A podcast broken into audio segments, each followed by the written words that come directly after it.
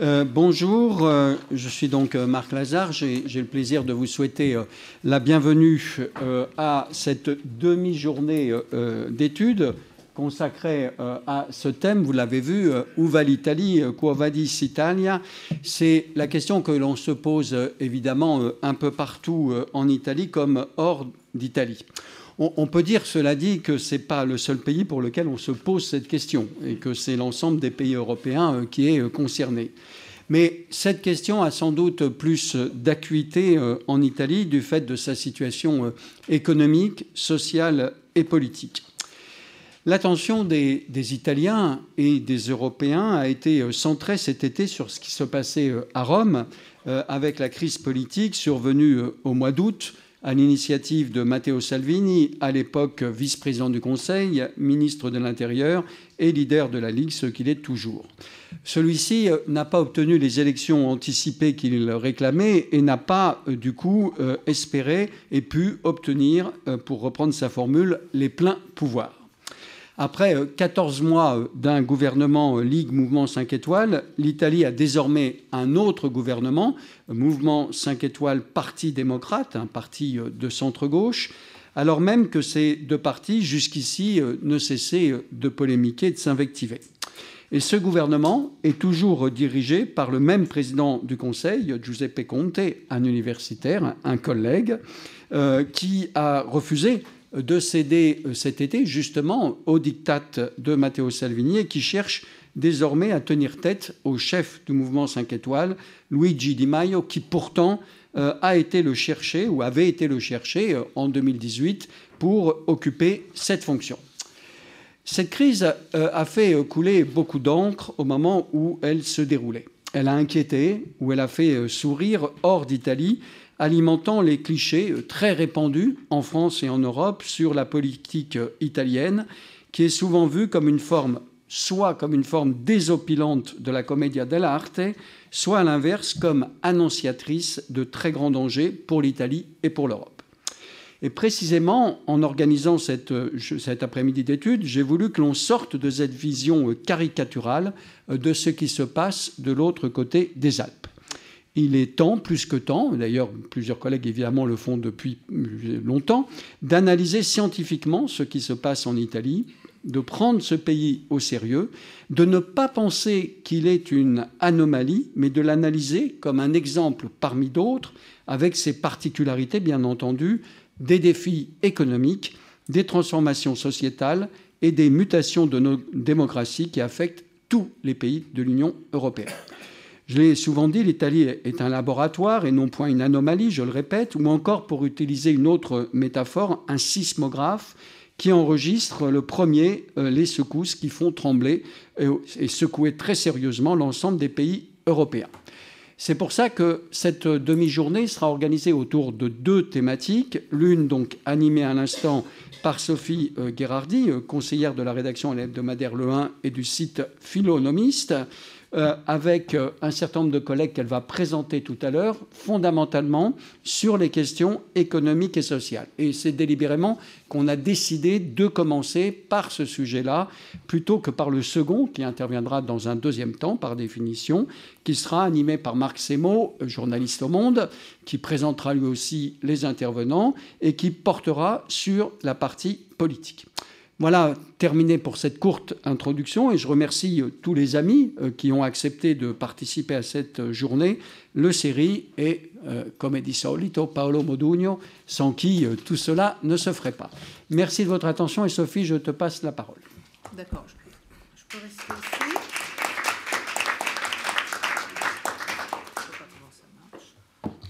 je vais faire comme ça. M'entendez-vous? Bonjour à, tous. Euh, alors, donc, nous, allons commencer par, euh, l'Italie. Euh, nous avons ici deux économistes et deux sociologues euh, qui se trouvent être les deux Italiens. Nous commençons par la conjoncture, le, plus euh, euh, austère peut-être, mais en tout cas, ce qui fait que nous avons commencé par les Français, ce qui est peut-être un peu impoli, mais tout le monde nous le pardonnera, j'en suis certaine. alors, l'économie italienne, bon, c'est vrai qu'elle inquiète depuis, depuis longtemps, mais en même temps, l'Italie a envoyé à la BCE, à la Banque Centrale Européenne, un gouverneur qui a fait un travail que chacun s'accorde à trouver euh, inventif et efficace pendant les crises terribles qu'a vécu le, continent européen et le reste du monde d'ailleurs après la, grande crise financière. Euh, donc euh, voilà, l'économie italienne, euh, certes peut-être ne va pas si bien que ça, mais en tout cas, elle a du répondant en ce qui concerne la façon de survivre en conditions extrêmes. nous allons. alors, moi, personnellement, je, ça fait un bon moment que je ne suis plus l'Italie au jour le jour comme journaliste économique. Je l'ai fait longtemps. maintenant, ce n'est plus le cas. Je suis allée tout simplement en touriste en Italie cette année comme l'année dernière, comme l'année d'avant. Ce que je peux dire, c'est ce, que j'ai cru voir, c'est que le pays allait pas si mal que ça, euh, et notamment que, euh, à mon grand étonnement, en visitant Naples, j'ai pu constater que les voitures s'arrêtaient au feu rouge et les piétons au feu vert. Donc ça, pour moi, c'est déjà, euh, c'était une nouveauté tout à fait ébouriffante. donc voilà, le pays change. Je, vais rapidement présenter euh, nos invités. Alors, nous avons ici Céline Antonin, qui est économiste, qui est euh, au département analyse et prévision de l'OFCE, je présente pour ceux qui ne connaissent pas Observatoire français des conjonctures économiques liées à Sciences Po. Et elle est également maître de conférence à Sciences Po. Elle va nous parler de la, la conjoncture, de, de, ce qu'il y a de plus, de plus récent euh, dans les, dans les, problèmes de, de l'Italie, qui sont aussi euh, des problèmes communs aux Européens.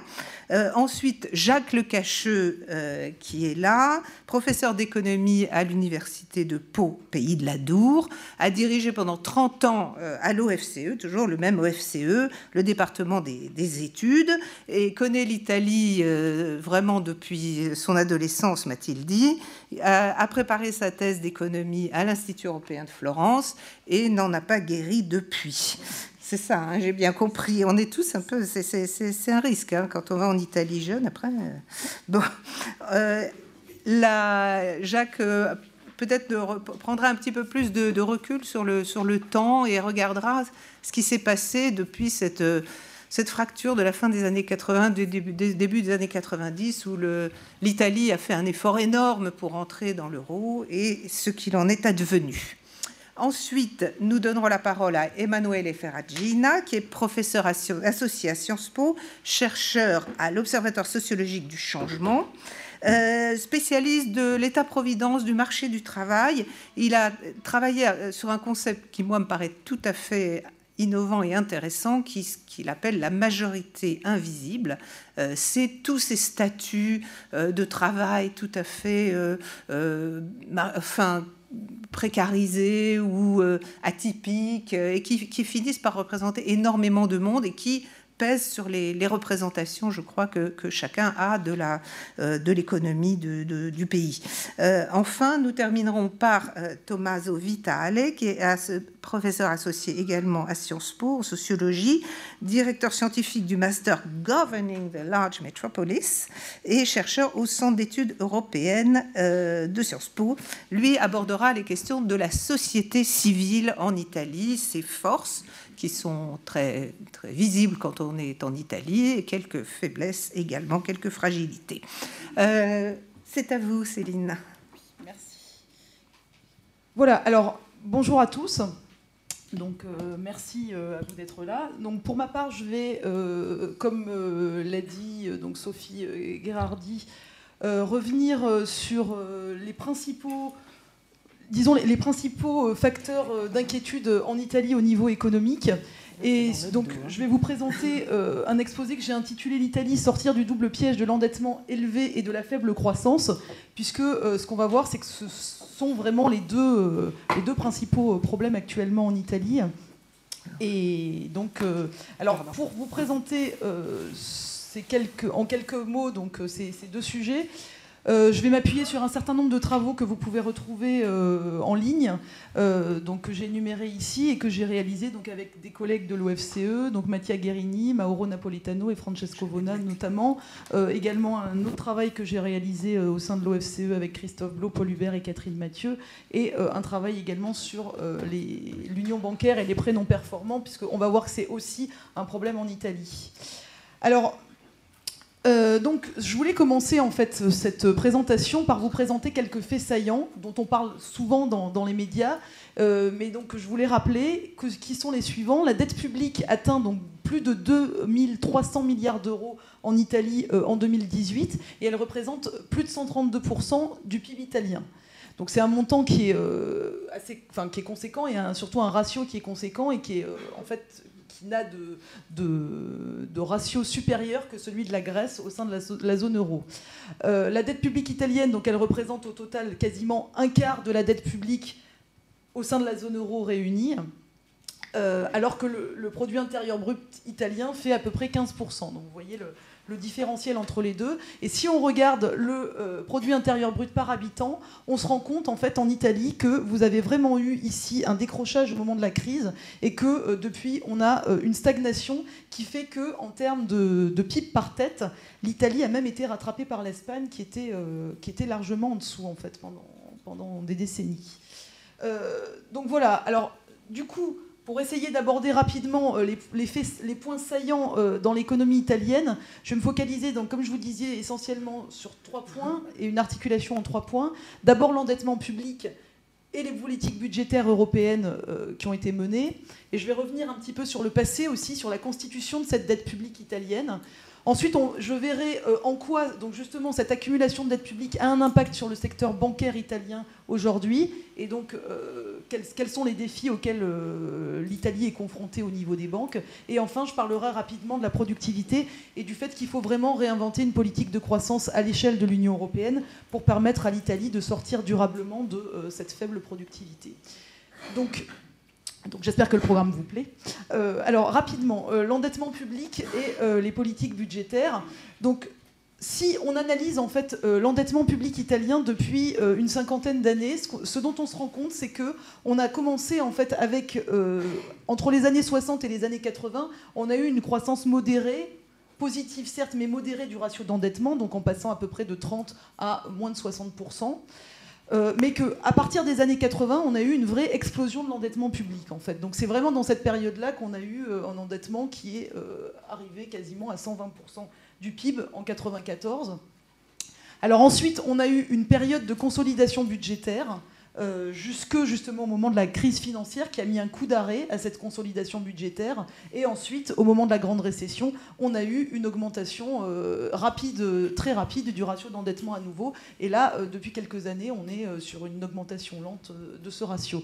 Donc c'est pour vous montrer qu'en fait, cet accroissement de l'endettement public n'a pas été uniforme et surtout qu'il a connu plusieurs phases que je voulais vous détailler. Alors ça, c'est un, graphique qui peut paraître un peu barbare, mais c'est juste pour me servir d'appui en termes de commentaires.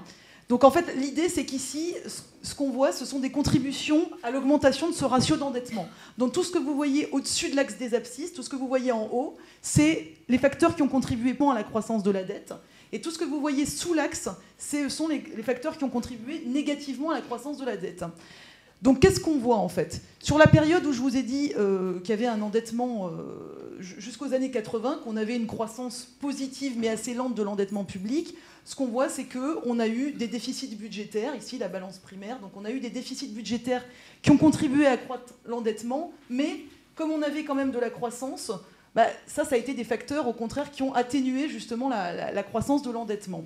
En revanche, ce qui s'est passé à partir des années 80, c'est que vous voyez cette, aire jaune, là, cette grande aire jaune euh, qui, a l'air de, fortement augmenter. Et c'est une grande partie de ce qui explique justement l'augmentation de l'endettement public, c'est le paiement des intérêts en fait. Donc ce qui s'est passé, c'est que la Banque centrale d'Italie, qui jusque-là avait une politique de monétisation de la dette, donc elle a euh, arrêté cette, euh, cette, politique justement de planche à billets.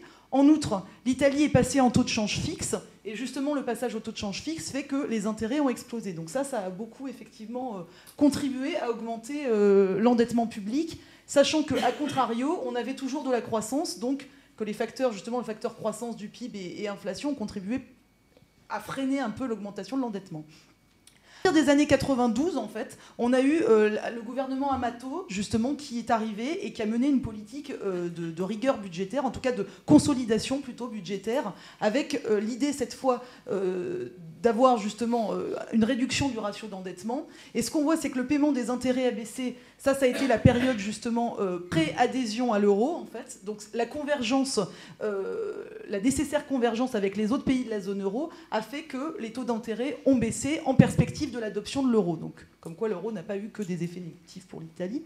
Je le mentionne entre parenthèses. Euh, et donc, d'une part, euh, et donc c'est pour ça que vous voyez qu'ici, ça a été une période de consolidation budgétaire avec une baisse du ratio d'endettement public que je vous montrais sur le graphique ici juste avant. Et ensuite, donc la période de la grande récession, euh, à partir de 2008. Et alors cette fois, vous voyez que euh, notamment la, croissance du PIB a même parfois contribué positivement euh, à l'endettement public, puisque en fait vous avez eu des, années de récession en, Italie, certaines années. Donc effectivement, ce qu'on voit, c'est eu la, croissance a pu contribuer à augmenter le ratio d'endettement, l'absence de croissance plutôt. Donc voilà pour un, schéma rapide. Bon là, je vous rappelle ce que, je viens de vous dire. donc un schéma rapide de ce qui s'est passé euh, en Italie. Alors, depuis 2008, donc, on est dans une politique d'austérité et un pilotage euh, budgétaire renforcé. Donc, comme le rappelait Marc Lazare, on, assiste euh, effectivement régulièrement à des bras de fer entre la Commission et le gouvernement italien. Donc, ce qu'on a eu, c'est essentiellement une austérité budgétaire qui a entraîné, qui a eu un impact donc, sur la consommation publique, sur l'investissement. On a eu une augmentation de la pression fiscale aussi importante entre 2009 et 2013. Et euh, tous ces efforts de consolidation donc, auraient réduit le produit intérieur brut italien de 4 points donc, euh, entre 2008 et 2017, ce qui est quand même euh, assez considérable, donc essentiellement via la consolidation nationale et aussi à travers les partenaires commerciaux. D'autant qu'on aurait, en fait, à la base, et d'ailleurs le FMI et les instances internationales ont un peu fait leur mea culpa, on aurait sous-estimé la taille des multiplicateurs budgétaires, c'est-à-dire l'impact d'une politique d'austérité sur la croissance. Alors, on a eu ces bras de fer successifs entre l'Italie et la Commission européenne, qui ne sont pas terminés d'ailleurs, puisque euh, l'Italie est sortie donc, du volet correctif du pacte de stabilité et de croissance en, 2013. En revanche, donc, il y a eu un certain nombre de traités budgétaires qui ont été adoptés depuis euh, la, crise, euh, la, crise, de 2008. Et c'est justement ces traités, ils ont plusieurs critères qui imposent à l'Italie un certain nombre d'objectifs, donc notamment un ajustement structurel de 0,6 points de PIB chaque année. Or, euh, l'Italie ne, les respecte pas en fait, donc c'est ce qui occasionne aussi ces, bras de fer, une règle de dépenses publiques et une règle de dette publique, puisque je vous rappelle que l'objectif européen est de converger vers une dette publique à 60% euh, en l'espace de, 20 ans. Donc, euh, donc voilà, sachant qu'on est aujourd'hui à 132% d'endettement public. donc elle est régulièrement menacée de procédures pour déficit excessif, avec euh, des amendes qui peuvent aller jusqu'à 0,5 points de PIB. Alors, tout ça, en fait, pour vous dire que euh, a, notamment via ces politiques d'austérité, on a en fait depuis euh, une vingtaine d'années une faible croissance du PIB italien, que, j'ai détaillé ici, mais que vous pouvez retrouver par ailleurs. Donc on a une faible contribution de la demande domestique et on a une contribution nulle du commerce extérieur. Donc du coup, euh, ça ne soutient pas euh, vraiment la croissance. Et si vous regardez maintenant au niveau des dépenses publiques et des recettes fiscales totales, donc rapportées au PIB nominal, ce qu'on observe en fait, c'est que vous avez eu vraiment un effondrement de la consommation publique en Italie, un effondrement de l'investissement public. Donc ça, c'est des deux points qui sont préoccupants et sur lesquels je reviendrai. Et par contre, vous avez eu, euh, à contrario, euh, une augmentation très forte des prestations sociales, donc notamment les allocations chômage. Euh, et sur les revenus, c'est plus mitigé. Mais en tout cas, c'est vraiment ce qu'il faut retenir, c'est cet effondrement de la consommation et de l'investissement public qui va de pair avec l'augmentation des prestations sociales. Alors, quelle est la conséquence justement de cet endettement public sur la, sphère, la sphère privée? Alors, je voulais aborder rapidement le point du secteur bancaire, qui est quand même un, point qui fait euh, souvent euh, euh, parler, en tout cas, de, l'Italie. Et donc, vous vous rappelez qui détient la dette publique italienne? Alors ici, je pense que vous, ne voyez pas, mais c'est pas grave, je vais commenter le, graphique. Donc ici en vert, ce que vous voyez, c'est la Banque d'Italie. Donc c'est la détention par la Banque d'Italie. ce que vous voyez en jaune, ce sont les banques domestiques. Ici, ce sont les autres institutions financières domestiques en violet. Euh, le rouge, c'est l'étranger. et en bleu, ce sont les ménages et les entreprises domestiques aussi. Donc en rouge, c'est l'étranger et tout le reste, c'est la part détenue à la maison par l'Italie. Alors, le problème d'une dette publique élevée, c'est qu'elle, euh, effectivement, elle a comme conséquence la vulnérabilité des détenteurs. Alors, ce qu'on peut dire, c'est que les deux tiers de la dette publique italienne sont détenus par des Italiens.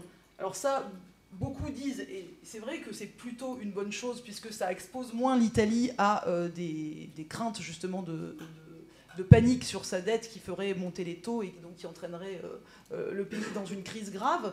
En revanche, le le mauvais point, disons, de, ça, c'est que ça renforce le lien entre crise de la dette souveraine et crise bancaire, puisque si vous avez une crise de la dette souveraine, les banques italiennes sont en première ligne de mire. Euh, alors, ce qui se passe, c'est que rapidement, euh, on a eu une union bancaire qui a été mise en place justement au lendemain euh, de la crise des dettes souveraines, donc à l'initiative de, la zone euro, notamment de l'Allemagne. donc, alors, après la crise, on avait euh, un marché du crédit qui s'est retrouvé vraiment en berne, puisque les, banques ne voulaient plus se prêter entre elles. Et l'Europe bancaire s'est retrouvée très fragmentée. Et donc en 2014, cette initiative d'union bancaire a été mise en place. Le problème, c'est qu'elle euh, est aujourd'hui inachevée et euh, justement, ça, pose. Enfin, les pays européens ne veulent pas mutualiser les pertes qui sont liées aux prêts non performants, sachant que l'Italie a un ratio élevé de prêts non performants.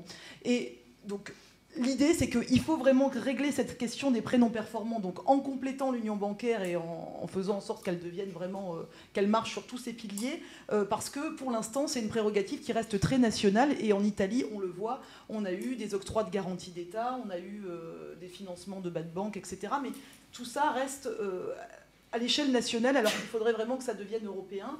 Alors quand même, un facteur rassurant, c'est que globalement, on observe qu'on a eu une baisse des, prêts non performants en Italie. Donc c'est ce que vous voyez ici. Le, ratio brut, c'est l'air bleu plus le, orange.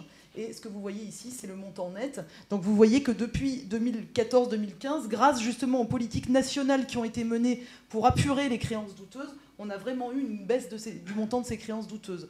Mais il faut que l'Europe s'empare aussi de cette question et en tout cas que l'union bancaire devienne vraiment fonctionnelle sur, euh, sur, ces sujets. Alors, un dernier point, puisqu'après je laisserai la, parole à Jacques Lecacheux qui reviendra plus en détail sur la productivité.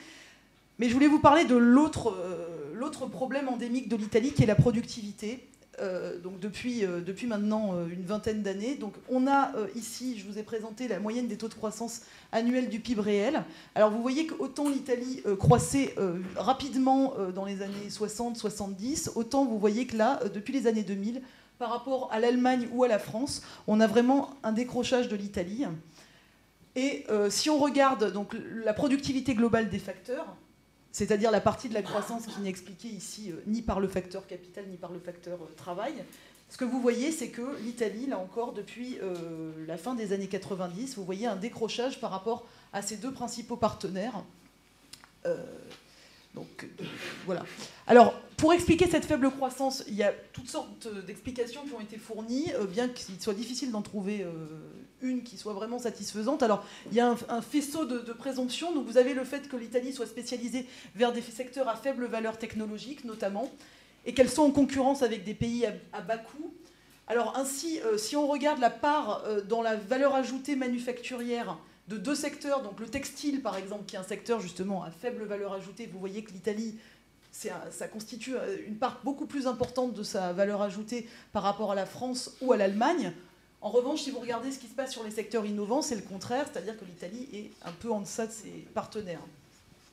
Alors, deuxième explication possible, c'est le nanisme des entreprises italiennes, c'est-à-dire que vous avez des entreprises italiennes qui seraient trop petites, vous avez plus de micro-entreprises euh, qui sont en plus euh, moins productives que dans les pays concurrents, euh, et vous avez moins de grandes entreprises, en fait, et qui, elles, sont les plus productives, à contrario.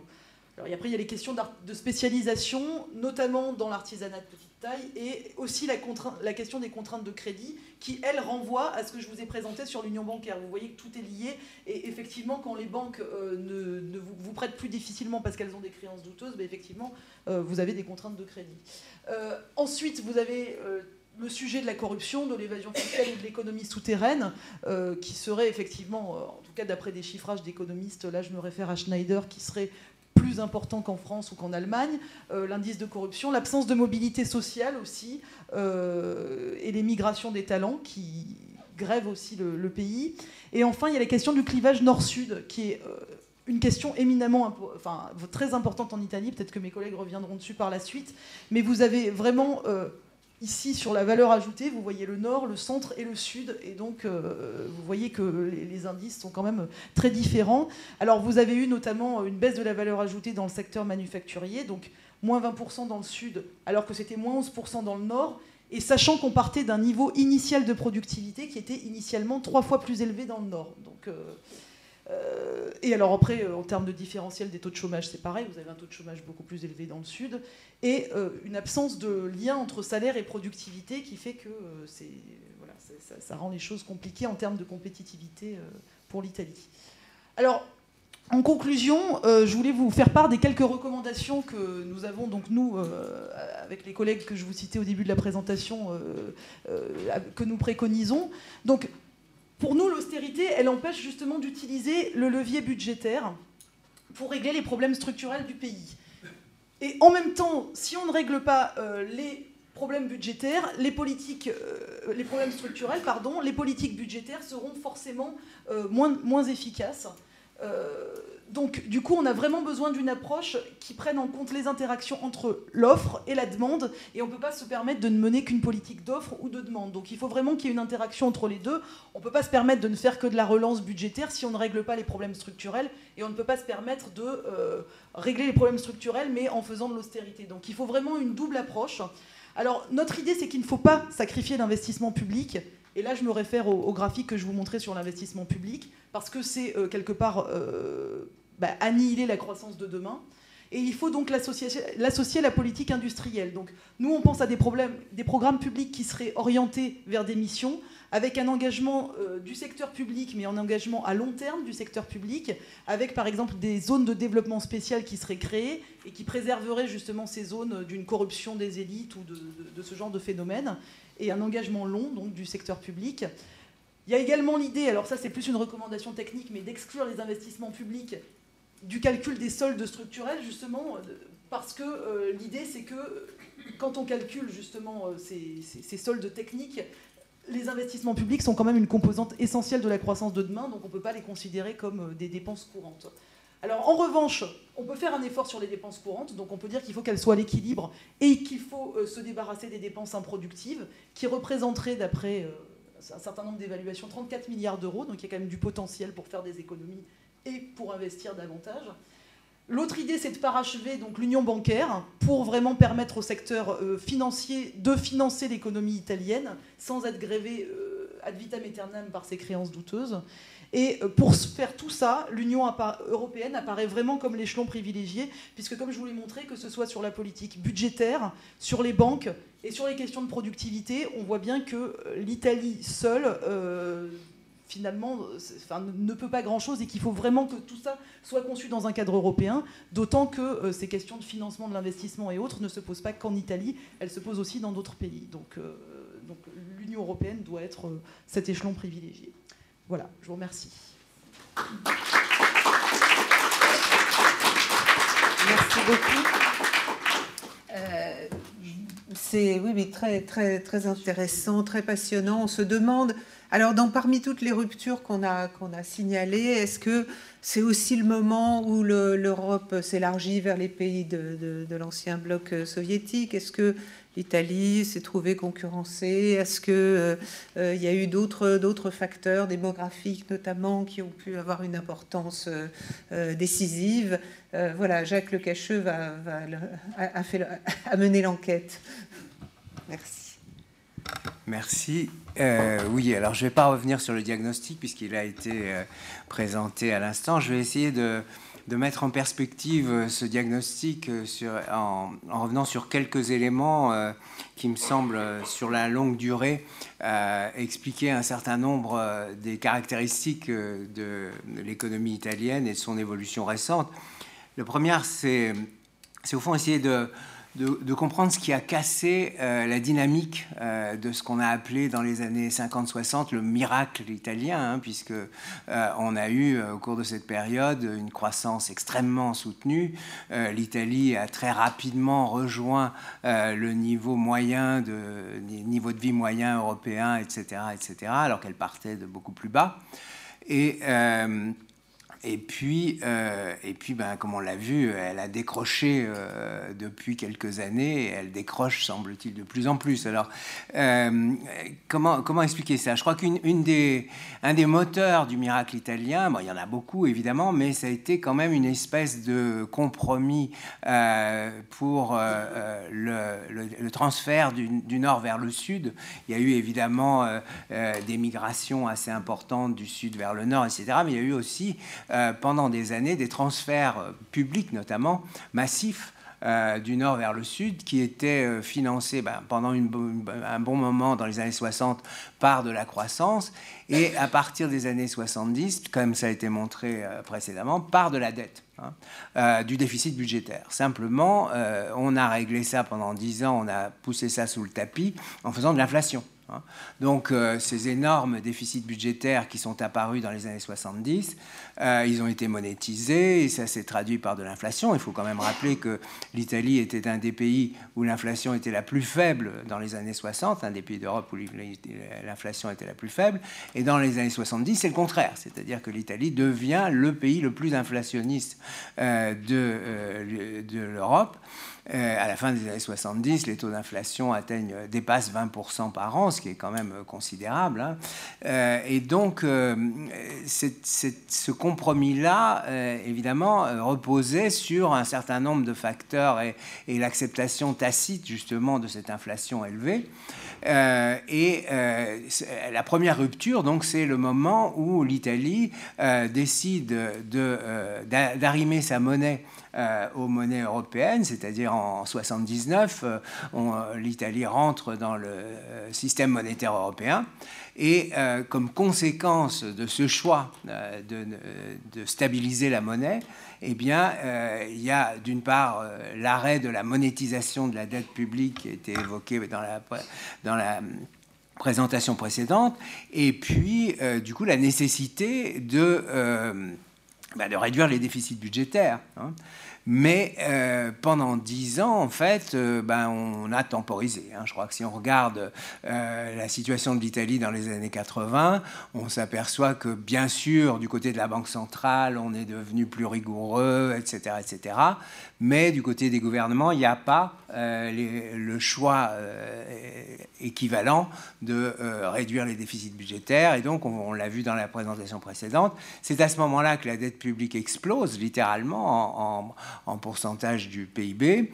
Et, et, il faut aussi souligner que c'est dans un contexte du coup de ce qu'on appelle désinflation, c'est-à-dire avec euh, des taux d'intérêt réels, c'est-à-dire hors inflation, qui sont extrêmement élevés. Hein. Les années 80, euh, c'est vraiment, euh, surtout la fin des années 80, des taux d'intérêt réels qu'on n'imagine même plus aujourd'hui, puisqu'aujourd'hui on est plutôt dans les taux négatifs, donc on ne se rappelle même plus ce que c'est que des taux d'intérêt réels élevés, mais quand vous avez des taux d'intérêt qui flirte avec les 10% par an, ben évidemment, la moindre dette explose euh, systématiquement. Et donc, c'est ce qui s'est passé. Hein. Alors ensuite, euh, la rupture, effectivement, c'est euh, la, grande rupture du côté des politiques budgétaires, c'est le début des années 90, c'est-à-dire le traité de Maastricht. Hein. Au moment du traité de Maastricht, les gouvernements italiens, d'abord, il y, a une crise politique à cette époque-là, vous vous souvenez, Manipul, etc., etc. Donc, la, L'ancienne classe politique est remplacée pendant un moment par euh, ce qu'on appelle les gouvernements techniques. Hein. On a parlé de Amato et quelques autres. Donc euh, voilà. Et euh, ces gouvernements-là se chargent de la sale besogne, en gros, hein. c'est-à-dire de faire le ménage dans les finances publiques, d'essayer d'assainir les finances publiques, et c'est ce qu'on a appelé la manœuvre fiscale, qui a été quand même assez euh, importante, euh, puisqu'on a à la fois réduit un certain nombre de dépenses et puis euh, augmenté très fortement la pression fiscale, c'est-à-dire que l'Italie, qui était un des pays d'Europe dont la pression fiscale, c'est-à-dire le montant des impôts rapportés aux revenus, était un des plus faibles, est maintenant dans le peloton de tête, hein, c'est-à-dire à part la France, il n'y a personne au-dessus, en gros. donc ça, c'est quelque chose aussi qui a beaucoup changé en Italie hein, ces dernières années. Alors, c'est, cette, ces années 90, si vous voulez, c'est, ça a été rappelé, on a fait ça parce que euh, les gouvernements italiens successifs voulaient absolument que euh, la lire fasse partie des pays qui, euh, des monnaies qui constitueraient dès le début l'euro. Hein, en 99, et donc il fallait pour ça se conformer à ces fameux critères de Maastricht, c'est-à-dire réduire l'endettement, etc., etc. Et ça s'est fait finalement dans un contexte qu'on oublie parfois, qui est un contexte de, dépréciation de la monnaie, c'est-à-dire pour y arriver, au fond, on a laissé filer la monnaie. Hein. Euh, en fait, il y a eu une crise du change, euh, une spéculation euh, catastrophique en 92. La lire italienne a dû sortir du SME en 92 et elle s'est dépréciée d'à peu près 50% en deux ans. 50%, hein. c'est considérable. Hein. Ça veut dire diviser par deux les prix euh, exprimés en monnaie étrangère, etc., etc. Donc on a réussi dans cette période-là, au prix d'une énorme dépréciation de la monnaie, à finalement bah, sauver les meubles, hein, puisque au fond, euh, en interne, on réduisait drastiquement les déficits budgétaires, etc., ce qui avait un effet très négatif sur la croissance, etc., mais c'était compensé par euh, une augmentation des exportations euh, qui faisait qu'en net, finalement, ben, c'était pas trop douloureux pour l'économie. Hein. Ça s'est traduit quand même en perte de pouvoir d'achat. Je ne sais pas si certains d'entre vous se souviennent, mais en 91, à la veille de la crise de 92, les Italiens étaient riches en Europe. Hein. On les voyait voyager partout, etc., etc. Après 92, il était moins, beaucoup moins. Hein. Donc, donc il y a eu quand même évidemment des coûts à tout ça. Bon. Mais c'est au prix de ces, ces ajustements euh, que finalement, bah, comme vous le savez, l'Italie euh, a réussi euh, à faire partie du club des premiers entrants dans l'euro. alors, évidemment, avec des conditions d'entrée qui n'étaient pas très favorables. Hein. C'est ça aussi le problème, hein, c'est que euh, il a fallu euh, finalement se serrer la ceinture pendant. Moi, j'utilise parfois une expression un petit peu triviale qui est, euh, vous savez, quelqu'un qui a un gros ventre et qui essaie de passer par quelque chose de très étroit, il peut retenir sa respiration pendant un petit moment pour passer, mais après, ben, ça reprend sa place. Et ben là, c'est un peu la même chose, c'est-à-dire que on a fait en 96, 97, 98 des efforts énormes pour que les déficits budgétaires soient bien en dessous des 3%, etc., pour pouvoir rentrer euh, en 99 dans l'euro. Mais euh, c'était un petit peu artificiel. Et du coup, après, bah, oui, ça a recommencé euh, comme avant. Hein. Alors, je crois que ça, c'est vraiment un des facteurs qui, qui a, je pense, un peu cassé la croissance. Et ça a été dit dans la, présentation précédente, mais si, si on se reporte quelques décennies en arrière, donc ne serait-ce que justement en 99, au moment où euh, l'Italie euh, rentre avec les autres pays euh, dans la zone euro, à cette époque-là, le revenu moyen par tête en Italie est très légèrement en dessous de la moyenne des pays qui constituent la zone euro, mais pratiquement presque au même niveau. Hein. et il est à peu près à 95% du revenu par tête des Allemands. Hein. Et aujourd'hui, euh, eh bien, il est euh, très en dessous de la moyenne de la zone euro et il est à 75% du revenu par tête des Allemands. Hein. C'est-à-dire que là, il y a eu euh, une perte de terrain phénoménale. L'Italie a glissé pendant 20 ans et elle a, elle a, en quelque sorte, en termes relatifs, même en termes absolus, elle a perdu, ça a été montré, mais en termes relatifs, c'est colossal. Hein.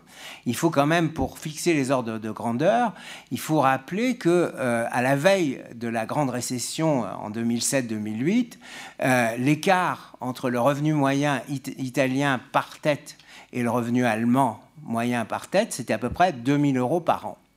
Aujourd'hui, c'est 10 000 euros par an. Hein. 10 000 euros en 10 ans. Euh, c'est-à-dire ils ont perdu 8000 euros par tête. Hein.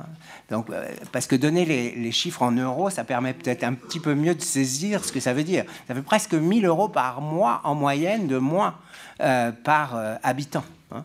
Donc, alors évidemment, d'un côté, c'est l'Allemagne qui a, pendant cette période, cru plus vite que la moyenne, mais d'un autre côté, c'est aussi l'Italie qui a glissé pendant toute cette période et qui a, peu à peu perdu pied par rapport au reste de la zone euro.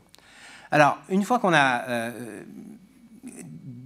mis ces choses un peu en perspective, euh, est-ce qu'on peut expliquer? Alors, Céline a déjà euh, évoqué un certain nombre de facteurs. Je vais revenir quand même sur euh, le principal qui est quand même la question de la productivité. Hein. Ce qui frappe quand on regarde la situation italienne et son évolution depuis une vingtaine d'années, c'est que euh, la productivité, quelle que soit la mesure qu'on prend, que ce soit la productivité par travailleur, la productivité horaire de la main-d'œuvre, n'importe quoi, euh, non seulement n'augmente plus, mais diminue. Hein diminue. Hein. Euh, vous savez certains d'entre vous ont sans doute entendu parler de ce que certains économistes appellent la stagnation séculaire, c'est-à-dire l'idée qu'il y a quelque chose de cassé dans le modèle de croissance et qu'on est entré dans une période de stagnation. Euh, si on regarde le reste de l'Europe, on s'aperçoit qu'effectivement la productivité n'augmente pas de façon euh, spectaculaire ailleurs. Hein. on, a des rythmes de croissance qui sont faibles partout. Mais en Italie, ça baisse. Hein. Et donc euh, là, si on, se dit s'il y a un pays où, c'est préoccupant, c'est bien l'Italie. Hein. Et ça baisse constamment depuis plus de dix ans maintenant. Donc, euh, donc la question, c'est d'où vient cette baisse de la productivité? Alors il y a un certain nombre de facteurs qui ont été évoqués. Moi, je voudrais en évoquer euh, trois autres qui me semblent particulièrement important, euh, c'est le facteur démographique. Hein. Je crois qu'on sous-estime beaucoup euh, le vieillissement et l'effet du vieillissement sur, euh, sur la dynamique de l'économie italienne. Comme vous le savez, la population italienne est une des plus âgées d'Europe aujourd'hui et son vieillissement est extrêmement rapide. Les taux de fécondité sont très bas et donc ça, ça pèse, je pense, très lourdement sur le dynamisme de l'économie l'économie italienne, euh, et de plus en plus. Hein. Donc ça, c'est un premier facteur. Le deuxième facteur, euh, c'est celui de l'investissement, mais privé cette fois. On a parlé tout à l'heure de l'investissement public qui effectivement est à un niveau euh, extrêmement bas parce que les autorités depuis quelques années ont choisi de tailler dans les dépenses qui étaient les plus faciles à tailler, c'est-à-dire celles des investissements publics. Et donc on a un pays qui n'investit plus dans ses infrastructures, etc., depuis déjà euh, plusieurs années, depuis près de dix ans maintenant. Et ça se voit, ça commence à se voir quand même. Hein c'est pas seulement le pont de Gênes. Ben, le pont de Gênes, oui, mais ça, c'était encore, c'était une autoroute privée. Euh, donc, euh, c'est pas vraiment de l'investissement public, mais quand même, ça, oui, ça, commence à se voir. Euh, et puis, surtout l'investissement privé, c'est-à-dire l'investissement des entreprises. En fait, quand vous regardez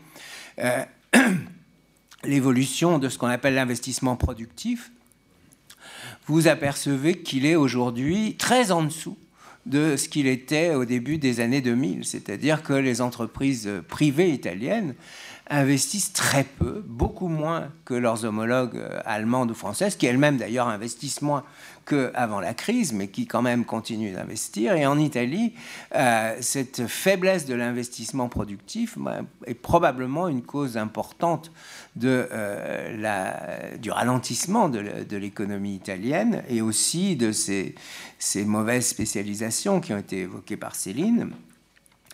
Et puis le dernier facteur sur lequel je voudrais insister, c'est que parmi les dépenses euh, publiques, euh, qu'on appelle les dépenses courantes, il y en a une qui n'est pas vraiment de la dépense courante, mais qui, à mon avis, euh, joue fortement aussi pour freiner le développement à long terme de l'économie italienne, ce sont les dépenses d'éducation. Si vous regardez les dépenses d'éducation, en Italie, elles sont beaucoup plus basses que dans la plupart des autres pays européens. Euh, elles ont été aussi très comprimées ces dernières années pour euh, justement euh, satisfaire aux ajustements budgétaires qui étaient requis.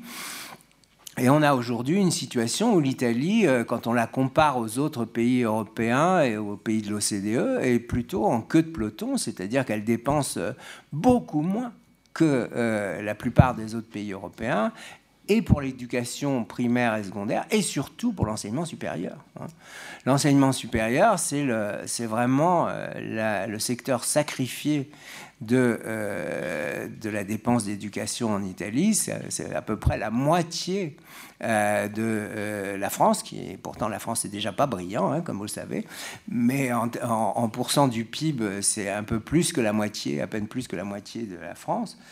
Euh, et ça, évidemment, ça joue aussi parce que dans la productivité de la main-d'œuvre, vous avez aussi euh, la formation de la main-d'œuvre, etc. Si on ajoute à ça ce qui a déjà été évoqué, c'est-à-dire le fait que euh, une partie de la main-d'œuvre la mieux formée de la jeunesse italienne s'exile et, va chercher fortune à l'étranger, quand je dis fortune, c'est au sens large, évidemment, hein, parce que travailleur à Sciences Po, c'est pas faire fortune, hein, on est d'accord, mais il suffit de regarder le nombre de, professeurs italiens qu'il y a à Sciences Po. Hein. Ça, ça donne déjà un bon indicateur. Euh, vous pouvez regarder, il n'y a pas autant d'Allemands, il n'y a pas autant d'Anglais, il n'y a pas autant des autres nationalités. Et, quand, et c'est pas seulement à Sciences Po. Dans toute l'université française, c'est la même chose. Et pas seulement dans l'université, dans beaucoup d'entreprises privées aussi, euh, en France, en Allemagne et partout. Et tout ça combiné, si vous voulez, ce sont des facteurs qui pèsent quand même très fortement sur la dynamique euh, de l'économie italienne, parce que euh, c'est au fond, d'une part, euh, une formation insuffisante de la main-d'œuvre, et puis la meilleure, la frange la meilleure et la mieux formée de la main-d'œuvre qui part à l'étranger. Et ça, tout ça combiné, évidemment, contribue à, à, cette langueur de l'économie italienne qu'on a décrite. Je vais m'arrêter là.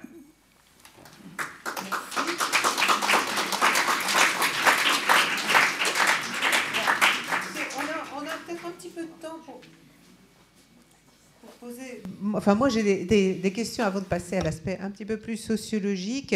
Euh, J'aimerais savoir si, si euh, on, connaît mieux l'économie italienne aujourd'hui qu'autrefois. Est-ce que euh, longtemps on s'est demandé s'il n'y avait pas des choses qu'on ne voyait pas dans l'économie italienne qui faisaient que, à, l'époque où la prospérité paraissait très grande, peut-être qu'il y avait des choses cachées de, pauvreté, des poches qu'on ne, pouvait pas déceler. Peut-être que dans l'autre sens, dans le, marasme que vous nous décrivez, il y a peut-être des choses qu'on ne voit pas. Ou bien est-ce qu'au contraire, la transparence européenne est allée jusqu'au fond et que, en fait, ce qu'on voit, c'est ce qu'il y a à voir, ce qui existe alors la transparence ne va jamais jusqu'au fond, mais ce qui est vrai, c'est qu'il euh, y a eu quand même beaucoup de progrès faits dans la statistique publique, justement euh, en, lien avec euh, l'appartenance à l'Union européenne.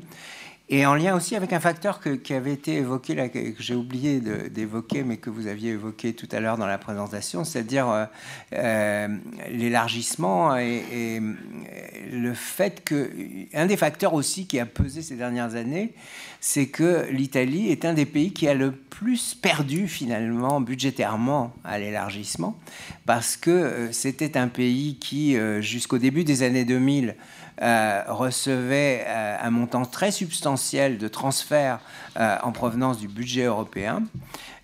et aujourd'hui, quand vous regardez, eh bien, l'Italie ne fait plus du tout partie des principaux bénéficiaires du budget européen. Et ça, évidemment, c'était dirigé surtout vers le mezzogiorno, hein, évidemment. Euh, et, donc là, il y a eu aussi un facteur aggravant, en ce sens qu'une grande partie euh, de ce qu'on appelle les fonds structurels a été euh, redirigée après l'élargissement de 2004-2007 vers l'Europe centrale et orientale. Aujourd'hui, les grands bénéficiaires des fonds structurels, c'est la Pologne, la Hongrie, etc. et l'Italie a perdu pas mal. Elle est devenue, alors, j'aime pas évoquer ça parce que je trouve que ce, ce concept est stupide, mais tant pis, je l'évoque quand même. Euh, elle est devenue ce qu'on appelle leur net au budget européen, c'est-à-dire que chaque année, euh, elle verse au budget européen à peu près 5 milliards de plus que ce qu'elle euh, reçoit du budget européen, alors que c'était le contraire au début des années 2000. Et elle est aujourd'hui le troisième euh, plus gros contributeur net au budget européen après l'Allemagne et la France. Hein. Et ça, évidemment, ben, dans le contexte actuel, ça, pèse aussi euh, sur la perception euh, qu'ont les élites et, l'opinion de l'Union européenne, qui devient, qui est perçue un peu comme prédatrice à ce titre-là aussi, d'une certaine façon. Donc, donc oui, alors pour revenir sur la statistique, Évidemment, ça a été évoqué euh, par Céline, euh, il y a toujours de l'économie souterraine, euh, c'est très difficile, il y a des estimations qui sont faites plus ou moins approximatives, etc., qui suggèrent que la part de l'économie souterraine en Italie est à, peu près le double de ce qu'elle est en Allemagne.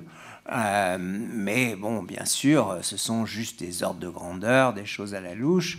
Mais je crois quand même qu'on, euh, encore une fois, la statistique, euh, elle, est, elle a fait beaucoup de progrès en Italie aussi. Hein, et on a beaucoup plus de données aujourd'hui, par exemple, sur les, sur les ménages, sur les revenus des ménages, sur toutes ces choses-là qu'on en avait il y, a, il y, a, une vingtaine d'années, grâce notamment à la Banque d'Italie qui a développé tout un tas de, d'enquêtes, etc., etc. Donc euh, oui, oui, il y a de l'économie souterraine, mais bon, je crois qu'on la voit quand même mieux qu'avant euh, en tout. Merci beaucoup. En même temps, je rappelle que c'est quand même l'Allemagne qui a insisté pour que les billets de 500 euros euh, existent et c'est pas l'Italie, hein, donc je, mais les Allemands avaient des... On voit peut-être pas tout non plus en Allemagne. Non, mais les Allemands avaient des billets de 1000 marques. Euh, c'était c'est une vieille tradition allemande de payer en cash. Hein. donc, euh, mais c'est pas forcément euh, lié à, à, de la fraude. Hein. En France, on a tendance à penser que du moment que c'est cash, c'est de la fraude, mais c'est pas comme ça dans tous les pays quand même. Merci beaucoup. nous allons maintenant donner la parole à e-, Emanuele Ferragina. Euh, et donc pour euh, nous, décrire un, mouvement qui est à la fois mondial et euh, qui a une, application particulièrement sévère en Italie sur ce qu'il appelle donc cette majorité invisible. Merci. Bon, Merci. Bon, tout d'abord, merci pour l'invitation à, Paolo et Marc. ça, fait, bon, ça fait toujours plaisir de parler d'Italie, je ne sais pas. Euh, mais euh, je, vais, reprendre en fait euh, certains éléments qui ont été développés en donnant une clé de lecture un peu plus critique de la situation de, de ce qu'on appelle political economy italienne, parce que en fait, ce qui Marc disait au début, le fait que l'Italie c'est un sismographe, moi je trouve que c'est tout à fait vrai. Je ne vais pas vous donner des exemples très tristes, mais on pourrait. Euh, si vous pensez au fascisme et d'autres choses qui se sont passées dans la société italienne avant qu'ils se propagent dans le reste de l'Europe, euh, vous comprendrez où je vais y aller quand je parle des compositions sociales et des transformations internes euh, dans les pays. Bon, dans les diagnostics économiques qu'on a vus, je, vais un peu abstraire certaines des choses qui ont été dites pour dire une chose très simple, euh, et, peut-être les économistes vont me corriger si c'est un peu trop grossier, mais je pense que ça, ça les mérite de nous aider un peu à voir les différentes phases euh, au travers duquel l'économie italienne et européenne et euh, mondiale est passée. Donc l'Italie, c'était un pays qui a fait très très bien pendant les Fordismes et qui fait très très mal euh, euh, pendant une époque de libéralisation et, néolibéralisation. Et, l'adaptation euh, à ces processus, au passage d'une économie fordiste à une économie libéralisée ou néolibérale, comme diraient les gens plus critiques, a fait énormément du mal au pays. Et je vais vous montrer pourquoi, pourquoi j'ai dit ça. Les concepts que je vais vous, présenter, c'est quelque chose, ça fait des années que je développe. J'ai écrit un bouquin en italien en 2014 qui était un essai politique, ça s'appelle La maggioranza invisible, et donc la majorité invisible. Et là, avec des collègues, on continue à travailler, euh, à renforcer cette idée du concept euh, et, à mettre plus en valeur euh, ce concept par rapport du biais des données, des données empiriques. Mais, tout d'abord, l'idée des majorités invisibles, c'est une histoire qui a derrière les changements du pays et, les changements du panorama, je dirais, européen. Et il y a un lien très très fort entre les transformations de political economy, donc euh, de, de, grandes choses qu'on a vues, donc du passage entre les Fordismes et, les gros processus euh, euh, de libéralisation. Et à l'intérieur de ces processus, il y a des dynamiques qui ont déclenché des changements profonds dans la composition de la société italienne, mais je dirais dans la composition de la société européenne plus en général.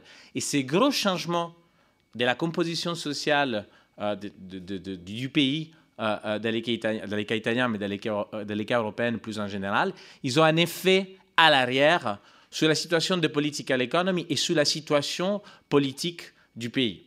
Ce qui est intéressant, c'est qu'on part toujours de l'Italie par rapport à des changements qui se passent continuellement. Si vous suivez les débats politiques un peu, ce qui se passe en Italie, on a l'impression que les changes changent ponctuellement. Bah, l'histoire que je vais vous donner, c'est une histoire de très long terme qui en fait montre que l'Italie change, mais très lentement. très lentement, euh, et nous montre en fait euh, euh, des grandes tendances qui existent un peu partout, qui existent un peu partout en Europe.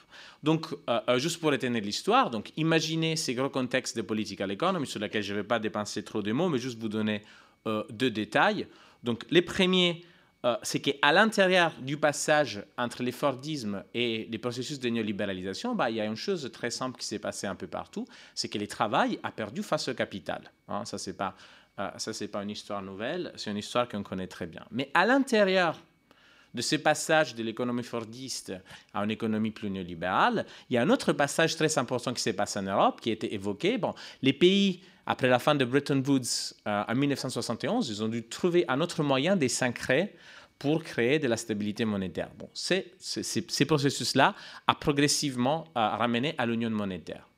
Alors que le processus d'intégration européenne a très bien fait à l'Italie et à beaucoup d'autres pays, l'intégration monétaire, comme vous l'avez vu, a fait du mal euh, euh, au pays. Et ça pour une raison très simple. À nouveau, je vais être très grossier, on pourra discuter de ces détails euh, plus rapidement.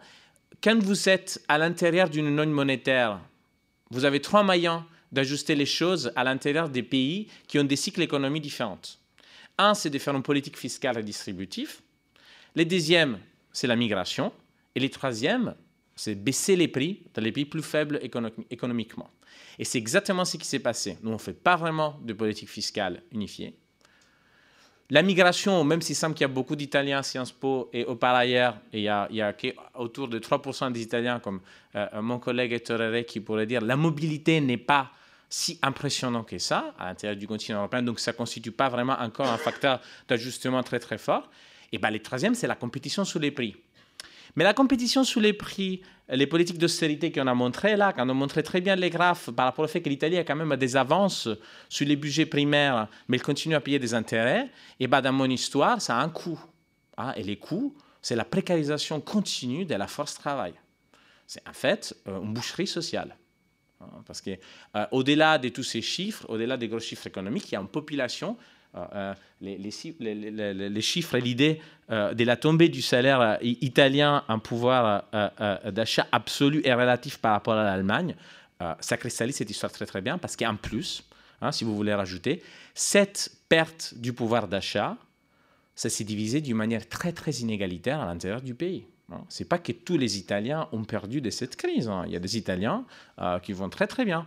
Mais il y a beaucoup, de plus en plus d'Italiens qui vont très très mal et qui d'ailleurs votent pour des options politiques, mais ça on, le verra plus, euh, euh, plus tard, votent pour des options politiques différentes. Bon, pour fixer un peu les schémas de ce qui se passe au niveau au niveau global, parce que là, mon objectif, c'est de normaliser les cas italiens, juste en vous montrant que c'est un cas extrême d'une dynamique qui est très répandue au niveau au moins européen. Donc ça, c'est la croissance. Hein, ça, c'est les, les, taux de croissance sur les dernières 40 ans. Vous, pouvez voir qu'en fait, hein, avec quel problème, avec la crise de 2008, euh, l'Italie ne fait pas énormément bien, euh, et il y, a, une très grosse stagnation dans la dernière période, mais en fait, il y a de la croissance économique partout. Hein. De la croissance économique peut-être moins forte qu'avant pendant l'époque Fordiste, mais quand même de la croissance économique. Dans ces contextes-là, les salaires hein, réels en pourcentage euh, euh, du PIB ont stagné, voire sont passés à la baisse. Et si vous regardez les cas italiens encore, c'est très très bas. Ça, ça, ça, en fait, ça souligne ce que je vous disais avant, c'est-à-dire que dans ces processus de libéralisation, le travail a énormément souffert. Mais ça, c'est pas qu'une histoire italienne, hein. ça, c'est une histoire qui touche la France aussi. Mais cette histoire-là touche un pays plus faible euh, euh, comme l'Italie euh, d'une manière encore, encore plus forte. D'autant plus hein, que cette, cette poids des salaires est stagnant, d'autant plus qu'il y a de plus en plus de monde qui est sur le marché du travail. Ça, c'est quelque chose qu'on a la tendance à oublier. C'est-à-dire que les salaires ne montent pas beaucoup, alors que la force travail continue à monter, surtout la force travail féminin. C'est d'ailleurs les gens qui, en Italie, euh, souffrent les plus des conditions de travail euh, précaires, euh, précaires et atypiques. Et là encore, encore histoire des household income, donc de, de, de, de revenus familiales qui montrent encore cette stagnation. Et même les Allemands qui semblent faire plutôt bien, finalement, ils ne font pas incroyablement bien. Ce que je vais dire avec ça, c'est que c'est vrai que l'Italie est à l'étape de sauver les meubles, mais les autres pays, ils ne vont pas très très bien parce qu'il y a quelque chose qui est cassé dans la dynamique, économique générale. Et là, je reviens. Là, je vous ai donné une histoire très, très large. Hein. On, a, on a un peu essayé de faire les ponts avec les histoires que les économistes nous ont dit dans une perspective euh, peut-être un peu plus radicale. Euh, mais euh, il y a des choses, en fait, qui se passent. Il y a des choses qui impactent sur la transformation de la composition sociale italienne. Avant de vous dire qu'en Italie, il y a beaucoup de précaires qu'avant, comme, vous le savez bien, bah, il y a des choses qui se sont passées en Italie. Et des choses très, très fortes qui se sont passées sous l'État-providence et sous les marchés du travail. Hein. L'Italie, à partir euh, de 1992, en fait, c'est pas euh, euh, c'est pas que la, consolidation financière qui se passe, mais c'est aussi des grosses réformes sur le marché du travail. en 1916, l'Italie a fait une, une, très grande réforme du marché du travail en rendant possible un très grand nombre de contrats, euh, des contrats précaires et flexibles. Aujourd'hui, en Italie, on a la possibilité de renouveler et de faire des contrats à un niveau de précarité qui est impossible en France. Hein, parce qu'en France, il y a quand même des clauses qui protègent les travailleurs qui, qui, ont un travail à durée indéterminée. Tout ça en Italie, à partir des années 90, est éliminé. Non, non, non, 1996. Non, non, je parle, je parle du. Ouais, ouais, excusez-moi, 96. Eh, excusez-moi pour mon français. Je parle du paquet total. Je parle des 96. Les processus de libéralisation du marché du travail italien, ça vient de loin. C'est pas Renzi. Renzi, c'est la fin euh, euh, d'un très long processus avec les Jobs Act en 2015. Mais ça, euh, c'est un processus très long qui a duré au moins 20 ans. Et on va voir, on va voir au niveau de la composition sociale qu'est-ce que ça signifie, parce que pour le moment, c'est des mots. Après, il y a une autre chose qu'on a vu, l'augmentation des coûts des prestations sociales en Italie. Eh bien, l'augmentation des coûts des prestations sociales en Italie, pendant la crise, c'est vrai, c'était la casse d'intégration et certaines politiques de chômage, mais sur la longue terme, c'est les retraites. C'est les retraites. Euh, L'Italie dépense 15% euh, de son PIB, donc plus de 50% de sa dépense sociale pour les retraites. Et un tiers de ses dépenses pour les pensions, c'est fait pour les 10 millions de retraités plus riches qui sont partis à la retraite avec un, système de contribution défini, je ne sais pas comment dire ça en français, defined benefit. Donc, euh, un système, vous travaillez et par rapport aux dernières deux ans de votre travail, vous recevez un salaire final. Donc, en fait, l'Italie s'est engagée à payer des retraites très élevées qui pèsent pour un tiers euh, de ces 15% du PIB. Donc, euh, quand les gens ils parlent souvent de dépenses improductives en Italie et des problèmes de la dépense publique, bah, moi, je pense qu'il y aurait, mais euh, euh, la Cour constitutionnelle et d'autres instances en Italie ont dit que ce n'était pas le cas, euh, il y aurait d'autres instances sur lesquelles il faut, il faut réfléchir. Bah, Qu'est-ce que ça produit? Donc, political economy, changement du Fordisme au processus de néolibéralisation. Deuxième étape, transformation des politiques sur les marchés du travail. Et je vais mentionner les paquets Treo, mais il y a le paquet Treo, legge Biaggi en 2003, euh, euh, euh, collegato lavoro. Il y a eu pas mal de choses qui ont continué à flexibiliser la possibilité de faire des contrats plus libéralisés. Mais ça, ça va dans un pays où les marchés du travail fonctionnent. Si vous libéralisez les marchés du travail dans un pays où il n'y a pas de croissance, il n'y a pas de revenus minimum, il n'y a pas de protection sociale de base comme en France, eh ben, vous avez des gros, gros problèmes. Euh, c'est-à-dire qu'il y a une partie grandissante de la population italienne qui se retrouve dans des conditions euh, euh, de grosse détresse. Et cette population, c'est la population que j'ai baptisée majorité invisible. Hein. majorité, ce n'est pas encore une majorité, mais c'était une provocation quand je parlais de, majorité en 2014, parce que comme on verra, on était à 37%, mais là aujourd'hui on dépasse 45%. Donc en fait, euh, euh, ma provocation de la majorité invisible euh, devient de plus en plus un fantôme de plus en plus réel. Et pourquoi invisible? Parce que je vais vous montrer que ces personnes-là participent beaucoup moins hein, à la vie sociale et politique du pays. Et c'est déjà là, en 2013, et ils ont donné lieu au plus grand changement électoral, euh, électoral, électoral de l'histoire républicaine, euh, c'est-à-dire euh, que plus de 40% des votes ont changé de place entre 2008 et 2013. Et à mon avis, c'est pas une question des partis, mais c'est vraiment une question de qu'est-ce qui se passe des moments de rupture à l'intérieur de la composition sociale du pays. Si vous regardez euh, qui ont été les personnes qui ont plus voté pour le mouvement 5 étoiles en 2013, parce que pour moi, c'est l'élection de 2013 qui signe euh, la rupture, c'est les précaires et les chômeurs. Après, en 2018, le mouvement 5 étoiles a fait les pleins de votes parce qu'il a réussi à maximiser aussi euh, sa capacité électorale auprès d'autres couches de la société italienne. Mais qu'est-ce que ça signifie en termes de ce que j'ai défini et qu'est-ce que j'ai défini comme majorité invisible? Bah, je mets à l'intérieur des majorités invisibles toutes les personnes qui sont au chômage et tous les gens qui travaillent dans ce qu'en anglais on défend atypical work, donc les personnes qui travaillent part-time et les gens qui travaillent dans des travails temporaires. Ça, encore à nouveau, c'est une distinction très grossière parce qu'à l'intérieur de ces gens, il y a peut-être des gens qui gagnent très bien leur vie, mais en Italie, la majorité de ces gens, euh, ils sont de plus en plus en difficulté sur le marché, euh, du travail hein, parce qu'ils sont souvent exclus. Et si vous regardez à la pourcentage des part-time involontaires en Italie, euh, euh, euh, et comme dans tous les pays méditerranéens, vous, verrez que les part-time, que dans des pays comme les Pays-Bas ou un pays comme l'Allemagne, c'est quelque chose qui souvent c'est un choix. En Italie, c'est pas un choix. Les gens, ils aimeraient travailler plus, mais ils ne paient pas. Et souvent, derrière ces part-time, il se cachent d'autres grandes formes d'exploitation.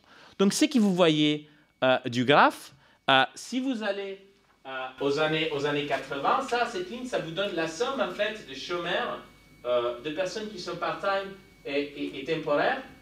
Ça, c'était plutôt autour de 10-12% avec un gros poids euh, du chômage. Hein. Et après les grosses réformes du marché du travail, donc vous avez un, un B initial, mais après, avec les réformes en 96 et 2003, vous avez une montée permanente qui est surtout donnée euh, par la grosse croissance euh, des contrats atypiques qui en Italie sont très très mal payés. Et ça fait les paires avec toutes les histoires qu'on a entendues sur la productivité. Quand vous avez euh, des emplois qui sont très mauvais, c'est surtout dû au fait qu'il y a des entreprises, des petites entreprises qui essayent de survivre, qui font des productions qui ne sont pas très compétitives sur les marchés. Et ces problèmes de la majorité invisible, bien évidemment, est plus fort en Italie du Sud. Là, je n'aurai pas le temps euh, de discuter de l'Italie du Sud, même si en étant calabré, euh, euh, c'est bien évidemment quelque chose qui, m'intéresse toujours.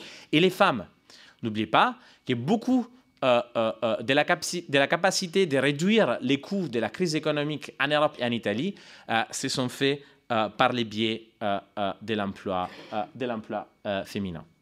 Donc, pour amener tout ça à, une conclusion, et j'espère qu'on aura la possibilité d'en discuter, discuter plus, pour aller plus dans les détails de l'histoire, hein, j'étais euh, évidemment, j'étais très, euh, euh, très simple dans, cette, dans cette présentation. Bah, les trois moments sont fondamentaux pour comprendre ce qui se passe en Italie. Donc, il y a un schéma analytique possible pour comprendre les relations entre changement de la grosse politique économique. On oublie tout ça. On oublie comment, en fait, à l'intérieur d'une économie des services comme on a aujourd'hui, la productivité baisse naturellement par rapport à une économie industrielle. Et, et ça, c'est encore plus dur, comme a été montré, dans un pays qui a fait sa richesse dans des productions industrielles qui subit beaucoup plus euh, la compétition et la libéralisation. Si à tout ça, vous mettez ensemble une politique européenne euh, qui était menée euh, du point de vue du Deutschmark, hein, je, je, je, je, pense qu'aujourd'hui, beaucoup de gens sont de plus en plus euh, euh, d'accord avec ça.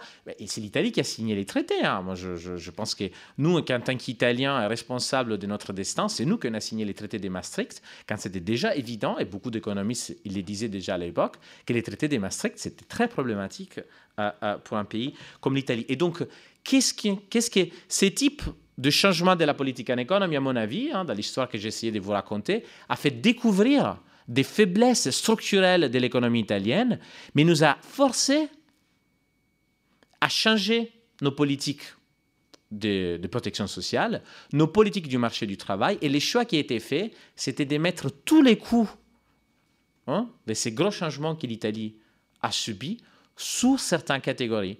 C'est d'ailleurs les personnes qui se trouvent à l'intérieur de ce type d'emploi.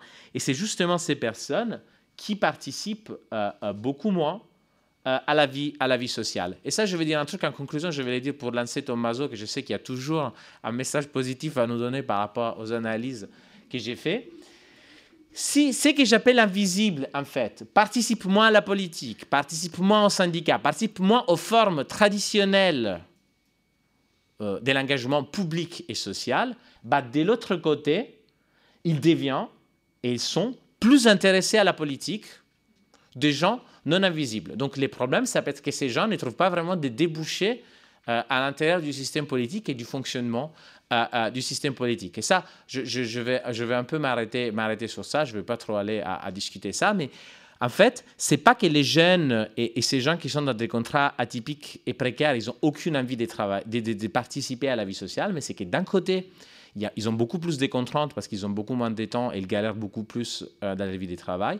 Mais aussi, ils ont développé une méfiance. Et comme donner tort à des gens qui ont vu pour 20, 25 ans des réformes continues à l'air contre eux, ils ont une défiance très très forte dans les systèmes politiques traditionnels, ce qui explique l'effondrement aussi, à mon avis, euh, des partis politiques traditionnels en Italie. Mais ils gardent un espoir qui ne s'est pas traduit euh, encore dans une offre politique capable hein, d'échanger et d'essayer d'échanger véritablement les pays, aussi parce que le contexte européen est, très compliqué et empêche en fait à certains mouvements de se développer.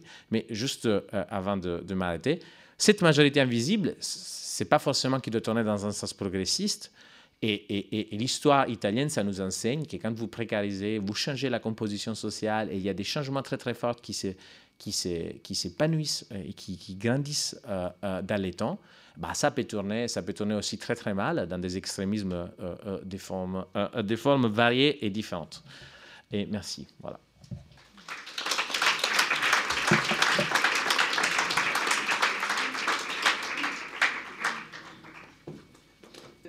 me rappelle une scène qui m'avait beaucoup frappé euh, un jour dans une rue de Rome, ça doit être 2008-2009. Euh, je tombe sur un, petit groupe vociférant. Il y avait un vieil homme, vieil oncle, vieil, ami, qui parlait avec un très jeune couple, 18-20 ans. Et je l'entendais, mais il hurlait et il disait Lasciate l'Italia, non avete futuro qui, lasciate il paese, andate via. Et c'était tellement frappant. on se disait, quand même, s'il a, a, déprimé les jeunes comme ça. Mais au fond, euh, ce qu'il disait, c'est ce qui s'est passé. Euh, je ne vous dirai pas la question que j'aurais posée à ces vieux couples. Non, mais c'était donc. La question que j'aurais posée, c'est combien ils gagnent des, des retraites. J'ai eu pas mal de discussions. À l'époque, voilà, mais c'était, ça m'avait, ça m'avait beaucoup impressionné, je me souviens. Donc, euh, l'espoir de quelque chose d'un peu plus positif, euh, Thomas Vital, ou pas du tout? Vous allez finir de nous casser le moral. Mais oui, oui. On va toujours trouver des petits signaux de positivité. Alors, euh, je voudrais, dans ce contexte où les choses structurelles les plus importantes ont été déjà dites, essayer de voir qu'est-ce que s'est passé à, aux formes de mobilisation sociale de la société civile. Si d'habitude j'essaie de regarder le rapport entre composition des classes et comportement politique, là j'essaie de me focaliser un peu plus sur des formes de participation qui sont des formes de participation associative dans des associations, des coopératives, des groupes de bénévolat et des groupes d'action culturelle, etc. Je pense que c'est important d'un côté pour faire le lien entre les transformations structurelles dont on a parlé et la, séance d'après, qui est un peu plus liée au comportement politique, mais aussi pour dire quelque chose qui d'habitude n'est pas très regardé dans les analyses politiques, c'est-à-dire l'autonomie de la société civile et ses logiques propres d'organisation par rapport au système politique. Alors, la première chose que je voudrais rappeler, c'est que euh, les rapports entre politique et société civile organisée en Italie sont plutôt clairs depuis les années 50. C'est-à-dire qu'en Italie, il y a eu toujours un très bas niveau de participation associative, très bas par rapport aux autres pays européens. Mais une participation faible en termes de capacité d'engager des citoyens dans des formes d'action, mais une participation forte dans le sens d'une très forte organisation et un très fort dialogue avec le système politique, donc très forte visibilité et circulation d'élite. Ce dialogue entre le système associatif et le système euh, politique a été, on peut dire, jusqu'au moment qui a été discuté, c'est-à-dire la crise des années 90-83, ça a été ce qu'on a appelé collatéralisme, c'est-à-dire une très forte forme de proximité, de circulation et, dans certains moments, aussi de direction de la part du système partisan vers, de direction de contrôle du système partisan vers le milieu associatif. L'autre donnée qui était toujours très importante, surtout à partir des années 80, ça a été une très forte euh, participation des classes moyennes et très faible participation des classes ouvrières. Euh, l'autre chose qui a été toujours très importante, ça a été la forte politisation des personnes engagées. Et pas dans le sens américain d'une distinction entre les personnes engagées dans des associations pour la paix, pour les droits humains, pour euh, le droit des plus faibles, versus ceux qui font de la culture ou du, bénévolat un peu charitable ou de la promotion sportive. Non, dans l'ensemble, avec des différences, les personnes engagées en Italie, on était toujours très politisées. Très, beaucoup plus proches engagées dans des partis politiques par rapport au reste de la population, très attentifs ce dont euh, Emmanuel vient de parler, c'est-à-dire la participation latente, c'est-à-dire s'informer de politique, discuter de politique, parler politique, et beaucoup plus intéressé à faire des actions dans la sphère politique, à manifester, etc. etc. Alors ça, c'était un peu la situation traditionnelle dans la longue durée. Entre 93 et 96, donc trois ans, on a un grand changement du système politique et euh, un très fort mécanisme de cooptation des élites associatives à l'interne des partis politiques, à gauche comme à droite. Et ça a été vraiment trois ans, on peut dire, de renouvellement partiel de la politique à gauche à droite, mais qui ont été trois ans. Après, il y a eu une période qui, à mon avis, commence en 1996 et termine en 2016, donc 20 ans, où on a une vraie reprise de contrôle et d'autonomie de la société civile par rapport euh, au système politique. Entre 1996 et 2016, on peut dire qu'en moyen, en Italie, il y a le 16% de la population qui participe à des formes d'action collective dans le secteur associatif ou coopératif, de façon bénévole et sans être payé. Le 16%, c'est beaucoup plus haut euh, dans le nord, il arrive plus ou moins au 24%, et beaucoup plus faible dans le sud. Sauf dans des secteurs, on peut dire, euh, très politisés comme l'écologisme plutôt que les mobilisations pour les immigrés ou pour la paix, où plus ou moins il y a toujours dans tout le pays le 8% de la population qui participe. Donc les vraies différences sont dans le secteur du bénévolat, donc de l'aide concrète et matérielle, qui est beaucoup plus forte chez les classes moyennes du nord de l'Italie, et un peu forte, mais un peu moins forte, chez les classes moyennes du centre.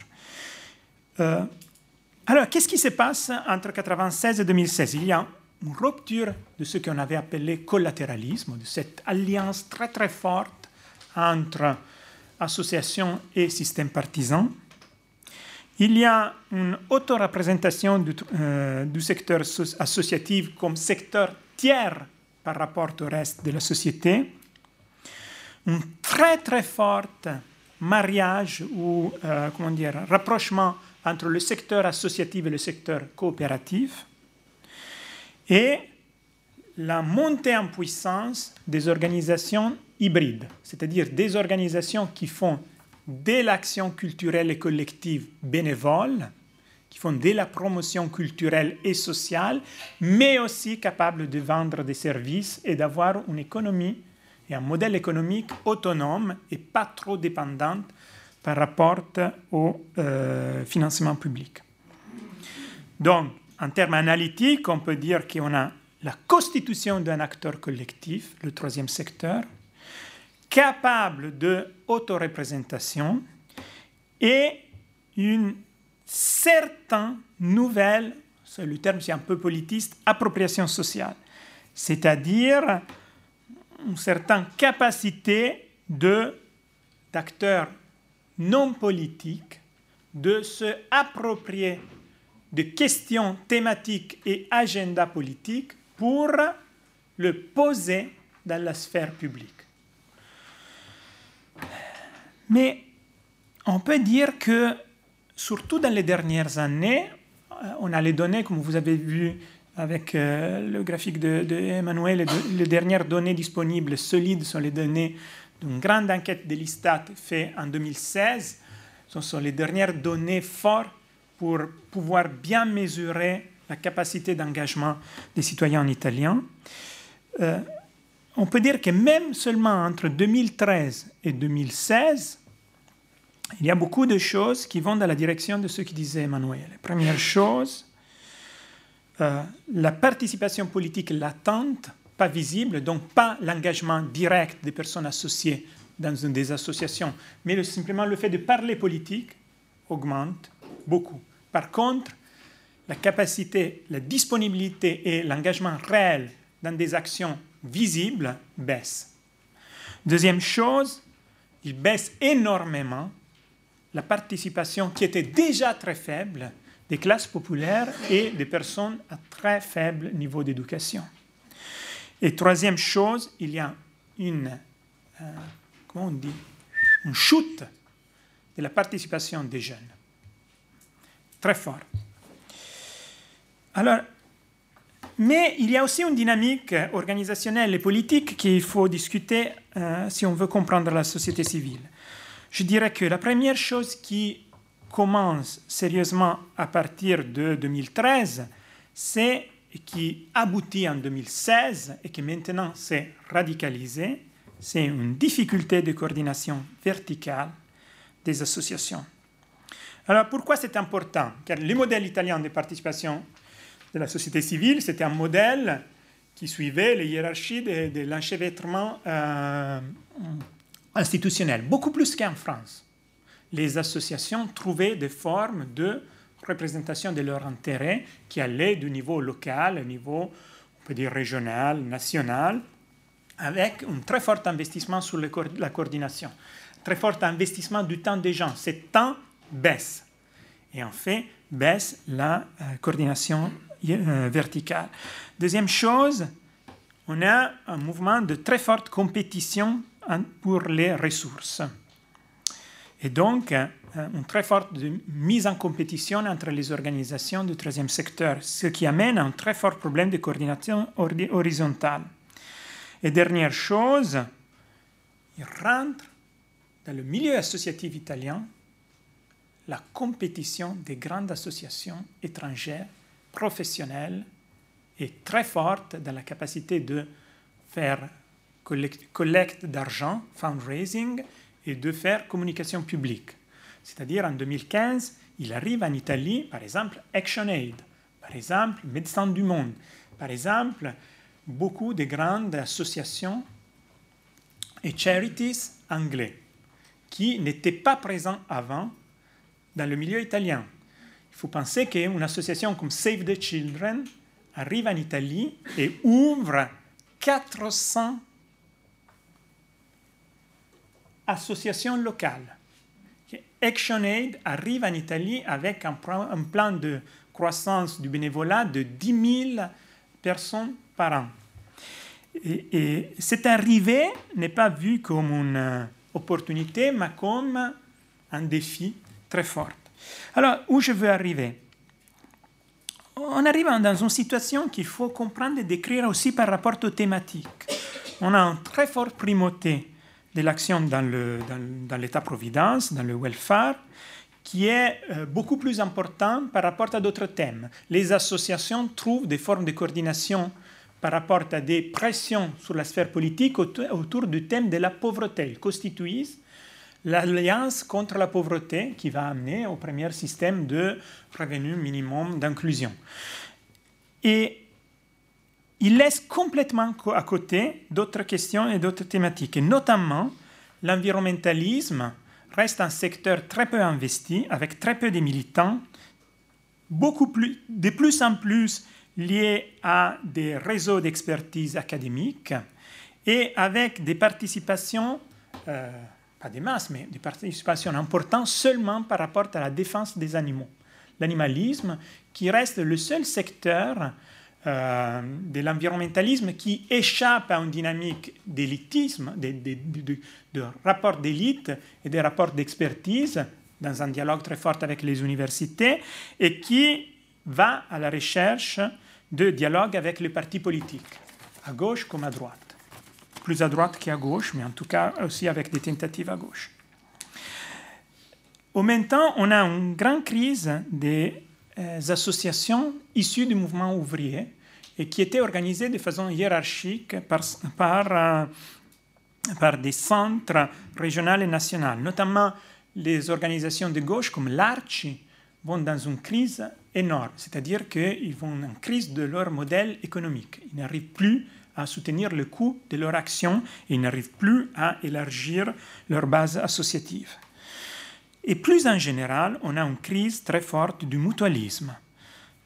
Petite, les réponses en termes d'action mutuelle sont très faibles sont beaucoup plus faibles que dans les années 90 et 2000, avec très peu de services, très concentrés dans le nord et une vraie, euh, comment dire, sortie par rapport aux quartiers ouvriers des villes euh, appauvries, surtout du Mezzogiorno. Dans ce contexte, il y a un nouveau protagonisme des évêques, c'est-à-dire que les évêques que... Donc pas l'Église dans l'ensemble, mais surtout par rapport à l'élite euh, du pouvoir des évêques, ils réinvestissent beaucoup plus qu'avant la société civile avec des vraies campagnes, plutôt de succès sur deux terrains qui, ont été de moins en moins investis par les associations traditionnelles ou les nouvelles associations. Le premier terrain, c'est euh, le terrain de l'écologie. Et le deuxième terrain, c'est le terrain de la justice sociale, où la crise de la gauche, et surtout de la gauche sociale, a laissé de la place pour des stratégies de communication et de positionnement très fortes de la conférence épiscopale italienne.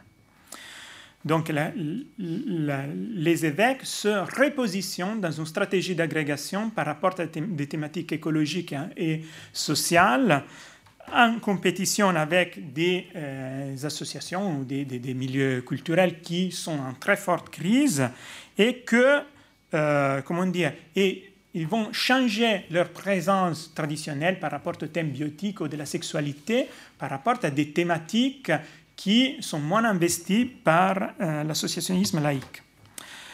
C'est dans ce cadre qu'on comprend aussi un moment révélateur de la dynamique de la société civile qui est la crise euh, et la gestion de la question migratoire. C'est sur la question migratoire que le mouvement associatif dans sa pluralité se propose et c'est là qu'on voit les, éléments de force et de faiblesse des, transformations que je viens de décrire.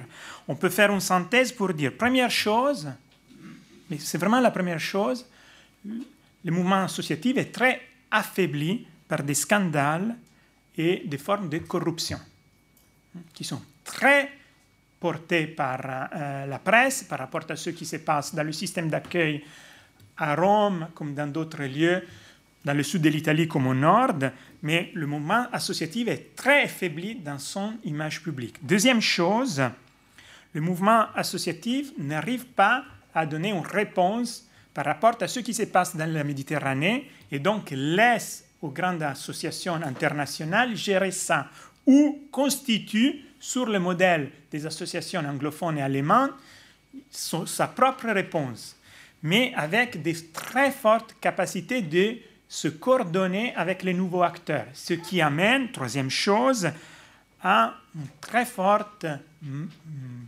mm, comment dire, à une communication très fortement maladroite dans l'espace public et dans l'espace des nouveaux, nouveaux, médias.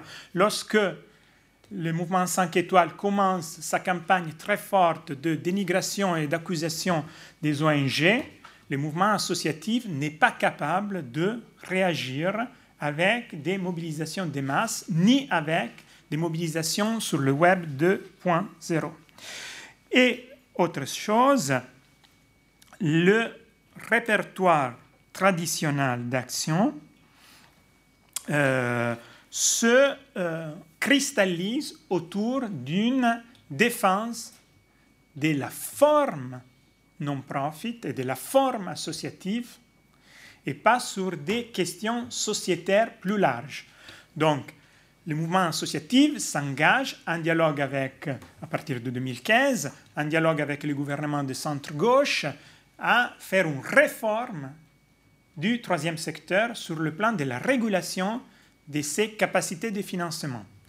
Et il se désengage par rapport à d'autres grandes questions euh, euh, comment dire, sociétaires dans un mouvement de ce que les anglophones appellent commercialisation, c'est-à-dire dans un mouvement de recherche de formes de hybridation avec le marché plus poussé. C'est dans cette situation que la question migratoire constitue un moment de très forte rupture entre le secteur associatif et le centre-gauche, et notamment avec le Parti démocratique. C'est-à-dire qu'un un mouvement associatif qui était capable de produire des réponses localisées à des problèmes de détresse des immigrés, des réfugiés, des demandeurs d'asile, et qui était incapable de donner des réponses, euh, comment dire, sur le plan de la communication et de la mobilisation des masses à la critique aux ONG, cherche des alliés dans le gouvernement de centre-gauche. Et même certaines associations traditionnellement de centre-droite regardent au Parti démocratique comme un interlocuteur pour faire ce qu'eux, ils n'arrivent pas à faire.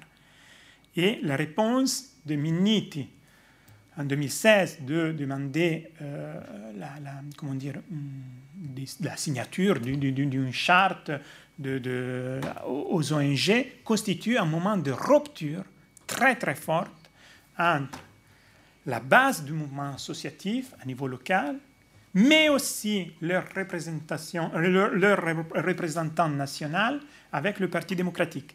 C'est un moment d'une violence qui même pas au temps de la guerre au Kosovo avec les décisions de D'Alema de euh, procéder à un engagement, de guerre de, de l'Italie était jamais tellement fort.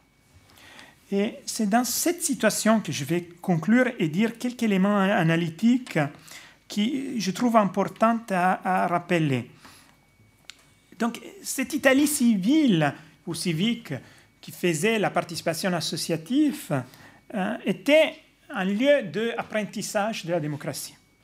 Et ça reste un lieu d'apprentissage de la démocratie.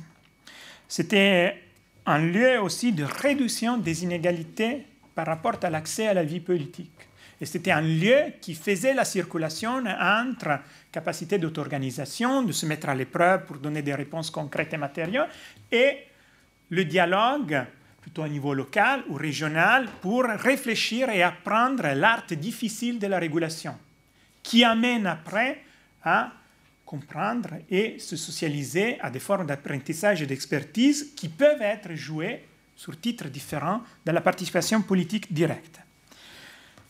Là, ce que nous on, observe, c'est un dialogue interrompu avec la politique, un dialogue interrompu avec les médias et un dialogue difficile avec l'académie. L'académie cherche le mouvement associatif sur un registre seulement critique et n'aide pas le mouvement associatif à reprendre une dimension stratégique.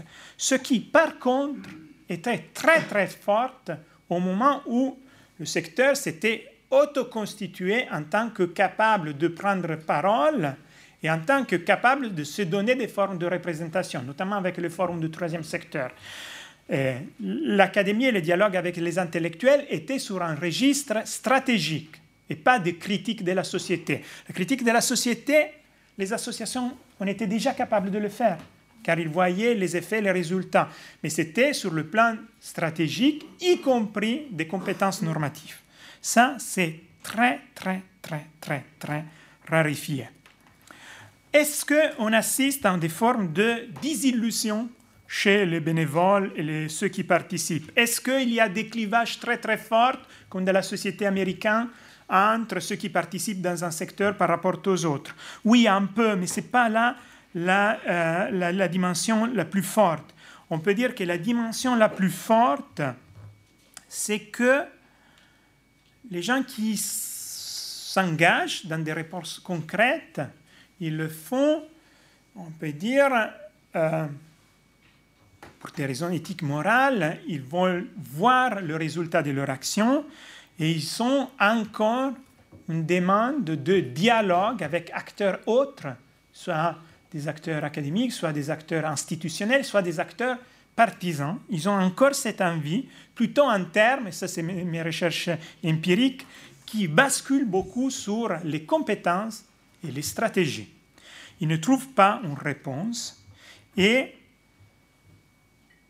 le changement majeur qu'on observe, c'est la rupture de ces alliances hétérogènes qui étaient formées avant entre le secteur associatif, les gouvernements locaux et quelquefois des mouvements sociaux. Cette alliance était très importante pour une raison structurelle, c'est-à-dire que les villes tout seules n'étaient plus capables de représenter ces intérêts territoriaux et qu'ils cherchaient dans des alliances avec les associations une capacité de reprendre la parole pour faire plus de pression sur les gouvernements régionaux et nationaux autour des questions de régulation des matières, de plusieurs matières. Tout ça est allé profondément en crise à partir de 2016. Donc, les réseaux associatifs qu'on voit aujourd'hui sont des réseaux qui restent plutôt compétents, qui sont toujours dans la difficulté d'agréger un nombre important de personnes, qui ne défectionnent pas, mais qui sont en difficulté dans leur capacité de faire agrégation entre acteurs. Ils sont très fortement en compétition entre eux. Ils ont maturé ce qui est, dans le langage de la science politique, on appelle identity shift, un changement d'identité beaucoup plus pragmatique, moins lié à des grandes narrations. Ça fait longtemps qu'il se passe comme ça, mais aujourd'hui c'est beaucoup plus fort. Et pour se thématiser, c'est signifié par les acteurs en tant que recherche de crédibilité et de capacité de dialogue avec la population les associations thématisent aujourd'hui leur capacité de réponse concrète, pas seulement comme le problème de donner une réponse concrète au problème, mais comme une capacité de reprendre, de regagner de la crédibilité. C'est-à-dire que la thématique la plus importante qui émerge de la recherche empirique, qualitative et quantitative sur le secteur associatif en Italie est personne nous aime plus. Les associations, ils se vivent comme marginalisées, comme contre-culturelles, comme hors d'une sensibilité commune.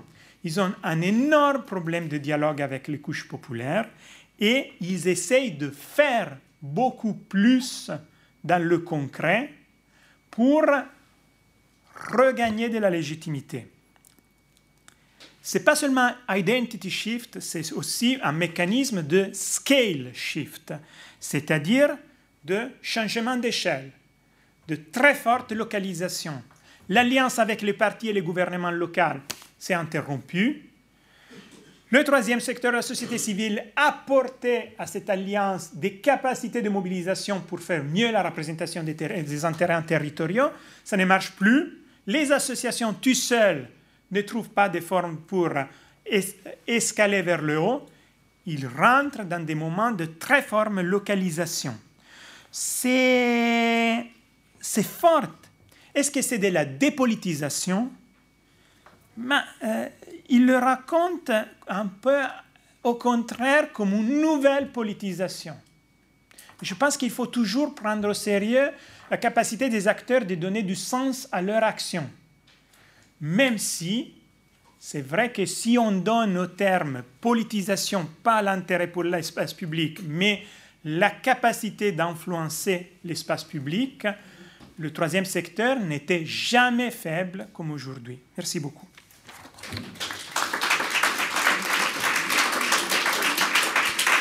Merci beaucoup Thomas Vitale. Euh, avant de lancer la discussion, on va dire au revoir à Jacques Le Cacheux qui doit euh, partir pour donner un cours.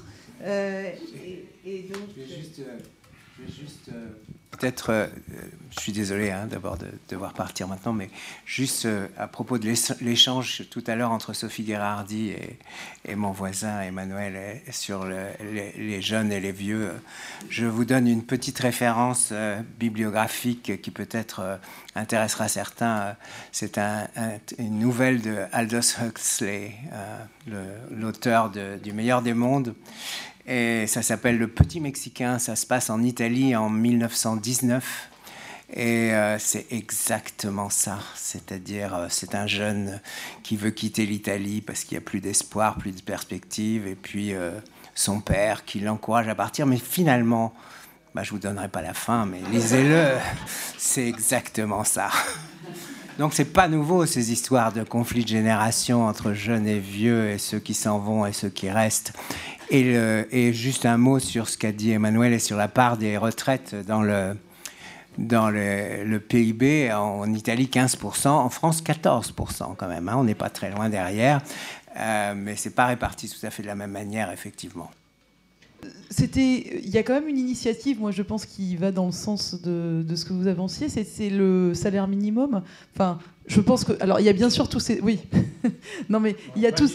On, peut discuter. Il y a tous ces contrats qui sont, qui sont là, mais c'est vrai que je ne l'ai pas mentionné aussi dans mon exposé, c'est pour ça que je voulais en parler. C'est que cette initiative de salaire minimum, alors bien sûr, il faut voir quelles en sont les caractéristiques, mais en tout cas, pour pas mal de contrats précaires, ça pourrait permettre euh, à un certain nombre d'emplois très mal rémunérés d'avoir au moins une indexation sur un salaire euh, décent qui serait défini comme un salaire minimum. Et comme je sais que les discussions sont à l'œuvre, notamment pour le budget 2020, voilà, c'était un point que je voulais juste nature à changer quelque chose dans la mobilisation de la société italienne? Moi, moi, moi, je pense que très peu. C'est-à-dire que, euh, voilà, bien évidemment, bien évidemment que euh, euh, par rapport au... Bon, il change un peu la modalité de faire des acteurs il, change, la nature de certaines formes de mobilisation. Ça reste que euh, les formes qui sont plus capables d'agrégation restent très, très physiques, très concrètes. Je vous donne un exemple. Par exemple, l'Italie a beaucoup développé les soi-disant social streets c'est-à-dire des formes de mobilisation par rapport à Facebook pour euh, discuter et prendre en charge des questions liées à roue. Euh, en fait, euh, on, a un peu analysé où sont ces roues. Elles sont seulement dans certaines villes et dans les villes sont seulement dans certains quartiers. Les quartiers sont les quartiers les plus riches et dans les quartiers plus riches, les roues qui se mobilisent par rapport à Facebook sont les roues les plus riches. Et chez ceux qui se mobilisent sont surtout des personnes qui viennent d'arriver depuis 5 ans en moyen dans la roue et sont des personnes qui sont bien cultivées et ils se mobilisent pour discuter un peu les problèmes très concrets de la roue et après des petites mobilisations dans la roue, ils vont établir des associations et ils vont faire des repas partagés et ils vont faire des réunions et des moments de jeu de convivialité. Donc, ça change quelque chose, oui, un petit peu dans, comment dire, dans le début. Après, ça prend une forme associative ordinaire. Mais la structure reste toujours la même. C'est des mais on le retrouve partout à Barcelone, c'est toujours la même chose. C'est les lieux qui sont un peu plus centrales, qui se donnent des capacités de réponse, qui vont établir des formes de convivialité et de mutualisme et euh, en absence d'alliances plus courageuses et plus hétérogènes, il y a très peu de redistribution. Donc, euh, Nadia Rougnan, Banque de France. Euh, je me permets de retourner ce qu'a dit M. Ferragina concernant la libéralisation du marché du travail. Donc, vous avez parlé de flexibilité.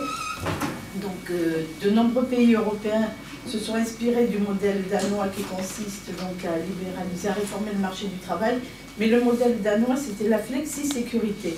Et le tort des pays qui récemment veulent réformer le marché du travail, c'est qu'on n'a retenu que la flexibilité et non la flexi-sécurité. Je sais pas ce que vous en pensez. Oui, donc Pierre Fressange, le HESS. Euh, c'était, euh, on, a parlé tout à l'heure du, euh, de la faible protection sociale qui existe en, Italie. je voulais juste savoir si, c'est plutôt pour Monsieur Ferragina, juste savoir si la famille jouait encore un, un rôle d'amortisseur social comme ça l'a été, j'allais dire dans le passé, mais enfin un passé assez récent quand même. Merci ce qui est intéressant, c'est que la deuxième table ronde demande la parole, parce qu'il y a Marc Lazare et Ilvo Diamanti qui voudraient intervenir. Euh, seulement pour euh, préciser euh, à propos d'une question, c'est-à-dire le rapport des Italiens, je parle de perception, hein, face au travail. Alors, c'est vrai, en Italie, les choses ne marchaient pas bien mais les Italiens euh, ne l'aperçoivent pas. C'est-à-dire, il y a, euh, par exemple,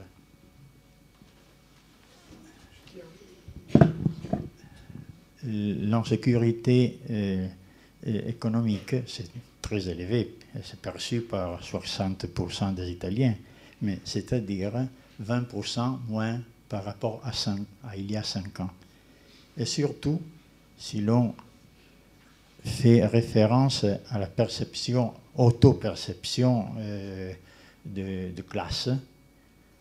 Désormais, 52% euh, des Italiens se, se perçoivent comme de classe moyenne, c'est-à-dire euh, par rapport à 10% plus par rapport à 3 ans, il y a 3 ans. Il y a une inversion. Une inversion ceux qui se posent euh, au, niveau le plus bas de l'échelle sociale, euh, désormais sont moins que ceux qui se disent de classe moyenne.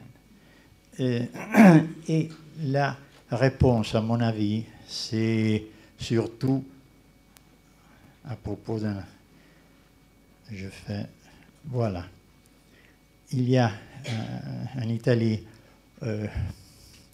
28% de personnes qui se disent euh, satisfaites, euh, de la situation économique du pays. Mais il y a 64% des Italiens qui se disent satisfaits de la situation économique de la famille. De sa propre famille, oui. même parce que le dernier, c'est-à-dire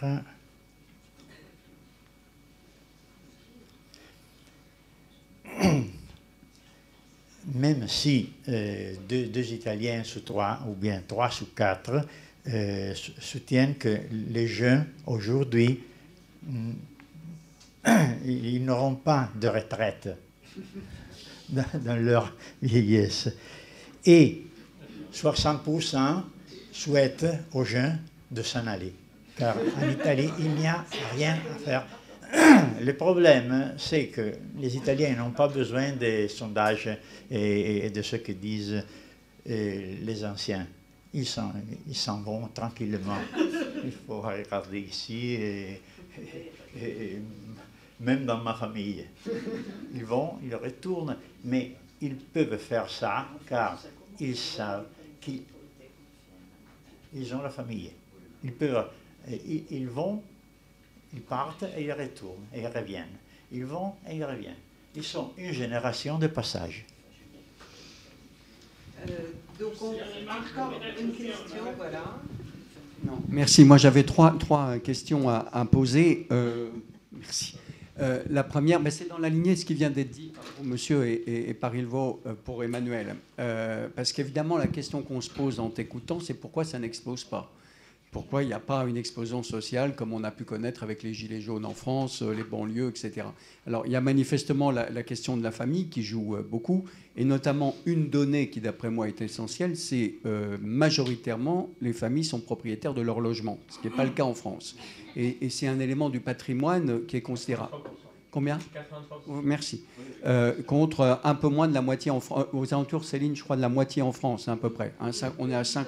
Coutume un peu de dire que les ménages italiens sont riches et que l'État est pauvre. Voilà. Donc, et, non, mais c'est ce que vient de nous dire. Euh, que vient de nous dire Ilvo. La deuxième raison, euh, en, dehors de ça, ça peut être, je veux dire, pour le fait que ça n'explique pas, je, te soumets la question, le travail au noir, dans le sud, la criminalité organisée, qui est quand même un élément euh, euh, important, euh, comme facteur justement, j'allais dire, d'amortisseur social. Non pas que je veuille défendre la mafia, hein, mais comme explication justement du fait que ça n'expose pas. Mais on t'entendra là-dessus.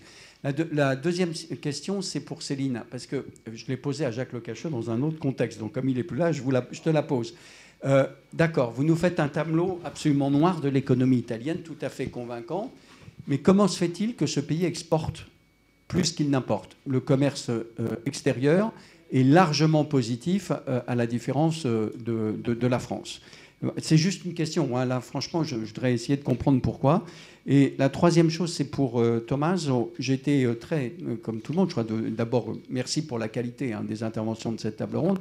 Mais il y a beaucoup de liens avec ce qu'on va voir dans la deuxième partie. Mais Thomas, sur la question écologique, effectivement, c'est étonnant, euh, cette faiblesse de la mobilisation associative de l'écologie. Ça n'a pas toujours été comme ça, historiquement, mais bon, dans les années 70, il y avait eu un, premier développement avec la Lega Ambiente et d'autres différentes organisations.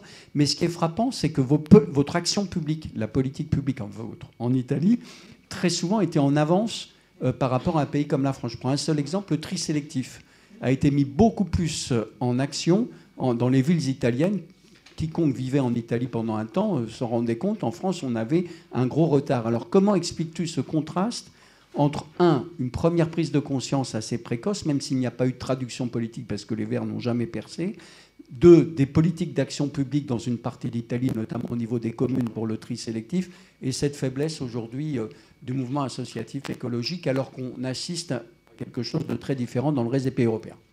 Alors, j'irai vite sur certaines questions. Sur d'autres, euh, je ne sais pas, pour aller vite, il faut peut-être passer la main parce qu'il faudrait euh, euh, répartir de la grande histoire du pays. Donc, sur la flex security, ou flex sécurité, donc la Danemark, c'est une grande exception.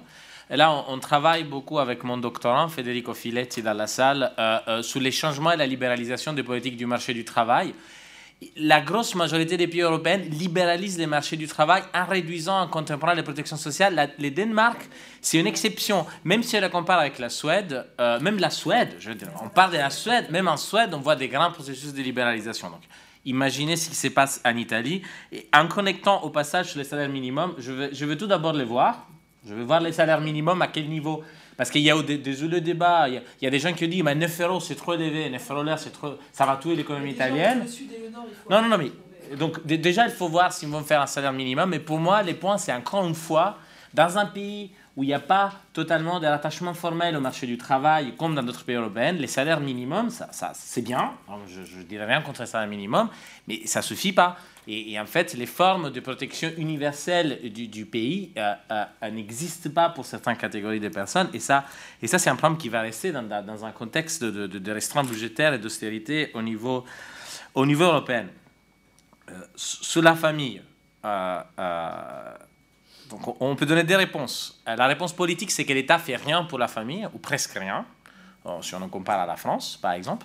Si on part de la famille, famille bon, la famille fait beaucoup mais ça, encore une fois, si ça amortit euh, certaines des choses que je montre au niveau de la précarité et machin, parce que souvent, je sais pas, je fais toujours l'exemple de ma cuisine qui est précaire, mais son père lui a acheté un appartement à Rome, voilà, schéma classique. Ça, ça, ça relève de l'anecdote. Il y, a un gros problème en fait en Italie en termes de distribution du revenu de ce point de vue-là, parce que toujours la réponse que je donne euh, à, mon oncle, c'est de dire, mais moi, j'étais taxerais à un tel niveau de pouvoir redistribuer cet argent sur tous les jeunes italiens. Donc en fait, il y a un problème que cette force de la famille, ce qui est bien pour certains gens, ça constitue euh, à notre tissu de, construction inégalitaire à l'intérieur du pays. Et c'est vrai que même les gens qui départent de l'Italie, après, il y a, a personne et personne qui départ de l'Italie. Il y a beaucoup d'immigration qualifiée, mais aujourd'hui, il y a migration de tous les types, hein. même s'il y en a moins, mais il y en a beaucoup. Il y a beaucoup de gens qui partent pour faire les serveurs. Donc, à l'intérieur de ça, il y, a, des gens qui sont migrants. Moi, j'ai une famille qui m'a permis d'étudier, machin. Je, je, suis migrant, je suis professeur à Sciences Po. Euh, et il y a d'autres gens qui sont migrants dans des conditions très négatives. Donc, en fait, l'effet que beaucoup est laissé et délaissé à la famille, ça sauve des personnes, mais ça constitue un autre facteur d'inégalité parce que c'est souvent lié aux pensions. Euh, et, à, la, possibilité que les gens ont d'accumuler euh, dans un système euh, aux années 80, bon, sur, lequel on a déjà dit, mais je ne vais, pas, vais pas trop revenir. Pour ce qui concerne donner d'opinion, je ne vais rien dire parce que bon, le, professeur Diamant il a beaucoup plus d'autorité que moi à parler de ses arguments. Pour ce qui concerne ce qu'il me dit Marc, euh, Marc, sur, la maison, en fait, c'est une des choses, en fait, en fait la, discrépance qu'on voit toujours entre l'Italie des chiffres économiques, les économistes qui disent mais ces pays, ça euh, ça marche pas, et l'Italie qui résiste et tient ça, c'est fait sur une économie pré En fait, en fait l'Italie résiste sur des ressources pré-capitalistes. Bon, je, dirais euh, en toute simplification, c'est-à-dire que les Italiens, ils ont cumulé des assets, et c'est des gens qui... Assets, je sais pas comment dire en français.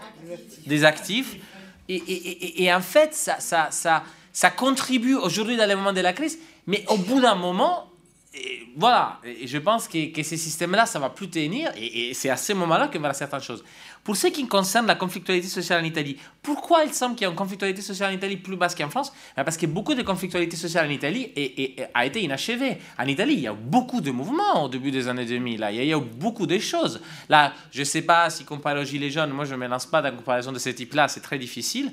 Mais en Italie, il y a beaucoup de conflictualité, sociale et les gens sont, de plus en plus déçus. Ça fait un peu les pères avec ce que Tommaso disait euh, euh, sur l'associatif.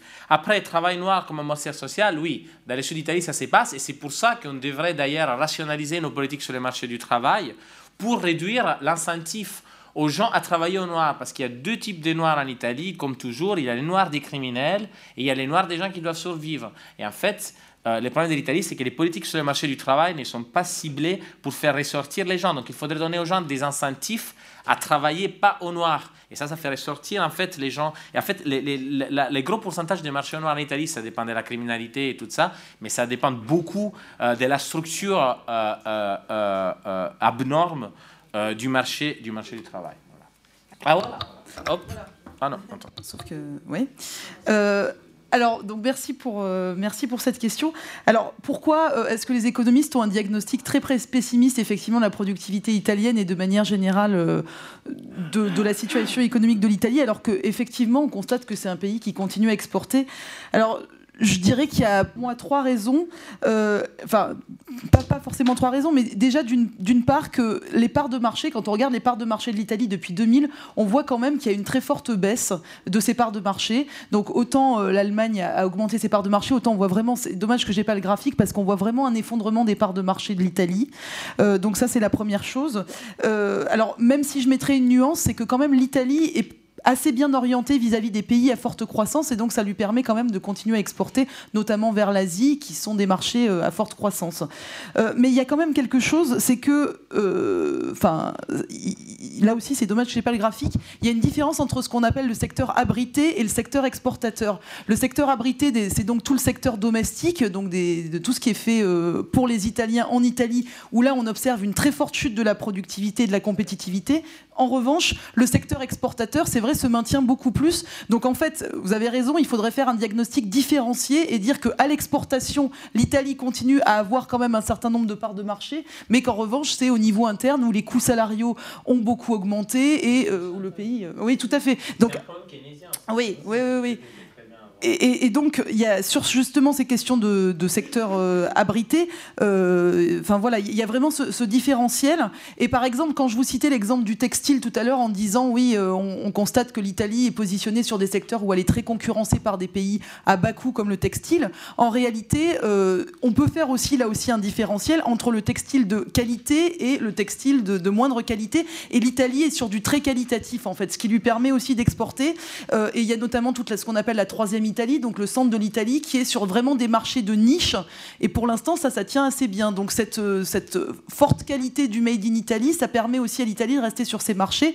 Et un dernier point que je voulais aborder, c'est celui du partage, ce qu'on appelle le partage volume-prix, c'est-à-dire qu'on reconnaît en tant qu'économiste qu'il y a certainement un mauvais euh, partage. Quand on, mesure la, valeur ajoutée en Italie, on reconnaît qu'il y a certainement un mauvais partage entre ce qui relève du prix et ce qui relève du volume. Et donc en fait, qu'on n'estime pas assez l'effet qualité et qu'on aurait tendance sans doute sur le textile, par exemple, à considérer qu'on est sur du textile moyen, alors qu'en fait, il y a une vraie qualité qu'on n'inclut pas dans les statistiques.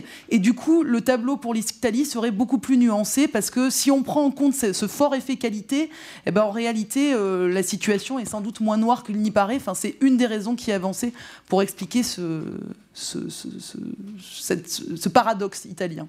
Voilà. En fait, oui, mais c'est très compliqué au niveau statistique. Alors là, je vous renvoie à toutes les littératures sur le partage volume-prix, arriver à faire la différence entre. Parce que ce qu'on mesure sur les exports, ce qu'on mesure, c'est le, prix, un coût auquel on vend. Mais ce qui est très difficile après dans les statistiques, c'est de savoir ce qui relève du volume et ce qui relève du prix. Donc voilà, ça, c'est la question des statisticiens. Thomas, rapidement.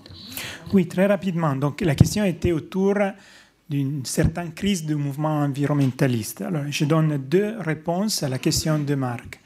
La première, c'est une réponse structurelle, c'est-à-dire dès que le mouvement environnementaliste est, né en, Italie, il a été analysé euh, dans ses relations de réseau avec la belle euh, interprétation qui a donné euh, Mario Diani, qui parlait de île dans l'archipel. Qu'est-ce qu'il voulait dire? Il voulait dire que les organisations vraiment, vraiment, vraiment environnementalistes, où là, il y avait une élaboration et un engagement prioritaire sur les questions environnementales étaient des îles, pas très forts, mais très bien connectées avec un archipel riche et florissant. Donc la force de l'environnementalisme italien était sa capacité à établir amitié, solidarité et euh, réciprocité avec le reste du secteur associatif. Et cette capacité qui était très forte était aussi faite par des brokers très très importants. Il ne faut pas oublier que la, la Lega Ambiente, donc la Ligue de l'environnement, donc la plus grande association environnementaliste italienne de masse avec une participation, était née dans l'Arci, qui était la structure à gauche d'organisation de la socialité de la convivialité. Donc, c'était cette capacité de faire réseau par rapport à d'autres acteurs qui faisaient du sport, qui faisaient euh, les enfants, qui faisaient la solidarité, la culture, qui, qui a fait la force de l'environnementalisme italien. Lorsque ce milieu réseau archipel passe à fondre, mais il se regarde un peu l'ombri, euh, l'environnementalisme tombe, car il ne joue pas ses forces à soi-même. Deuxième réponse, tout le secteur associatif pour survivre dans la situation qu'on vient de décrire, que c'est une situation structurelle de baisse de la dépense étatique à tous les niveaux à soutien des infrastructures, y compris des infrastructures sociales, des services, y compris des services sociaux et culturels, le secteur associatif, pour résister, doit se commercialiser et hybridiser. Donc l'environnementalisme par rapport aux autres, c'est beaucoup commercialisé et beaucoup poussé dans une situation qui n'est pas vraiment hybride, mais qui était de très très forts liens avec les universités les centres d'expertise sur des questions techniques sur lesquelles il est arrivé à un niveau d'excellence et de qualité énorme, mais il a perdu capacité d'agrégation.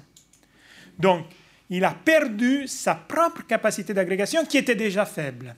Donc, on a beaucoup d'espérance sur les nouveaux donc les jeunes qui arrivent avec d'autres mindsets, d'autres représentations et qui posent la question du conflit intergénérationnel en tant que question environnementale. Mais la faiblesse de, l'environnementalisme est là, est dans la structure. Merci beaucoup. Je crois qu'on va être obligé d'interrompre. Euh, Bonjour à tous. Alors nous allons commencer maintenant la deuxième table ronde on laisse un peu de temps pour que les retardataires puissent arriver. Euh, la deuxième table ronde, donc consacrée à la politique, qui est, qui est peut-être la partie aussi la plus hum, surprenante, disons, de, la, de ceux dont nous parlons. Parce qu'il faut reconnaître que l'Italie reste à bien des égards un pays politiquement très créatif. On l'avait vu avec, euh, le, avec le gouvernement entre la Lega et les Cinque Stelle, avec Giuseppe Conte, qui à l'époque semblait un espèce de palichon, euh, marionnette, homme de compromis qui venait d'on ne sait pas trop où, euh, etc. Et qui finalement s'est affirmé d'une certaine façon, puisqu'il a réussi à survivre, et qui maintenant préside, donc, comme vous le savez tous, un gouvernement de centre-gauche avec le Parti démocrate et euh, un mouvement 5 étoiles sérieusement étrié et ébranlé. ça a été un été de dupes assez étonnant, on a vu euh, Salvini, Matteo Salvini ouvrir une crise à la plage, convaincu qu'il y aurait des élections anticipées, ayant reçu les accords implicites, même explicites, euh, de Zingaretti du Parti démocrate, et qui finalement a tout raté grâce à l'autre homme fort avec lui du panorama politique italien d'aujourd'hui, qui est Matteo Renzi, qui, tout en étant un peu sur l'aventin, a été le grand manœuvrier de la crise de cet été et donc de cette situation étonnante de ce gouvernement créé pour faire barrage à la Ligue et pour éviter des élections anticipées. Alors politiquement, l'Italie est d'autant plus intéressante que, comme l'a rappelé très bien Marc Lazare dans l'introduction, ben, ce qui se passe en Italie, ce que l'on voit en Italie, est en général des choses qui ensuite, d'une manière ou d'une autre, arrivent dans le reste de l'Europe. On l'avait vu avec le fascisme et dans beaucoup d'autres cas. Alors nous allons donc arriver à cette table ronde avec nos quatre intervenants, auxquels je demande de parler, si c'est possible, pas plus d'un quart d'heure dans un premier tour de table, de telle manière qu'ils puissent ensuite se répondre dans un second tour de table, et ensuite nous passerons euh, à, vos questions. Alors je présente brièvement euh, nos intervenants. Donc, dans l'ordre d'ailleurs où ils vont parler, il y a Giovanni Orsina de l'Université de la Louis, qui va expliquer les racines de cette crise, de, cette situation politique particulière. Ensuite, Sofia Ventura de Sciences politiques de Bologne, qui va analyser plus spécifiquement la crise des partis. Ilvo Diamanti, euh, professeur de sociologie dans, à Urbino, euh, dans un numéro où il excelle avec les cartes électorales, les nouvelles cartes de l'Italie électorale. Et ensuite, Marc Lazare nous donnera les conclusions et les défis, notamment vis à -vis de l'Europe, auquel doit répondre l'Italie. Donc on va commencer avec Giovanni Orsina. C'est à vous la parole. Donc vraiment un quart d'heure de telle manière qu'on ait le temps d'un second tour de table. Absolument. Euh, merci, merci bien, merci bien pour cette invitation. Et, j'essaierai de donner une un, très brève image des, on peut dire, des racines historiques de la crise italienne. Je pense que très brièvement, il y a euh, trois euh, raisons principales de la crise italienne. La première, c'est la faiblesse des institutions, qui était balancée par la force du parti politique, mais euh, du début des années 90 n'est pas plus balancée par la force des partis politiques. Et, l'incapacité, l'incapacité de réformer les institutions. La deuxième racine, la deuxième raison et euh, le sentiment d'antipolitique, d'hostilité à la politique qui est très fort euh, en Italie, euh, qui a à voir avec la perte de crédibilité des institutions et des politiciens, qui est liée à la faiblesse générale de la politique, qui, qui a perdu un peu sa capacité de euh, contrôler la société, contrôler l'économie, et qui a été, on peut dire, investi par des logiques qui ne sont pas politiques qui sont euh, morales, juridiques, judiciaires, économiques, etc. Et la troisième est, on peut dire, en tendance à faire de la politique un bouc émissaire, une sorte de bouc émissaire pour tout ça qui ne marche pas dans les pays. Et la troisième raison de la crise, c'est la difficulté d'harmoniser euh, l'intérêt du pays avec l'extérieur, avec les règles européennes. Euh, bien sûr, il a cette idée en Italie euh, qui remonte à la fin des années 70, qui l'Italie a, besoin d'un vincolo externo, d'un borne extérieure, contrainte extérieure pour fonctionner. Et l'Europe, bien sûr, cette contrainte. Mais il y a un problème là et l'idée que euh, la contrainte extérieure euh, pouvait être euh, une faisant un instrument de la civilisation du pays a échoué. Et ça est la, la troisième dimension de ces problèmes. La faiblesse institutionnelle, le sentiment antipolitique qui est très répandu dans les pays et la, on peut dire l'échec de, du contraint extérieur. Euh, ces très raisons, ces très causes euh, commencent à être, euh, à être visibles euh, au début des années 90 et, le moment où cet élément euh, devient véritablement fort. Mais euh, on peut dire que la saison bipolaire, le moment où l'Italie devient un système politique bipolaire après euh, 1994, euh, avec Berlusconi bien sûr, et le, le, système politique qui est fondé sur Berlusconi d'une part, d'une partie et l'anti-berlusconisme de l'autre partie, euh, on peut dire qu'il y a une solution provisoire à ce problème. Euh, une solution qui échoue encore une fois en 2011 avec la, crise de la dette souveraine et l'avènement du gouvernement Monti. Je pense que la crise de 2011-2013 est, une, on peut dire, un, un, selon deuxième étape de la crise qui commence dans les années euh, 90. Il y a les mêmes problèmes sont là, euh, les mêmes questions sont là, il y a un moment où le problème euh, devient visible, début des années 90. Il y a un moment où le système politique bipolaire essaye de, on peut dire, congeler ce problème, mais 2011, ces problèmes, les mêmes problèmes, la faiblesse des institutions, les problèmes européens, l'antipolitique, deviennent importants encore une fois et crée encore une fois un moment de, euh, de, crise, de crise politique. Je pense que cette, cette idée, euh, on peut dire, ces euh, tableaux très, très rapides, euh, peut expliquer euh, le succès électoral du mouvement 5 étoiles en 2013. Il y a, je pense, deux, des raisons plus importantes qui sont l'antipolitique. Manque 5 étoiles, c'est une fille de l'antipolitique, de l'hostilité envers les institutions politiques et la classe politique professionnelle. Et le deuxième élément euh, qui explique euh, le succès du mouvement 5 étoiles, c'est euh, le, gouvernement Monti, cette sorte de commissaire européen qui a géré l'Italie pendant 2012. Et, et il est très clair que le mouvement 5 étoiles monte dans les sondages pendant 2012 avec, avec le gouvernement Monti. Il y a un lien très, très étroit euh, là. Euh, les mêmes raisons euh, peuvent aussi expliquer la croissance de la Ligue dans les sondages qui commencent plus ou moins environ 2014.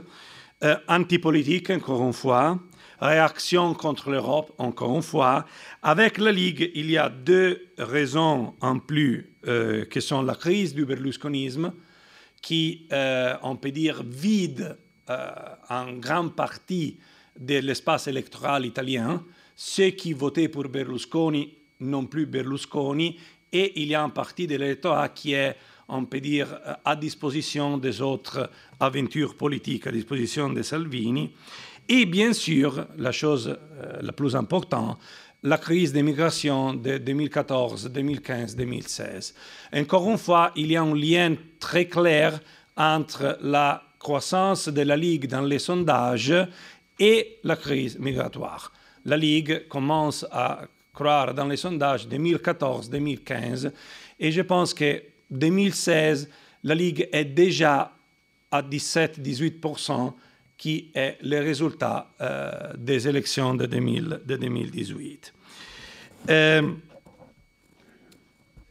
ça euh, explique, on peut dire, ces euh, raisons, ces très causes peuvent expliquer la croissance électorale, le succès électoral du mouvement 5 étoiles et de la Ligue, et peuvent expliquer les résultats des élections de 2018, l'impossibilité de résoudre, confronter ces trois causes euh, principales. Euh, les gouvernements entre la Ligue et les, mouvements 5 étoiles sont, on peut dire, la, la, la conséquence de cette cause et de l'impossibilité de résoudre cette cause. Et je pense que euh, la démonstration de l'importance et de la profondeur, euh, de profondeur de cette cause est dans le fait que euh, pendant les 14 mois du gouvernement populiste de la Ligue et de moins 5 étoiles, le consensus envers le gouvernement et envers les partis de la majorité est toujours plus que 50% il n'y a pas une véritable crise de consensus envers le gouvernement et l'addition euh, du consensus de deux partis euh, de la majorité est toujours environ 50%. Même si, bien sûr, il y a un changement parce que euh, les, suffrages vont, le consensus va du moment 5 étoiles à la Ligue, mais l'addition est toujours environ 50%. Euh, Et ça veut dire que les causes, les racines de cette rébellion populiste sont des racines profondes, sont des racines importantes. Ce n'est pas seulement un moment, on peut dire, de crise spirituelle à la Benedetto Croce. Euh, il, y a, il y a euh, quelque chose de, profond là. la crise du mois d'août 2019, la crise de ce gouvernement, euh, je pense, peuvent être expliquées euh, avec la, on peut dire, la rébellion antipopuliste euh, de l'establishment européen et européiste, qui bien sûr est une conséquence des résultats des élections européennes. Salvini, la Ligue, gagne l'élection européenne en Italie mais perdre les élections européennes en Europe. Ça, c'est, la, on peut dire, la contradiction. Et le fait que les populistes et Salvini ont perdu les élections européennes donne de la force à l'establishment européen et européiste pour essayer de faire quelque chose en Italie. Et il y a des mouvements après les élections européennes qui sont, je pense, assez clairs. Euh, une, une, idée d'essayer de, changer le gouvernement et peut-être euh, de, euh, euh, de, pousser Salvini à l'opposition. La deuxième raison de la crise, c'est la compétition à l'intérieur du champ populiste. Et bien sûr, il y a un problème là. Il y a une, le champ populiste est, est, clivé, il y a une ouverture là, et, qui est bien sûr liée à la force de la Ligue et l'habilité de la Ligue de prendre, de voler le consensus au moment 5 étoiles, qui crée des tensions dans les champs populistes et qui euh, crée cette coupure dans les champs populistes dans la campagne électorale pour les élections européennes. Et bien sûr, il y a une troisième raison qui est l'erreur les, plusieurs erreurs de Salvini qui, on peut dire, activent la coupure à l'intérieur du champ populiste, cette rébellion euh, du champ antipopuliste contre le gouvernement. Et, et ça, c'est, je pense, l'explication euh, de la raison pourquoi il y a un gouvernement populiste, il y a un gouvernement populiste qui a euh, beaucoup de consensus, il y a un gouvernement populiste qui n'a pas perdu de consensus. Il y a un gouvernement populiste qui a des racines profondes et, solides hein, et, importantes, mais ces gouvernements populistes ne survivent pas parce qu'il y a un problème de, rébellion de la, de l'environnement contre ce gouvernement-là, et il y a une coupure à l'intérieur, une compétition à l'intérieur du champ populiste. Et il y a bien sûr un élément qui va dire, de conjoncture qui sont les, erreurs, les erreurs de, de Salvini. Euh, cela étant dit, si ça c'est, on peut dire, les trois causes qui, je pense, sont, euh, qui expliquent euh, la rébellion populiste italienne, qui vient, comme j'ai dit, les, causes, les, trois causes qui viennent du début des années 90, qui ont, on peut dire, 25 ans de vie. la, la, crise de la République bipolaire qui essayait de confronter les trois causes, la crise en 2011, euh, les, problèmes, les trois problèmes qui sont devenus plus importants encore de 2011 à 2013, qui ont porté la rébellion populiste, et la raison euh, pourquoi la rébellion populiste n'a pas été capable de gouverner et de survivre en tant que rébellion populiste. Si ça, c'est, on peut dire, les, les tableaux général, très, très rapidement. Euh, quelle est la situation maintenant, après cette histoire? Quelle est la... Cette histoire peut nous dire quoi sur la situation d'aujourd'hui? La première chose, je pense, euh, est que euh, si 50% des Italiens est resté avec les partis populistes, avec le gouvernement populiste, comme je dis, ça veut dire qu'il y a des racines et que c'est très difficile que l'opération de cet été qui a porté à un, un nouvel gouvernement Conte va résoudre ce problème. Maintenant, il y a beaucoup de discussions sur le dessin du mouvement 5 étoiles de Di Maio. Le problème n'est pas le mouvement 5 étoiles. Le problème sont les électeurs du mouvement 5 étoiles. Le problème, c'est ce que les Italiens, les électeurs italiens veulent. S'il y a une rébellion populiste qui a des raisons profondes qui ne sont pas très simples à résoudre. Deuxième, euh, on peut dire, euh, leçon sur, sur le présent de l'histoire, que les trois problèmes que euh, dont j'ai parlé ne sont pas résoudre de tout.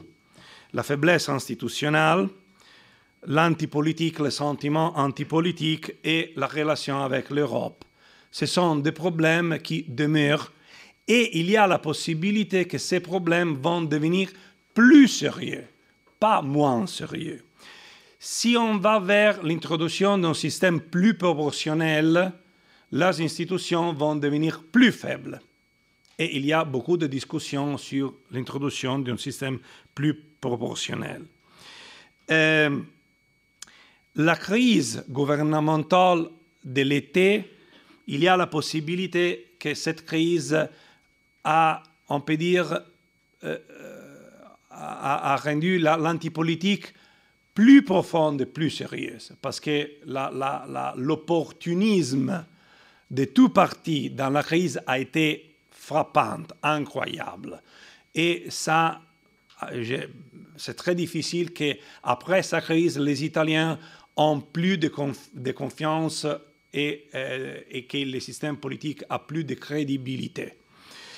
Et euh, le gouvernement compte deux a une, est clairement un gouvernement européen qui a été mis dans sa place pour bâtir une nouvelle relation avec l'Europe. Mais si sur l'économie et sur la migration, ce gouvernement n'est pas capable d'obtenir de l'Europe des résultats importants, ça peut résulter en un boomerang. Un gouvernement européen, et, mais si le gouvernement européen va échouer, euh, le résultat final peut être que les Italiens diront, bon, j'ai moins de confiance dans l'Europe qu'avant la crise, avant le gouvernement Conte II. Ça veut dire que les très problèmes, pas seulement ne vont être euh, résolus par le gouvernement, mais il y a la possibilité que les, trois problèmes vont être plus graves après ce gouvernement qu'ils que l'étaient avant. il y a, je pense, des, des hypothèses, des scénarios qui peut-être vont, si, si, on peut dire quelque chose sur, sur les futurs. Il y a, je pense, une hypothèse qui est la meilleure, je pense, qui est l'alliance entre les partis démocrates et le mouvement 5 étoiles, qui est la base du gouvernement Compte 2, va se consolider et va rebâtir un système majoritaire et bipolaire avec mouvement 5 étoiles et l'EPD d'une partie et l'alliance de centre-droite, de droite avec la Ligue de l'autre partie. Et on va vers un nouvel bipolarisme, bipolarisme qui a quand même la possibilité d'essayer de résoudre les problèmes que dont, j'ai parlé. Avec une, on peut dire, une absorption, une romanisation du barbare, des barbares populistes, euh, qui vont entrer dans une coalition de gauche, une coalition de droite, avec des partis non populistes. Et ça, je pense, est, on peut dire, meilleur, le, le scénario moins pire, on peut dire moins pire, je ne sais pas. Je pense l'hypothèse qui est beaucoup pire, qui on va envers un système proportionnaliste avec beaucoup de fragmentation, et, dans cette hypothèse-là, la possibilité de confronter les problèmes de la faiblesse institutionnelle, de l'antipolitique de l'Europe la possibilité, je pense, va disparaître. Dans, dans, son hypothèse de fragmentation politique, il n'y a pas la possibilité véritable de confronter les problèmes euh, historiques euh, de l'Italie. Et dans ce scénario-là, euh, il faut euh, comprendre si la réaction des électeurs va être une euh, réaction de rage ou de résignation. S'ils vont arrêter de voter, se résigner à une situation de, on peut dire, de, de, de décadence, ou être beaucoup plus enragé et peut-être donner le vote à quelque forme de populisme qui est encore plus radical du populisme que nous avons vécu euh, jusqu'à aujourd'hui. Merci. Merci euh, Giovanni Orsina euh, pour, ce, tableau extrêmement encourageant qui nous donne à tous une grande foi dans l'avenir. Euh, D'ailleurs, nous y reviendrons dans la deuxième partie sur qu'est-ce que peut, enfin dans le deuxième tour de table sur qu'est-ce que peut être ce nouveau populisme. C'est vrai qu'on a vu de Berlusconi à, aux 5 étoiles un crescendo dans l'antipolitique assez euh, angoissant et effectivement rien ne dit qu'on n'ira pas encore plus loin. Donc pour le moment, euh, je vais donner la parole à Sofia Ventura pour revenir donc plus spécifiquement sur la crise de. Est-ce que je peux rester ici, oui Oui, bien sûr. Oui. Merci. Elle est très optimiste, je la connais. Bonsoir à tout le monde. Et bon, non, en effet, je ne suis pas très, euh, très optimiste, même si c'est vrai que chaque année, on vient ici à Paris, à Sciences Po, invité par euh, Marc Lazare, à parler de la crise italienne. Et chaque année, on, fait notre observation très pessimiste, mais on est toujours là, pour le moment. Hein, donc. Et, et, moi, bon, euh, je vais un peu continuer la, la réflexion euh, de, de, Giovanni Orsina et, en regardant un peu la situation euh, du système partisan euh, et de ses protagonistes, c'est-à-dire les partis politiques. Et la situation du, système partisan euh, en Italie aujourd'hui représente, à mon avis, une phase très avancée de la crise politique italienne. Hein. Et en effet, on voit euh, bon, bon, bon, je ne sais pas comment. Hein. Voilà. Alors là, euh, on voit euh, la situation euh, aujourd'hui selon euh, les derniers sondages. J'ai utilisé les, sondages d'un institut très bien réputé, Euromedia Research. Et selon les sondages, il s'agit des sondages du 18 octobre, nous avons cette, situation. donc, un système très fragmenté, Hein, donc plusieurs partis politiques, et euh, on, peut, euh, on peut regrouper les partis politiques les plus importants en deux pôles. Hein. un pôle formé par les forces de la majorité, c'est-à-dire d'abord le Parti démocrate et les mouvements 5 étoiles, et puis d'autres petits partis des, des, gauches, Sinistra Italiana et, et Articolo 1. Euh, donc, euh, on voit que euh, maintenant la gauche est vraiment très, très, très. La gauche-gauche, hein, ce qu'on appelle la gauche-gauche. il y a un débat si on peut encore continuer à considérer vraiment le Parti démocrate un parti vraiment, vraiment de gauche. Et, et, donc là, il y a ces pôles formés aussi par le nouveau parti de Matteo Renzi, hein, euh, qui s'appelle Italia Viva. Hein. Et de l'autre côté, euh, l'autre pôle, euh, le pôle de droite. Hein.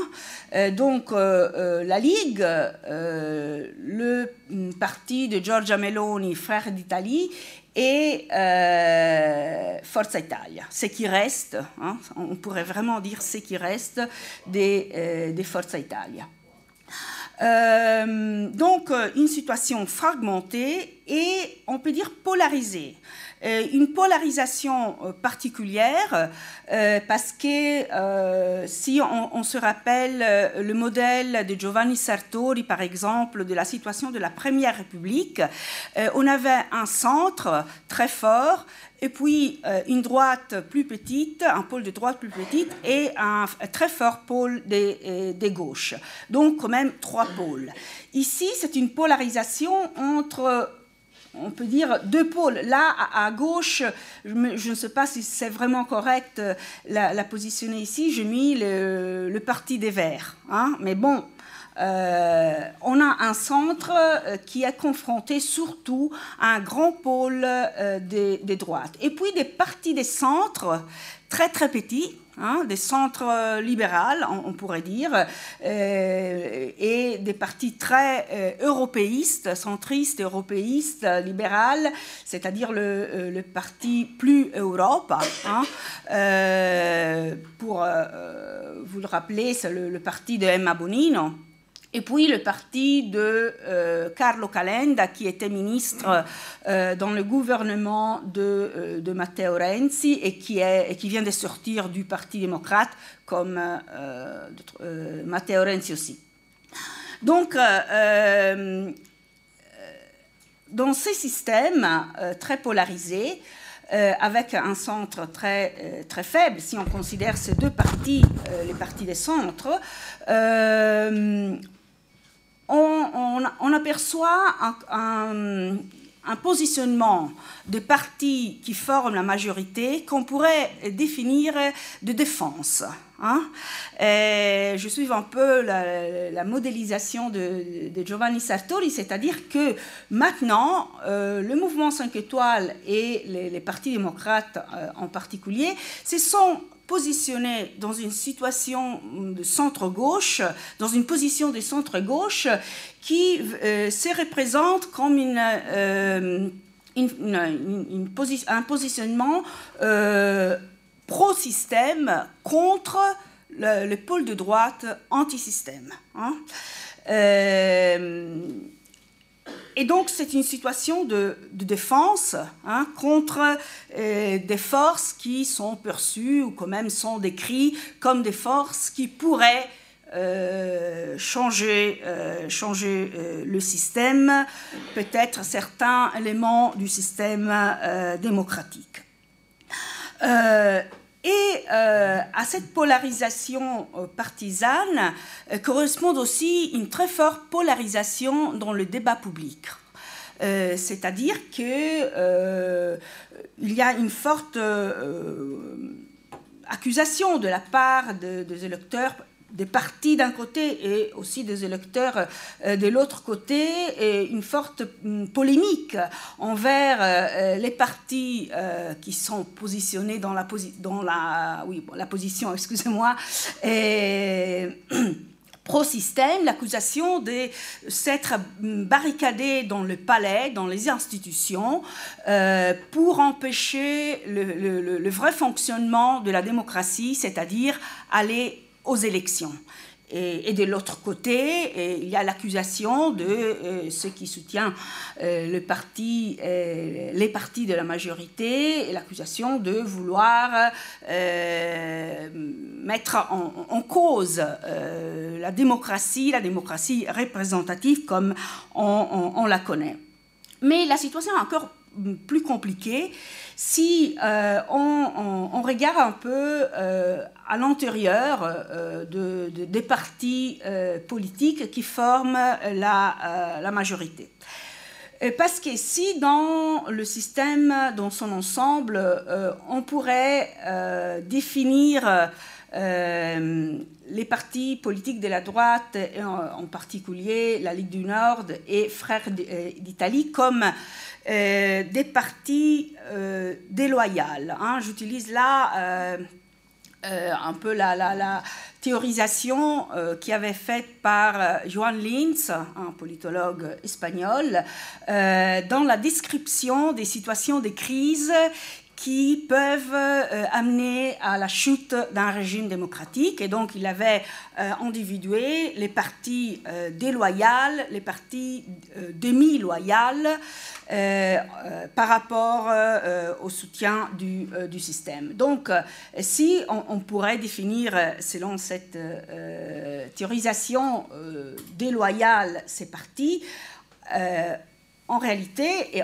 si on regarde dans à l'intérieur euh, des partis de la majorité, on trouve le parti de Matteo Renzi, hein, qui maintenant les, sondages donnent à peu près à 5,5%, qui mène, euh, qui joue un rôle euh, de soutien démi-loyal envers le gouvernement. Hein, c'est-à-dire, bon, hier, il y a, hier, oui, euh, euh, samedi et dimanche, il y a eu la Leopolda, qui c'est la grande réunion de Renzi et de Renziani. Et en effet, euh, la Leopolda a été, ce meeting a été un peu l'occasion pour avancer des critiques Très, très, importantes au gouvernement Conte. Hein. en effet, on sait que Matteo Renzi est un des protagonistes euh, de la formation du euh, gouvernement Conte II, euh, de cette nouvelle majorité, mais en même temps, on sait que il, joue un rôle un peu particulier euh, car euh, peut-être euh, il aspire dans un dernier moment à jouer un rôle plus important dans cette majorité ou dans, une nouvelle situation politique. en plus, il y a aussi des problèmes à l'intérieur du mouvement 5 étoiles, il y a des conflits à l'intérieur du mouvement 5 étoiles en particulier entre, euh, bon, à l'intérieur, entre Di Maio et d'autres protagonistes du mouvement, par exemple le président euh, de la Chambre euh, Fico, mais aussi entre la un peu le, ce qui contrôle de dehors le parti, c'est-à-dire euh, euh, Casaleggio et aussi euh, Beppe, Grillo, hein, le, fondateur du parti. Mais en plus, il y a des, mm, des, des des problèmes entre Di Maio, le chef du mouvement 5 étoiles, et le président du conseil. Donc, même à l'intérieur euh, euh, de, la majorité, il y a un problème d'un soutien qui n'est pas vraiment complètement loyal. En plus encore, pour décrire la situation très instable hein, dans laquelle se trouve le, gouvernement actuel. Euh, il y a, euh, bon, je mis cette petite euh, émoticon pour signaler les partis ou personnalisés ou personnels, c'est-à-dire les partis qui dépendent surtout de la volonté d'un chef. Hein. Et là, alors, euh, on a bon, euh, la Ligue de Salvini, euh, le mouvement frères d'Italie de Meloni, encore Forza Italia de Berlusconi, le petit parti de Calenda, le parti de Renzi. Et ça, c'est un élément qui ajoute encore de l'instabilité car les décisions dépendent beaucoup aussi des ambitions, des, stratégies qui sont des stratégies aussi très personnelles et personnalisées. Donc la situation est, comme vous voyez, plutôt, compliquée. Et on voit, dans cette deuxième slide qu'on euh, on est arrivé là par euh, un mouvement, on pourrait dire, de polarisation. Euh, en effet, comme déjà avait dit Giovanni Orsina, il y avait un vote très fort pour les partis populistes, mais on voit que ces votes est allé de plus en plus en faveur euh, euh, du populisme de la droite extrême. Hein. Donc euh, le mouvement 5 étoiles a été vidé et il y a eu la, croissance de ce populisme de droite extrême. Donc le polarisme est devenu un, polarisme, comme je disais avant, entre une droite extrême et un centre-gauche qui se pose comme pro-système.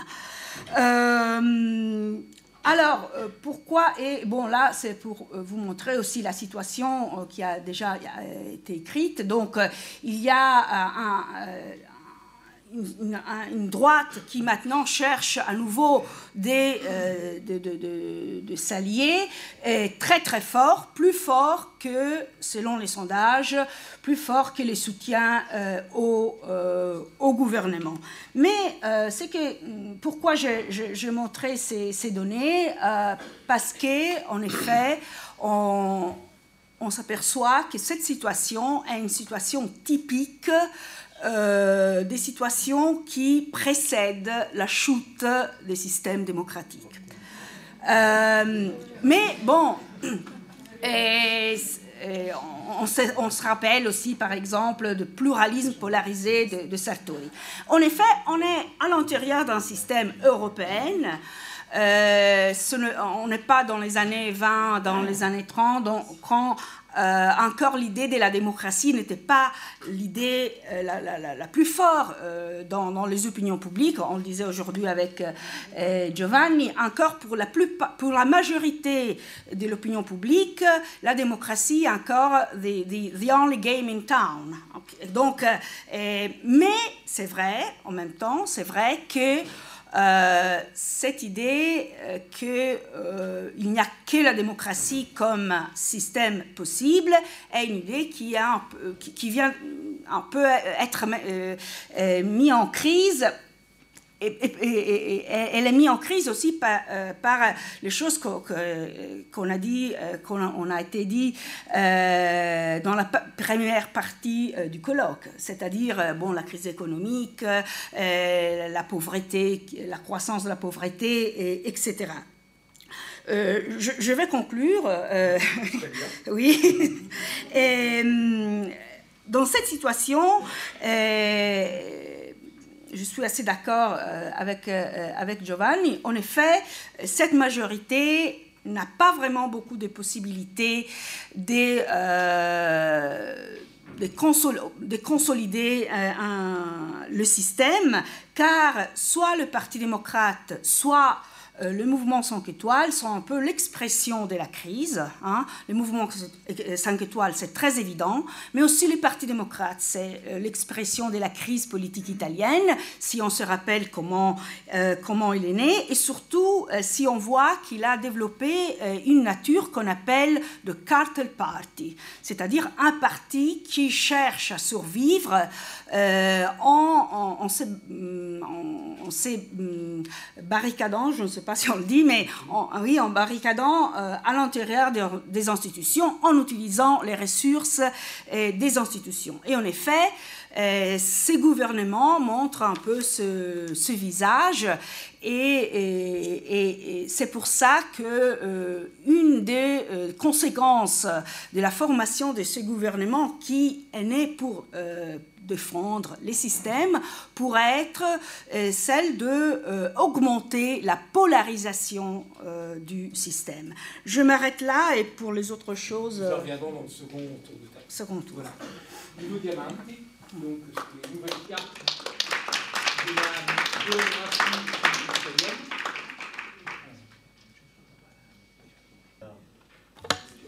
Alors, bonjour, bonjour. Nous sommes tous euh, plus optimistes après avoir entendu les, les, interventions de, de, mes collègues. Et maintenant, alors, euh, je me limite seulement à vous montrer et pas à démontrer. Seulement à vous montrer les changements des cartes de l'Italie à partir, à partir euh, des années 50. Euh, les cartes sont très importantes. Moi, je donne beaucoup d'importance au territoire. Euh, j'écris sur un, journal italien et moi, j'utilise des étiquettes qui font référence absolument et seulement euh, au, territoire, car j'écris euh, les mappes, oui. Après les Atlantes, les Atlas, les, Atlantes, et, les boussoles, je ne sais pas comment. Les boussoles, oui, les boussoles, oui. Le territoire, c'est important car sur le territoire, et, les territoires résument pas seulement la résumé. Pas seulement la présence de la politique. Aujourd'hui, il n'y a plus, il y a peu de politique. Sur le territoire, on voit seulement Salvini, hein. c'est ça. Il est partout. Il est et, ça, c'est très significatif, hein. très emblématique.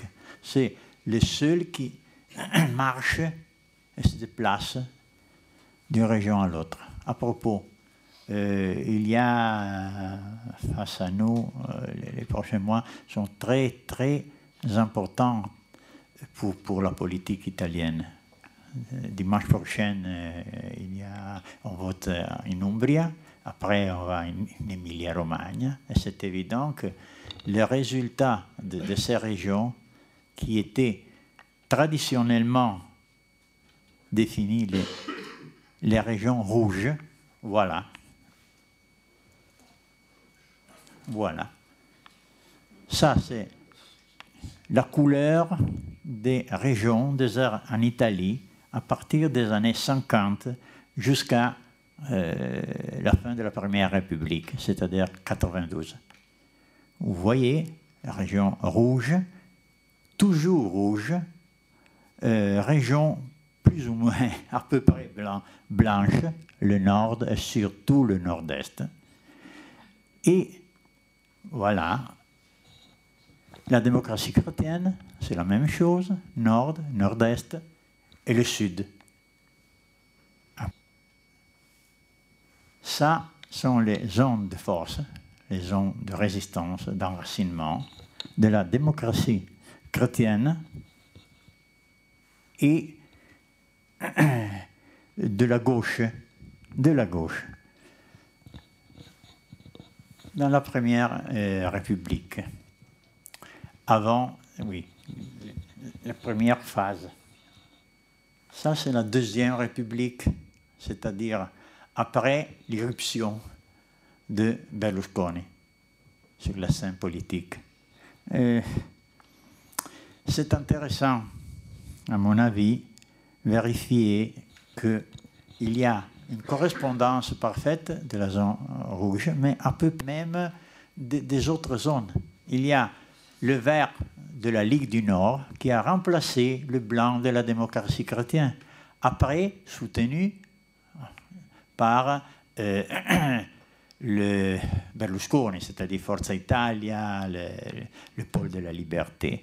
Mais, euh, un témoin, moi, j'ai individué une continuité presque totale, à peu près totale, à partir des années 50 jusqu'à 2008. C'est-à-dire, il y a 70% de correspondance euh, du territoire, sur la base des réalités euh, territoriales, du vote. Et il y a une fracture, un clivage qui est absolument euh, évident c'est le clivage anticommuniste. La première république est fondée sur le clivage anticommuniste. Après, contre la gauche. Et la deuxième république, fondée par Berlusconi, est exactement expliquée dans la même... Euh, exactement anticommuniste. Il y a la continuité, c'est ça. Berlusconi a remplacé à sa fois, ensemble à, la Ligue, la démocratie chrétienne le centre droite, ce qu'on définissait le, centre droite.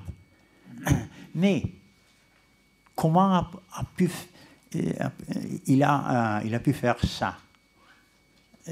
Simplement en reproduisant le même mur.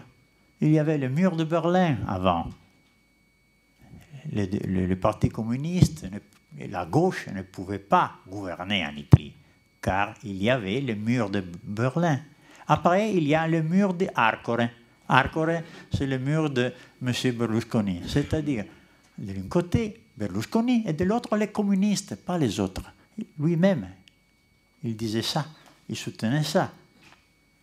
De l'un côté, nous, et de l'autre, les autres. De l'autre côté, il y a les communistes. La continuité, en fait, va, va euh, avec euh, la crise de Forza Italia de Berlusconi, c'est-à-dire après 2011. Et les, les, euh, les élections après 2011 marquent exactement le changement. Euh, attention que, à mon avis, les cartes sont très intéressantes à ce propos dans leur euh, succession. Élection euh, législative 2013. Les premières élections après Berlusconi, la Troisième République. Dans la Troisième République, il y a une gauche qui euh, va occuper une gauche, une gauche c'est-à-dire le Parti démocratique, un très, très ample. Ah, excusez-moi. C'est moi que je l'ai déjà fait, moi. Oui, oui, merci. Et vous voyez, et surtout, il y a l'éruption euh, du mouvement 5 étoiles.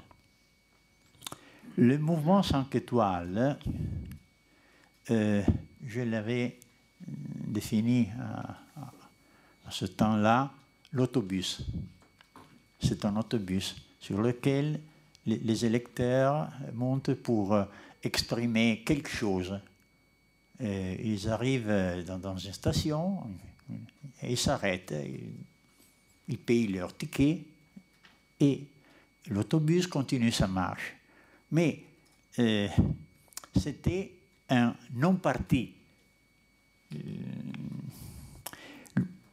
Grillo, il, définit, il a défini le, mouvement 5 étoiles un non-parti, un non-partito.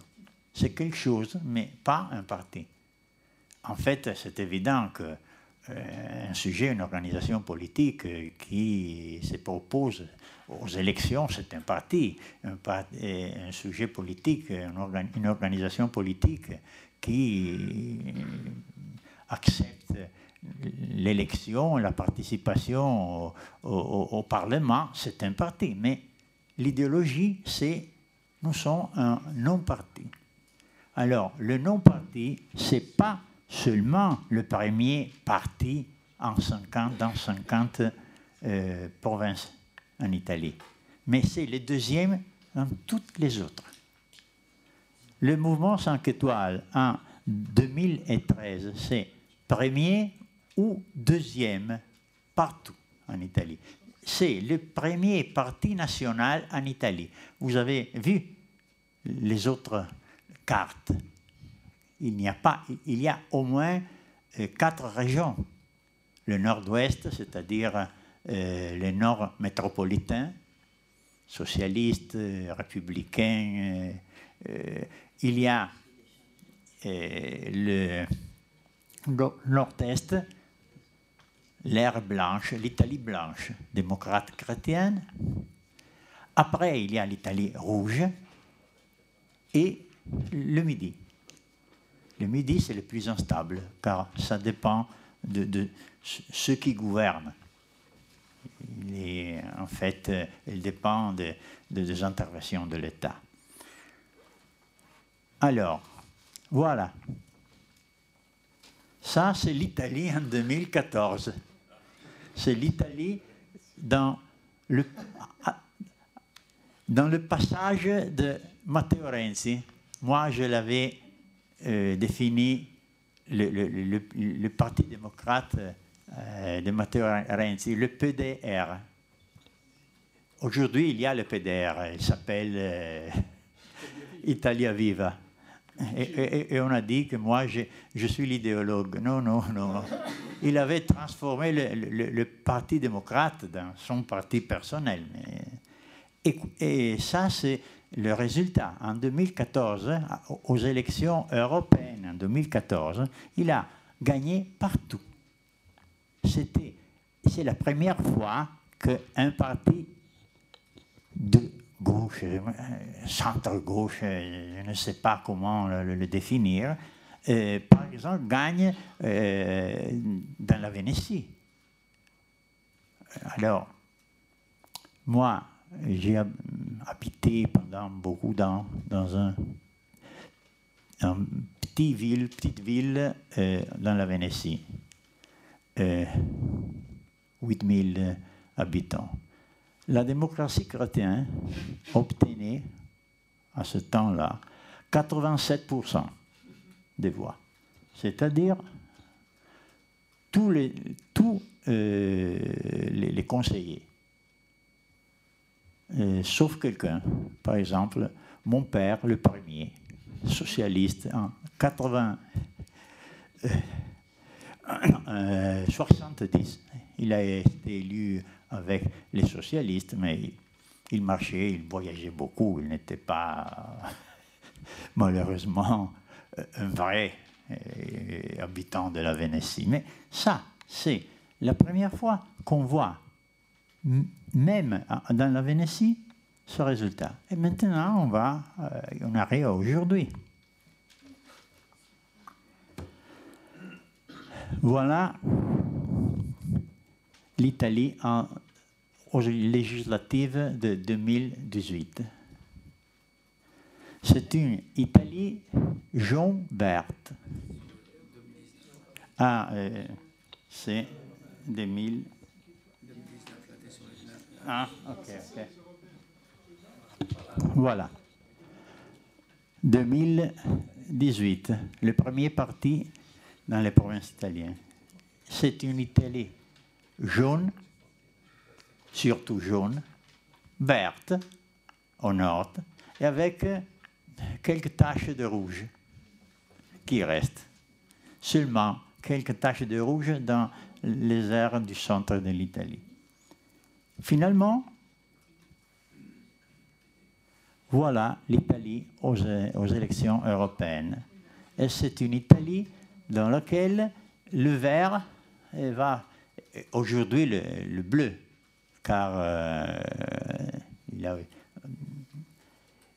Salvini a transformé la couleur de son parti et de, ses drapeaux et sont bleus. Moi, je suis resté au vert. Je n'ai pas changé la couleur de mes cartes, mais, c'est la même chose. Alors, vous pouvez voir comment les, les rouges désormais sont euh, de petites taches. Maintenant, il n'y a plus néanmoins les zones rouges. Le rouge, c'est une couleur désormais méconnue en Italie. Voilà les, les zones, les aires, pardonnez-moi, de force de la Ligue, c'est-à-dire euh, les zones dans lesquelles la Ligue obtient les résultats les plus élevés aux dernières élections. Vous voyez, pas seulement le Nord, la, vraie zone de de force de, euh, de la Ligue est devenue le centre de l'Italie. Le centre de, l'Italie. Moi, j'enseigne depuis 30 ans à Urbino. Bien, à Urbino, il y a 10 ans, la gauche obtenait 80, 80 90% des voix. Il y avait les parlementaires qui cherchaient des collèges sûrs.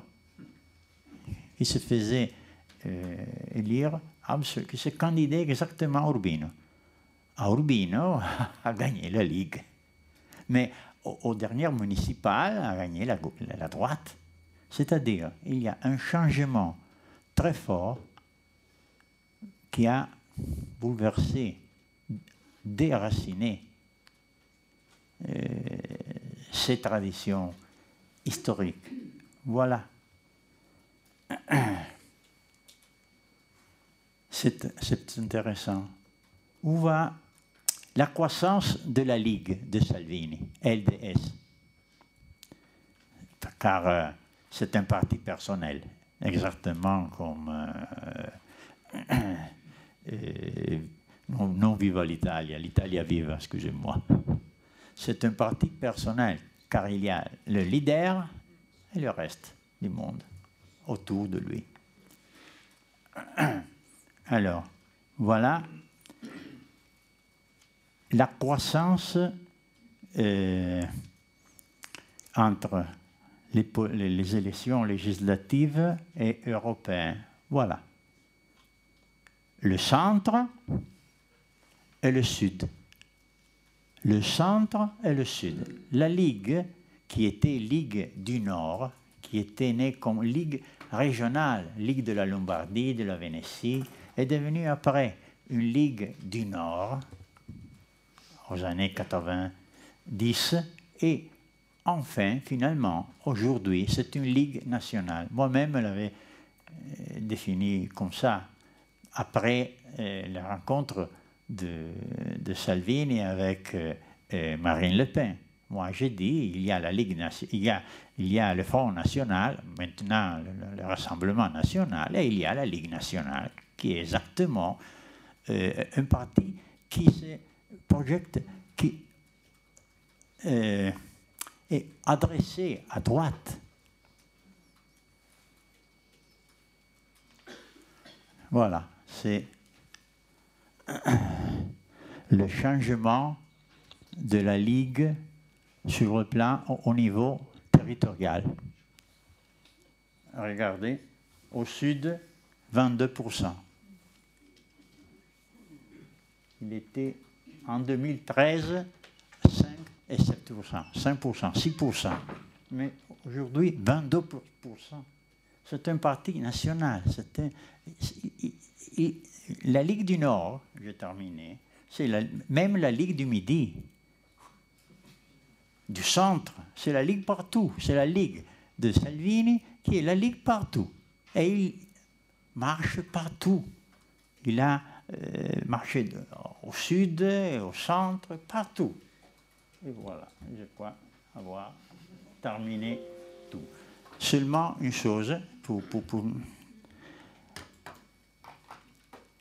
moi, euh, quand je regarde euh, mes cartes, normalement, je cherche d'expliquer à travers les cartes quelque chose.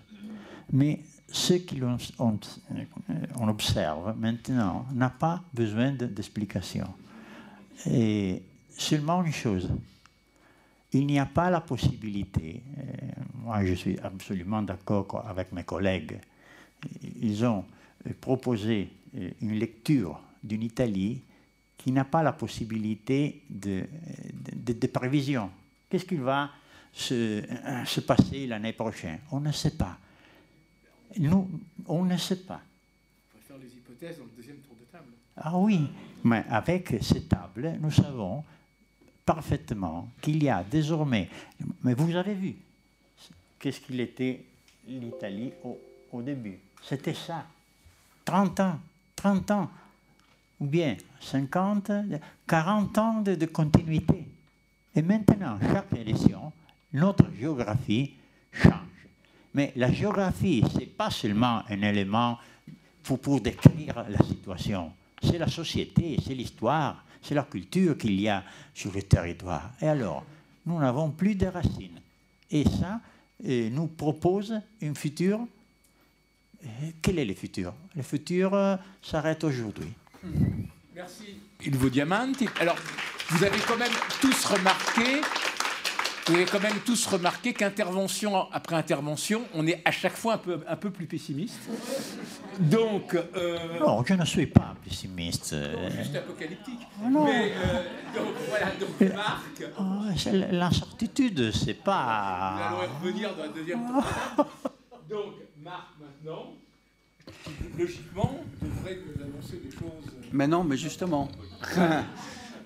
non, merci. Euh, moi, moi, je vais revenir sur deux points. Euh, D'abord, euh, euh, de, de- de revenir sur euh, ce qui s'est passé pendant 14 mois, quand même, sur les, populistes au, pouvoir. C'est-à-dire, quelles leçons on peut en tirer. Je ne vais pas dresser un bilan de l'action du gouvernement, mais je voudrais livrer quelques réflexions.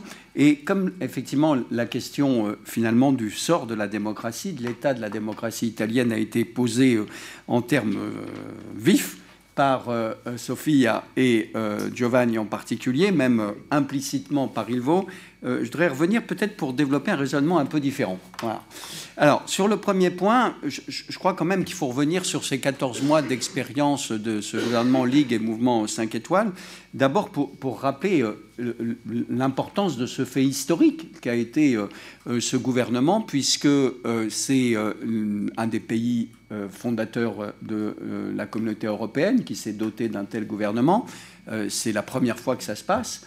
Euh, deuxièmement, que c'est la troisième puissance économique et, la deuxième puissance industrielle. Et d'ailleurs, Descartes et Ilvo euh, montrent ce soutien très fort, malgré toute la diffusion nationale de la Ligue dans les régions les plus riches euh, de la Ligue, qui obtient ses meilleurs résultats, même si ces cartes devraient être nuancées par des micro-cartes puisqu'on verrait par exemple que les grandes métropoles du Nord ne votent pas pour la Ligue, Milan par exemple, mais euh, laissons ça de côté pour le moment. Et le fait qu'il y ait eu ce gouvernement, je crois que ça a expliqué euh, l'impact, l'intérêt, l'inquiétude euh, que cela a suscité. Alors, c'est vrai que ce gouvernement a, a gouverné dans des conditions très chaotiques à cause des, nombreuses divergences euh, et des différences d'intérêts. hein. On le voit bien dans les cartes que vient de présenter Ilvo. Le mouvement 5 étoiles, surtout en 2018, est plus dans le sud quand même que euh, la Ligue qui est quand même plus euh, dans le nord. Donc il y a des divergences d'intérêts des, des électorats. Il y a des différences thématiques, euh, programmatiques entre les différentes formations. Et euh, il y avait aussi, il y a toujours d'ailleurs, des différences et des rivalités entre les leaders. Ce qui, entre parenthèses, fait immédiatement relativiser ce que l'on dit sur le gouvernement Conte 2 où il y a évidemment des divergences entre ces deux partis, euh, mais c'est le sort, me semble-t-il, des gouvernements de coalition dans une démocratie parlementaire, et j'y reviendrai tout à l'heure. Ce gouvernement a fait des choses quand même. Je voudrais en, rappeler trois. La fameuse quota cento, c'est-à-dire la possibilité donnée à un certain nombre de retraités de partir en retraite anticipée, euh, le euh, revenu de, citoyenneté, les décrets sécurité euh, de Matteo Salvini qui ont en particulier restreint l'accès des migrants aux ports italiens et surtout ont réduit les possibilités d'action des organisations non gouvernementales. Il a beaucoup communiqué aussi, gouvernement, et, et surtout Matteo Salvini, tu, l'as dit, il a sillonné le pays. On a pu calculer qu'il avait plus passé son temps à sillonner le pays que dans son ministère. Et ce gouvernement a échoué. Mais je voudrais faire trois remarques. La première, c'est en écho à ce que tu as dit, Giovanni. C'est l'intérêt de parler en dernier, on peut faire une première synthèse. Euh, c'est euh, effectivement qu'il a eu jusqu'au bout un soutien important euh, de l'opinion publique. Et ça, c'est un élément tout à fait important qui, qui suppose une explication. Alors tu l'as dit, c'est le fait que le succès de la Ligue, enfin de ce gouvernement, correspondait à, des racines profondes. Et on les a vues d'ailleurs dans la... je ne vois plus Emmanuel où est-ce qu'il est, mais on l'a vu... merci Emmanuel. On, l'a vu présent. On l'a vu ce matin, en début d'après-midi, avec ton intervention sur la, situation sociale de, l'Italie. Et on a bien vu qu'effectivement, ce que tu nous as montré, euh, explique le, vote qu'il y a eu, en particulier pour la Ligue et le mouvement 5 étoiles, même si c'est des électorats euh, différents. On sait aussi, euh, et on l'a souligné, que c'est dû à l'importance de la défiance politique. Et dans les enquêtes que beaucoup de sondagistes ont fait, à commencer par Ilvo, on voyait bien que lorsqu'on interrogeait les Italiens sur pourquoi vous soutenez ce gouvernement, il y avait plusieurs réponses. Un, ils sont nouveaux, euh, c'est la nouveauté par rapport au gouvernement de centre-gauche, de centre-droit et de Mario Monti, euh, et alors que Matteo Salvini est en politique depuis 1991. Hein. mais il apparaissait comme nouveau. Et il y avait quelque chose qui était euh, tout à fait intéressant. Donc, c'était le rejet de la classe politique euh, traditionnelle. Et il y avait quelque chose que tu avais euh, montré, enfin, qui apparaissait dans tes enquêtes, c'est que, je cite, eux au moins font ce qu'ils disent. Ils ont annoncé des choses et, ils le font. Et ça, c'est un élément vraiment important. Et, et je crois qu'il faut en tirer des leçons. C'est-à-dire que ce gouvernement n'est pas mort par impopularité, mais par le, fait que Matteo Salvini a voulu déclencher une crise, parce qu'il aurait pu continuer aux yeux de l'opinion. Autre chose est de savoir qu'est-ce que ça aurait donné comme politique économique et, comme politique sociale, mais aux yeux de l'opinion, ce gouvernement avait un soutien. Deuxième réflexion, le mouvement 5 étoiles a quasiment explosé là-dessus. Et, ça, c'est tout à fait intéressant parce que ça soulève un paradoxe par rapport au, mouvement populiste. Euh, dans toute la cartographie qu'on a des populistes européens, euh, le mouvement 5 euh, étoiles est inclassable.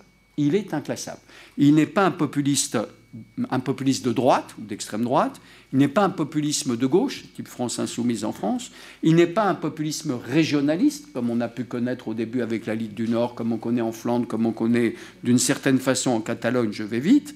Il n'est pas un populisme d'hommes d'affaires, c'est-à-dire le modèle Berlusconi qui s'est étendu, par exemple, en République tchèque avec Andrzej Babiš, ou même en Autriche à l'époque de Stronach, ou même actuellement euh, en Bulgarie avec euh, Marechki, et évidemment hors d'Europe avec Trump.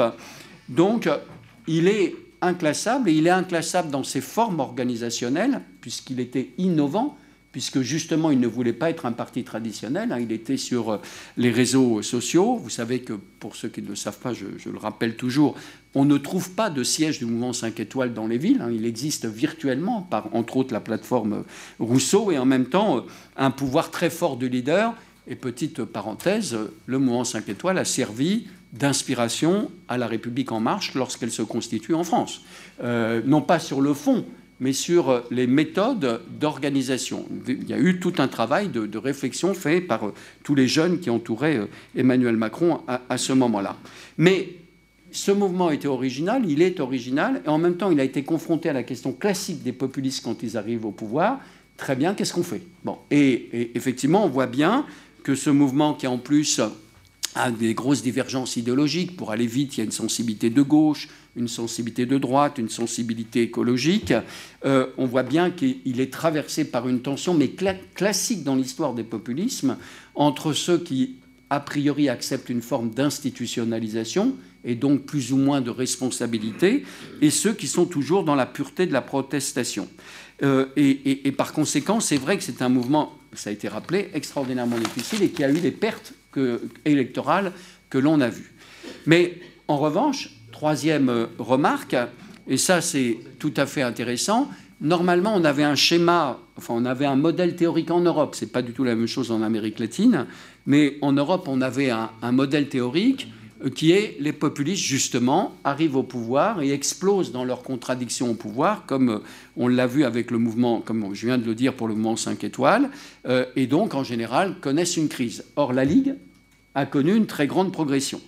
Et, ça, c'est très intéressant. On voit ça en Pologne et en Hongrie dans d'autres conditions. Donc je laisse de côté, pour ceux qui s'intéressent à cela, le cas de polonais, hongrois, puis là on parle de l'Italie. Mais il a progressé, euh, à la différence du mouvement 5 étoiles. Alors pourquoi? Sans doute, on peut avancer plusieurs explications, mais que je livre à la sagacité, comme on dit. À la sagacité, c'est quello che significa Ma d'accordo. Eh, alla tua intelligenza, la vostra. Tu le deuxième truc. Voilà, quasiment. Mais j'ai pas fini. J'ai pas fini. Bon, Euh, c'est euh, plus grande cohérence politique, plus grande cohérence politique de la Ligue, malgré petite nuance par rapport à ce que tu as dit. Euh, euh, Ilvo, alors que Ilvo est le grand spécialiste de la Ligue, à la fois elle est devenue nationale, il y a un leader, Matteo Salvini, mais il y a des divergences à l'intérieur de cette formation, en particulier parce que les historiques Ligue du Nord, et notamment les deux présidents des plus importantes régions, la Lombardie et la Vénétie, euh, sont encore sur la ligne de la plus grande autonomie euh, de ces régions et reprochent à Salvini de ne pas avoir fait avancer assez la cause de l'autonomie. Pour le moment, Salvini est sauvé par les résultats électoraux, sauvé par sa popularité, mais il y a des tensions euh, intérieures assez fortes à la Ligue. La deuxième explication, euh, c'est le fait que c'est un parti qui, avait une, qui a une expérience politique. Il ne faut jamais oublier que euh, la Ligue, en tant que Ligue du Nord, est fondée en 1991. Elle dirige des régions importantes, elle dirige des villes, elle a été plusieurs fois au pouvoir, et par conséquent avec euh, Silvio Berlusconi. Et donc, euh, elle a euh, une plus grande expérience, alors que le mouvement 5 étoiles est inexpérimenté malgré quelques villes. Et on a bien vu des ministres qui ont révélé leur, je vais être gentil, leurs limites, disons, dans la gestion de leur ministère.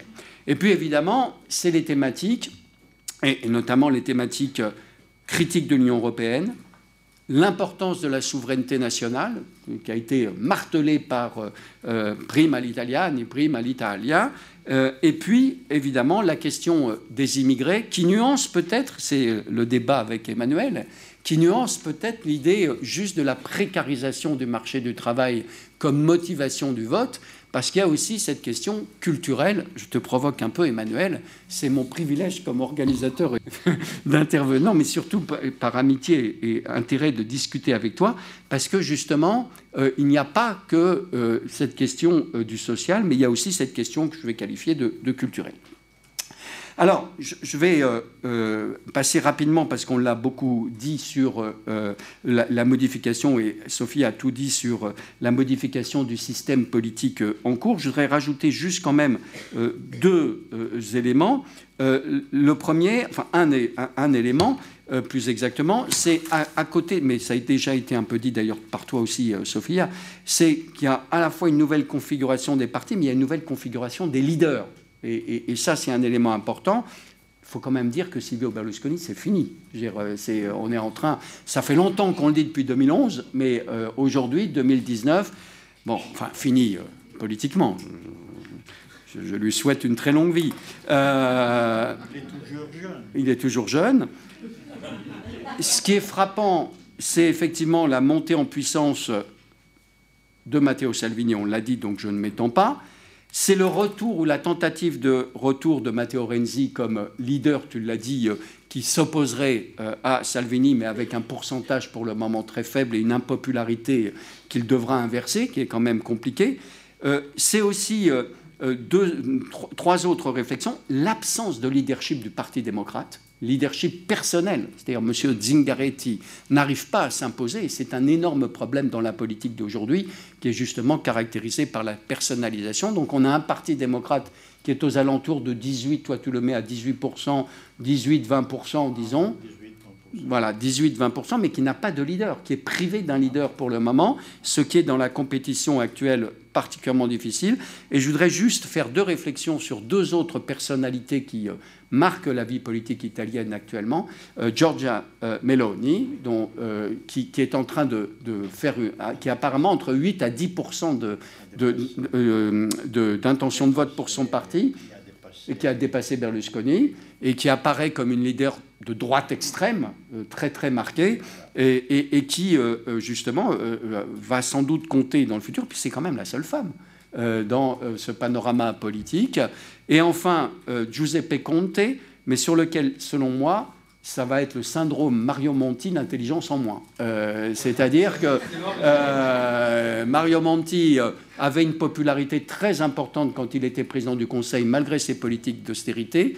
Et un de nos collègues, au mois de décembre 2012, avait été lui expliquer que le fait d'avoir un indice de popularité pour le gouvernement ne signifiait pas un indice de, une victoire assurée pour les élections. malgré, je suis enregistré, donc je fais très attention à ce que je dis euh, sur Mario Monti, qui est docteur honoris causa de cette auguste maison, mais n'a pas voulu exactement entendre ce que lui disait ce collègue, et le résultat, ça a été le, désastre électoral. Giuseppe Conte n'a pas de parti, n'a pas d'élu, et si jamais il voulait se lancer en politique, il risquerait d'avoir le même sort euh, que Mario Monti. Mais là, je suis déjà dans le futur. Alors, je voudrais revenir, Marc, dans les cinq minutes qui me restent, si tu m'accordes. Ah bon. Non, mais je voudrais revenir sur la question de la démocratie. Parce que je voudrais donner un peu de note d'optimisme. Peut-être on va garder ça pour les vraies ah bon, D'accord, ok. Non, non, pas les vraies conclusions, juste pour faire débattre avec mes collègues italiens.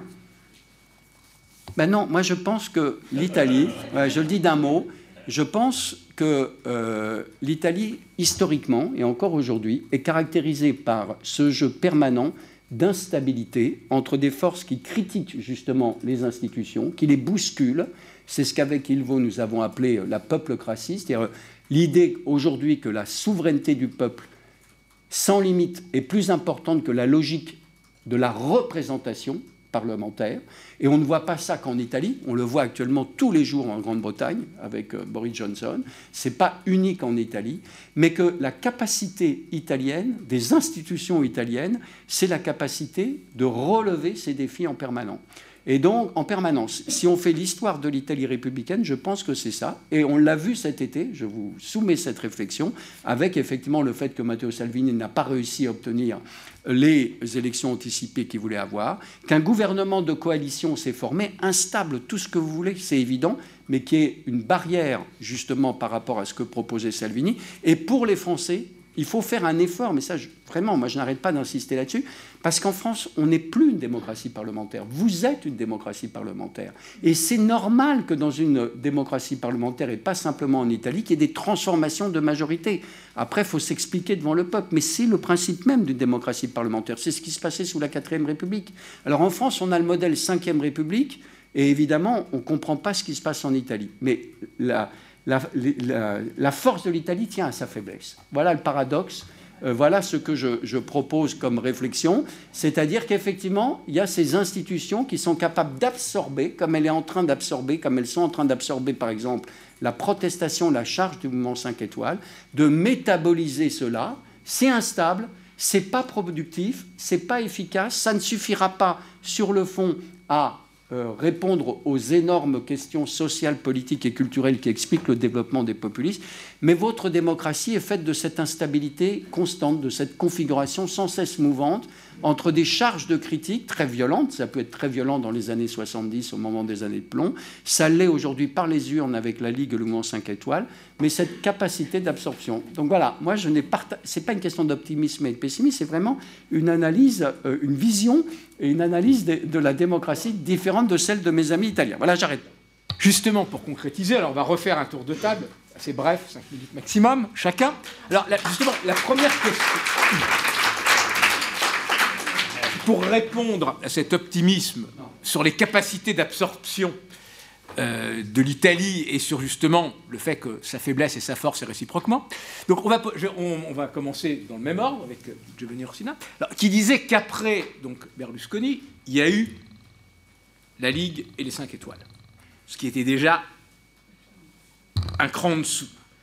Donc maintenant, tu évoquais tout ça tout à l'heure, quel pourrait être ce nouveau populisme qui surgira du rejet par rapport aussi bien à la Ligue qu'aux 5 étoiles qui n'ont pas tenu leurs promesses, qui seraient enlisés.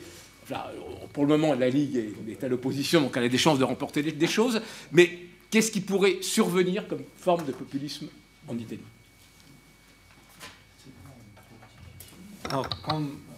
C'était Oh, voilà. il va dire que c'est très difficile de, faire des prévisions et je pense que, que, Oui, mais c'est, je pense, c'est euh, véritablement difficile d'imaginer ce qui peut se passer, ce que de nouveau peut surgir de cette situation. Euh, je pense que euh, Marc a tout à fait raison. Euh, ça c'est, tu, tu, peux, tu, peux, écrire que j'ai dit que tu as raison. bien, bien, sûr, l'Italie est une, a, a, toujours été un pays très, très euh, dans l'instabilité. Il a toujours euh, su gérer cette instabilité. Quand il y avait l'instabilité en Espagne, je pense que c'était euh, González qui a dit nous sommes dans une situation italienne, mais sans les Italiens. Parce que l'idée, c'est que les Italiens sont. Ils, ils ont la, force, ils ont les, instruments pour gérer des situations d'instabilité. Je pense que ça, c'est tout à fait vrai. Je pense qu'il y a aussi une dégénération de la situation politique et que ça est un problème parce que comme Marc, Marc ça, euh, est bien, conscient de ça, qu'il il n'y a pas la possibilité de prévoir le futur en se basant sur l'histoire. L'histoire jusqu'à aujourd'hui, l'instabilité a été gérée. Demain, on ne sait pas si va, va, être, gérée.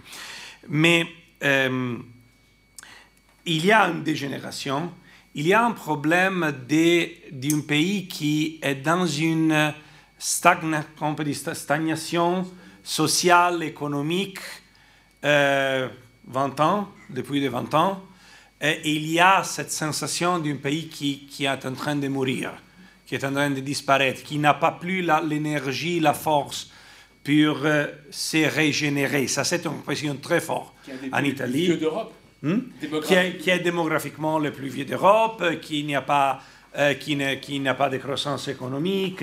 Il y a, il y a cette, et, et la, la, les, les, premières euh, tours de table sur l'économie, la société a dit quelque chose sur ça. Il y a cette sensation, et il y a la sensation d'une politique qui n'a pas la force pour confronter ces problèmes, et il y a une dégénération de la politique qui, je pense, dans la crise euh, de, l'été dernier a été très fort. Tous ces, Renzi avait dit jamais avec le mouvement 5 étoiles. Le mouvement 5 étoiles avait dit jamais avec les PD. Euh, Salvini a dit je vais aller aux élections, mais si le mouvement 5 étoiles veut rebâtir l'alliance, je suis prêt. Ah, là, l'opportunisme, ça a été incroyable. Et c'était incroyable même pour les standards italiens. Euh, qui, a, qui a, une, dit, on, qui a oui, assez élevé. Nous avons, nous avons une, une habitude à, à l'opportunisme. Et je pense qu'il y a un problème là de, de dégénération du système politique. Mon idée optimiste, c'était que maintenant, il y a la possibilité de compris, absorber les partis populistes dans des nouvelles coalitions, coalition de droite, une coalition de gauche, et rebâtir un système politique bipolaire qui a un peu de stabilité, un peu de possibilité de... Et ça, c'est une, je pense. Bien sûr, dans la gauche, il y a le moment 5 étoiles, bien sûr, le leader de la droite, c'est Matteo Salvini. Ça, c'est le prix à payer pour ça. Mais il y a une logique politique et une possibilité de, de rebâtir ça. Ma crainte est qu'on va vers, un nouveau système ultra proportionnel, et là, l'opportunisme, le, transformisme, l'impossibilité pour, pour, les électeurs de, de savoir, pour, la, la, on peut dire, euh, que, quelle est la, structure politique, que, quelles sont les idées. Je pense que ça, c'est le, le, véritable danger. Et là, il y a la possibilité pour une forme de populisme nouvelle qui, je ne sais pas, qui est la, la, dire, la, réponse. Euh, il, y a, il y a dix ans, dix ans, dix ans c'était très difficile de pré, prévoir la, la, la, croissance de 5 étoiles ou de la Ligue. Il y avait des choses là. C'est vrai que maintenant, il n'y a pas de choses. Il n'y a pas des, des, des embryons nou, euh, nouveaux. Des, des, des embryons. Des embryons, oui. Et, mais ça, c'est l'idée d'une dégénération ultérieure du système politique. Merci, Johan. Alors, euh, Sophia Ventour, un peu sur cette même réponse, avec peut-être plus spécifiquement sur la question de qu'est-ce que peut devenir l'électorat 5 étoiles. Parce que dans les statistiques, dans les dessins dans les, que tu montrais, on voyait que finalement, toute une partie de l'électorat 5 étoiles avait basculé vers la Ligue. Alors est-ce que ça va être ça, ça va s'accentuer encore, ou est-ce que finalement, une, une, partie va rester au centre-gauche? Et en 5 minutes maximum. Oui. Alors euh, d'abord, oui, d'abord une, une, précisation parce que euh, avant je, je, parlais de partie pro-système et partie anti-système, comme euh, Giovanni m'a fait une notation. Je voulais préciser qu'il ne s'agit pas d'une dimension objective, hein, mais je parle de partie pro-système, anti-système, selon la perception des électeurs d'un côté et de l'autre côté de la rhétorique des partis politiques. Hein. donc ce pas, je n'ai pas dit que la Ligue est anti-système plutôt que le mouvement 5 étoiles, etc. Mais c'est une question de, de, la perception qui est fondamentale pour euh, euh, gérer le, jeu politique. Hein. Donc, euh, euh, fermer la parenthèse. En ce qui concerne alors, bon, c'est le problème de la démocratie et donc le rôle du mouvement 5 étoiles. Moi, je pense que le mouvement 5 étoiles, c'est vraiment un, grand problème dans la démocratie italienne, car euh, le mouvement 5 étoiles euh, a été expliqué, par exemple, par des journalistes qui le connaissent très très bien, qui l'ont beaucoup étudié, et pas seulement par des journalistes, mais aussi par des insiders, comme une boîte vide. Hein, une boîte vide.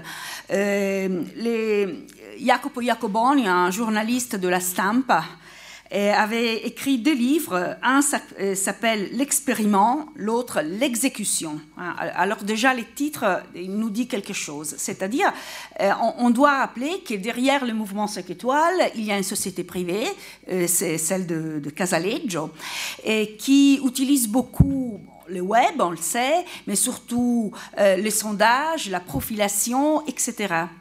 Et donc là, l'expériment, un peu euh, celui de euh, conquérir euh, le pouvoir avec euh, un contenu très très très faible. Euh, on, peut vraiment euh, individuer seulement un type de contenu dans la, culture politique du mouvement 5 étoiles. Bon, culture politique c'est un peu trop, mais c'est-à-dire l'anticaste, euh, peuple contre les élites, etc.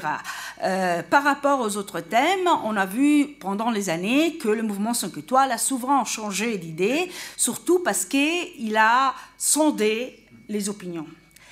Et euh, en même temps, euh, il faut aussi rappeler qu'à euh, l'intérieur de ce gouvernement, il joue un, jeu un peu particulier. Et c'est là qu'on doit aussi regarder les, les, dangers pour la démocratie. Car le mouvement 5 étoiles a une, un, une conception de la démocratie très particulière. Euh, le mythe de la démocratie directe, mais pas seulement ça. Il a une conception encore peuple contre élite qui s'est traduit aussi dans une vision très justicialiste. Et, et maintenant, il y a euh, un, projet qui est en train de, bouger et qui euh, n'est pas vraiment contrasté par le Parti démocrate, de réforme de la justice qui pose vraiment des problèmes pour une démocratie. En même temps, euh, le mouvement 5 étoiles a presque imposé euh, au Parti démocrate de garder les décrets sécurité euh, de Salvini.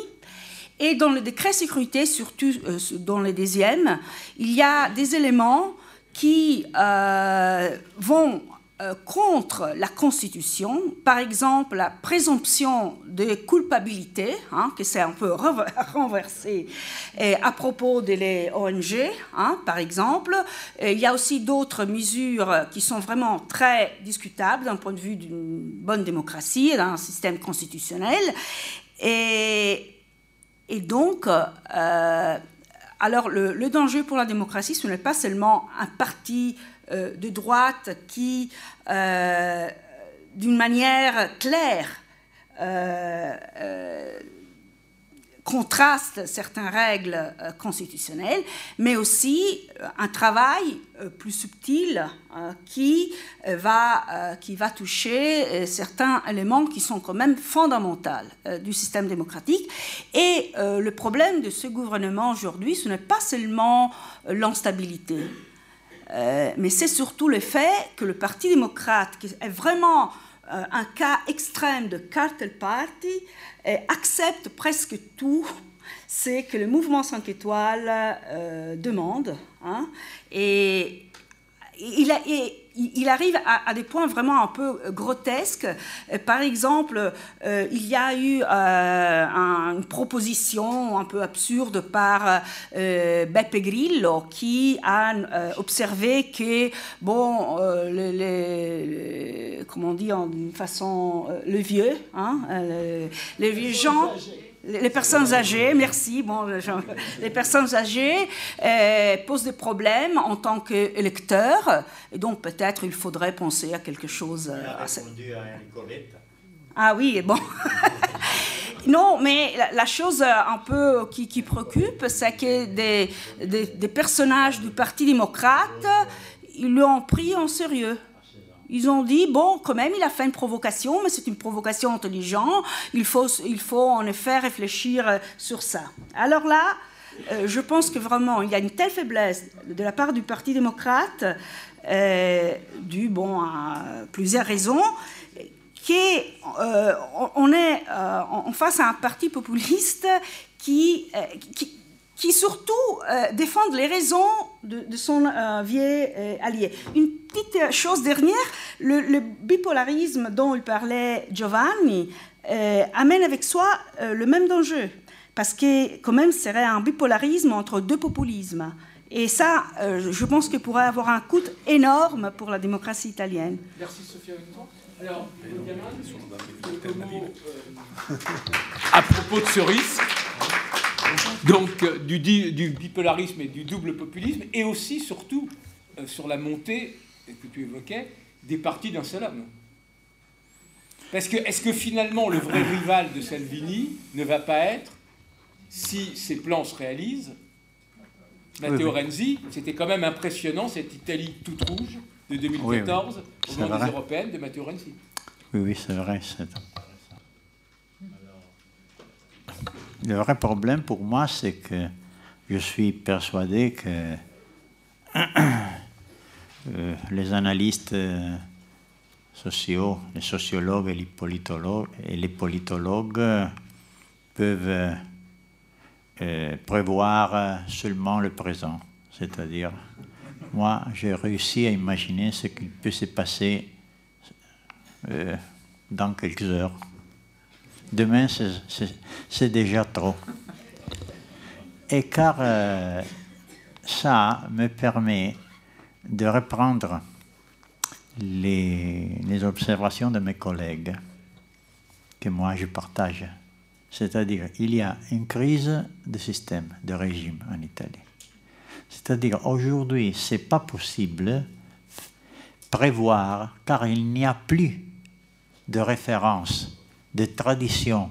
Il n'y a plus, de rapport euh, euh, entre les leaders politiques, les partis politiques et la société, avec l'exception de la Ligue de Salvini. Ça, c'est intéressant. Hein. Regardez, moi, euh, si, si quelqu'un a la envie de, lire mon texte euh, d'aujourd'hui, mon article d'aujourd'hui, euh, euh, la conclusion, c'est ça.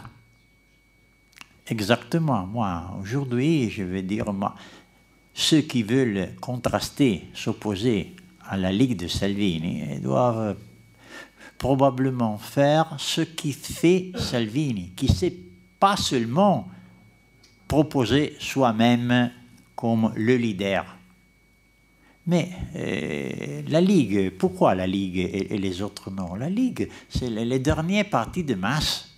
C'est les, derniers partis, c'est l'unique, les seuls partis qui euh, existent depuis la Première République hein, en Italie. En Italie, il n'y a pas d'autres partis qui arrivent de la Première République. Seulement le parti qui a maintenu euh, son étiquette, qui s'appelle de la même manière, c'est la Ligue. C'est plus la Ligue du Nord, c'est plus la Ligue Lombarde, c'est la Ligue. Aujourd'hui, et ça c'est intéressant, ou, bien euh, hier, la Ligue de Salvini, LDS, a proposé dans, son sa manifestation à San Giovanni, à Rome, un possible nouveau bipolarisme. C'est ça. Comment est-il possible le bipolarisme? Seulement si Salvini réussit à reproduire ce euh, ce qu'il y a eu exactement à Rome. À Rome, autour de Salvini, on a observé la 10, la droite italienne ou la droite nationale de Salvini. Il y avait toutes les, formations de droite. Il y avait Berlusconi, ce qu'il reste de Forza Italia, il y avait euh, Giorgia Meloni et le chef, l'homme. C'est seulement lui, Salvini. Et ça, c'est le problème exactement de la gauche. ou bien la gauche ou l'autre part, je ne sais pas si gauche, centre-gauche, ce que vous voulez. Mais peut exister aujourd'hui seulement s'il y a une droite, car il, y a la droite, sans, sans doute. Et alors, peut-être que par conséquent, euh, on assiste à la formation, à la création des autres, des autres. Centre, gauche, je ne sais pas quoi. Mais le problème qu'il y aura depuis maintenant, c'est que, c'est vrai, pas seulement en Italie, mais c'est impossible désormais, par beaucoup de raisons que je ne vais pas affronter maintenant, c'est pas possible imaginer un projet politique sans une personne autour de laquelle le construire, le réaliser. désormais, euh, il y a les partis qui ne sont plus seulement personnalisés. C'est l'âge, le temps des partis personnels. alors, quel est le leader de, la gauche? Vous, voyez quelqu'un? Moi non. Mais moi, je, regarde seulement. Euh, mon horizon, c'est quelques, heures. Euh, vous, êtes plus prévoyant, et moi, euh, je crois en vous. Dites-moi, proposez-moi quelques noms, quelques visages, quelqu'un qui peut, en fait, affronter affronter le défi de, de Salvini. 4%. Hein? 4% pour moi. En France, on croit que Renzi en Italie. Est-ce que l'opinion de Renzi, elle est... Mais moi-même, dans, dans... Mais, mais pas... 4. 4. 15% non. d'opinion favorable. Ah oui, ah oui. Non, non, non, non, non, non, non. Alors, moi-même, moi-même, moi, moi, moi, je l'ai mesuré en, temps réel. En temps réel. Il a euh, ceux qui disent d'être, euh, qui, aujourd'hui peuvent voter pour Matteo Renzi sont entre 4 et 6% Ceux qui euh, voient, observent effectivement avec euh, attention, attention euh, envers euh, Renzi, un autre 10%. Mais le problème, c'est un autre. le problème, c'est que Renzi, pourquoi est-il sorti du Parti démocratique? Car il était désormais périphérique, mais pas seulement à dans le parti. Mes sondages poser désormais Matteo Renzi au même niveau de Berlusconi, c'est-à-dire on ne le voit pas. Où est-il? Où est-il? Il est disparu. Bon, Marc, alors là, les vraies, vraies conclusions. Alors, d'abord, on pourrait avoir quand même une, petite question. Euh, après. Seulement, euh, euh, non, non, excusez-moi. Pourquoi l'autonomie ne marche pas avec la Ligue? Et la Ligue, comment peut-il Comment peut-il, euh, Salvini, proposer l'autonomie et l'autonomie et, le fédéralisme si son horizon euh, électoral, c'est le Sud?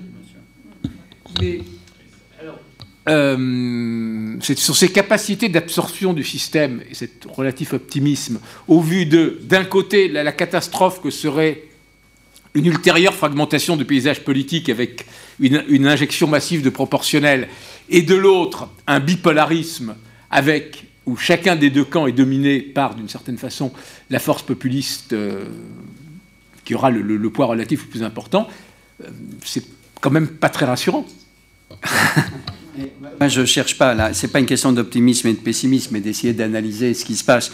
Moi, je voudrais faire trois. Euh, je vais te répondre, mais je pense qu'il y a trois points. Un, sur cette définition de l'antipolitique. Euh, je pense que l'antipolitique, c'est pas simplement tous pourris, tous corrompus. Et l'antipolitique, c'est aussi une aspiration à une autre politique.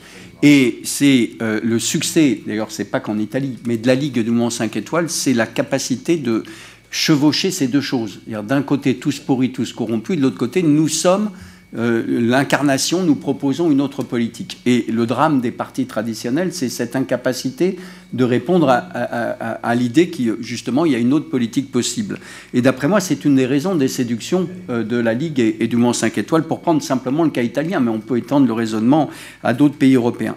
Deuxièmement, oui, euh, Sophia, tu as tout à fait raison, le Mont 5 étoiles a malgré le fait qu'il est justement porteur de cette anti-politique dans les deux sens, oui, il bouscule les institutions. Je rappelle que c'est le, mouvement 5 étoiles avait exigé qu'il y ait un ministère des relations avec le Parlement et de la démocratie directe, qu'ils avaient voulu aussi faire, ce qui est d'ailleurs euh, un, vrai problème institutionnel et, constitutionnel sérieux, euh, un référendum de proposition et pas simplement abrogatif. C'est vrai qu'il bouscule les institutions. Et la Ligue aussi bouscule les institutions. On l'a vu cet été avec euh, Matteo Salvini. Moi, je rappelle toujours cet épisode en juin 2018 lorsque Giuseppe Conte avait proposé un gouvernement avec M. Savona comme ministre de l'économie, que le président de la République, au terme de la Constitution, avait refusé, puisqu'il a le droit, c'est lui seul qui nomme les ministres sur proposition du président du Conseil. Et la réaction de mouvement 5 étoiles a été de dire on va faire une procédure d'impeachment constitutionnel contre le président de la République qui n'existe pas. Et la Ligue avait envisagé de faire, et ça, avait un sens, pendant trois jours, une marche sur Rome. Hein et qui quand même, dans l'imaginaire historique italien, euh, a un certain poids. Euh, et euh, donc là, on a, et leur argument était très intéressant. Leur argumentaire, c'est dire Monsieur Savona a été élu par le précédent Parlement. Nous, nous venons d'être élus par le peuple, donc nous sommes légitimes à proposer Monsieur Savona. Puis ils ont reculé. Ils ont reculé parce que les institutions sont ce qu'elles sont et qu'il y a encore cette force de l'état de droit en Italie. C'est vraiment un élément sur lequel je me permets d'insister. Je ne pense pas que ça, résout tout, mais c'est important. Alors je ne sais pas de quoi sera le, futur, euh, euh, Marc, comme euh, aucun d'entre nous, mais je pense qu'il y a une alternative, enfin, y a une alternative qui me semble assez claire. Alors c'est le moment de publicité pour un livre écrit par Ilvo et moi. Voilà. Donc c'est le moment, j'annonce. Il y a un conflit d'intérêts, je l'assume si notre proposition a, Ilvo et moi, de la peuplecratie, c'est-à-dire cette euh, idée justement qu'il y a une souveraineté du peuple euh, illimitée proposée par les populistes, que la démocratie est immédiate, c'est-à-dire elle n'a plus de médiation mais simplement de l'incarnation, qu'elle est dans la temporalité de l'urgence, que même ceux qui veulent combattre les populistes reprennent ce style populiste. Bon, si la peuplecratie a un sens, si on ne s'est pas trompé comme hypothèse, évidemment je pense que nous ne nous sommes pas trompés, euh, c'est une potentialité c'est une dynamique. Elle n'a pas gagné. Mais du coup, les branches de l'alternative sont très simples, où la démocratie italienne, comme d'autres d'ailleurs, est capable de se rénover, mais profondément, pour euh, régler les questions dont on a parlé euh, en début de cette euh, journée, c'est-à-dire les questions sociales, économiques, soulignées par Emmanuel et Tommaso et par Céline et, Jacques, de régler les problèmes de défiance politique, les questions culturelles, notamment le rapport à l'immigration. je, pense qu'on n'en a pas beaucoup parlé, mais c'est une question fondamentale. 5 hein. millions d'immigrés réguliers en Italie, 4 fois plus qu'en 2001 dans un pays en plein déclin démographique. Il y a plus de morts que de naissances depuis plusieurs années en Italie. Enfin, c'est à peu près plus de 100 000 personnes qui, euh, euh, en moins chaque année. Il faut prendre la mesure de ce que vit euh, l'Italie. C'est pour ça que la comparaison avec le texte de Huxley de 1919 est pas bonne, parce qu'en 1919, la démographie italienne est, caractérisée par un, un très grande augmentation. Donc, soit la démocratie italienne est capable de se rénover, soit la peuplecratie peut triompher, et je pense que l'étape suivante, alors là je te rejoins, Sophia, c'est la démocratie illibérale, c'est-à-dire c'est le modèle hongrois. Je, crois que vraiment c'est ça l'alternative, ou la capacité de se rénover, ou c'est le modèle hongrois, c'est-à-dire bien sûr les Italiens voteront, mais progressivement les libertés seront réduites, le pouvoir judiciaire et la Cour constitutionnelle seront mis sous contrôle, voire comme en, comme en Hongrie maintenant, euh, on arrive en Hongrie au cœur de l'Europe, Je parle devant une journaliste qui a beaucoup étudié cela, cher Marion. mais il faut, prendre la mesure, ce n'est pas simplement Central European University qui a dû déménager, c'est que maintenant, le gouvernement veut faire les programmes d'enseignement dans les universités, notamment les enseignements d'histoire, en disant qu'on ne peut plus enseigner autant d'histoire internationale, euh, d'histoire euh, européenne, qu'il faut se concentrer sur l'histoire de la Hongrie et montrer que depuis le traité de Trianon, la Hongrie a été maltraitée par l'ensemble des pays. On en est là, au cœur de l'Europe. Alors voilà, après avoir dit entre guillemets quelque chose d'optimiste, je dis qu'il y a cette branche de l'alternative et que effectivement, euh, je le dis en d'autres termes que tu l'as dit, Sophia, mais que le scénario noir, enfin noir au sens pas fasciste, hein, je ne crois pas du tout à une hypothèse fasciste, mais d'une réduction de, la démocratie en Italie n'est pas à exclure dans les conditions sociales, économiques, culturelles que connaît euh, ce pays aujourd'hui. Merci Marc. Alors maintenant, euh, la, parole est à vous pour les questions. Moi, je vais commencer juste une question avant de vous poser la parole, moi, l'Italie me fait penser un peu à l'Algérie il y a quelques années. C'est-à-dire qu'à un moment, il y avait les islamistes qui, risquaient d'aller au pouvoir, et donc on a dit que la démocratie, finalement, c'était pas très bien. Et, donc, on n'est pas allé aux élections. Est-ce que, d'après vous, il fallait aller aux élections ou pas? Parce que vous êtes tous un peu catastrophiques. Et vous avez, donc, je crois que la crise de cet été a été le sommet de vraiment de de la crise politique. Donc, est-ce que d'après vous, notamment Sofia et Giovanni, fallait-il voter ou pas hein, cet été? Bonjour. Présentez-vous, présentez-vous parce Oui, je suis euh, auditrice, je suis un étudiant d'échange de, de, l'Argentine, euh, ici à, Paris pour, pour, deux semestres. Euh, je voudrais faire une question sur euh, les futurs de la politique italienne par rapport au, débat sur la taille de, l'Union européenne et l'élargissement euh, vers l'Est, Brexit, agrandir la zone euro, etc. Dans ce débat, où est-ce que vous pensez euh, l'Italie va, aller? Euh, Deux questions. La première, pardon, Marion Van Rentergem, journaliste. Deux questions. La première, est-ce que vous pensez toujours possible une alliance des populistes européens, comme il en avait, Steve Bannon en avait esquissé une sorte d'ébauche, mais qui a plutôt capoté au moment des élections européennes? Euh, Deuxième question, on est toutes les, yeux du monde sont focalisés aujourd'hui sur euh, Boris Johnson, qui est en train de défier le Parlement britannique, justement d'opposer le peuple au Parlement. Est-ce que les populistes italiens euh, peuvent être assimilés ou une ressemblance de près ou de loin avec Boris Johnson, ou est-ce que c'est un produit, un monstre non identifié purement britannique? Toi, euh, ex-diplomate allemand, mais ça n'a absolument rien à voir avec ça. Bon, j'étais à, Rome lors de la fin de la Première République et, le début de la Deuxième République. Est-ce que le vote obligatoire en Italie a des répercussions quelconques encore aujourd'hui sur euh, tout ce changement et ces bouleversements des, euh, euh, votes, etc. Est-ce que les Italiens de l'étranger ont encore une influence importante pour certains partis Et la troisième question, est-ce que les intermédiaires ont complètement disparu? Euh, après la guerre, on avait le Parti communiste avec les syndicats, on avait toute une série d'autres choses. Il y avait l'Église catholique, euh, il y avait toutes sortes de mouvements derrière la démocratie chrétienne. Est-ce que tout ça a disparu?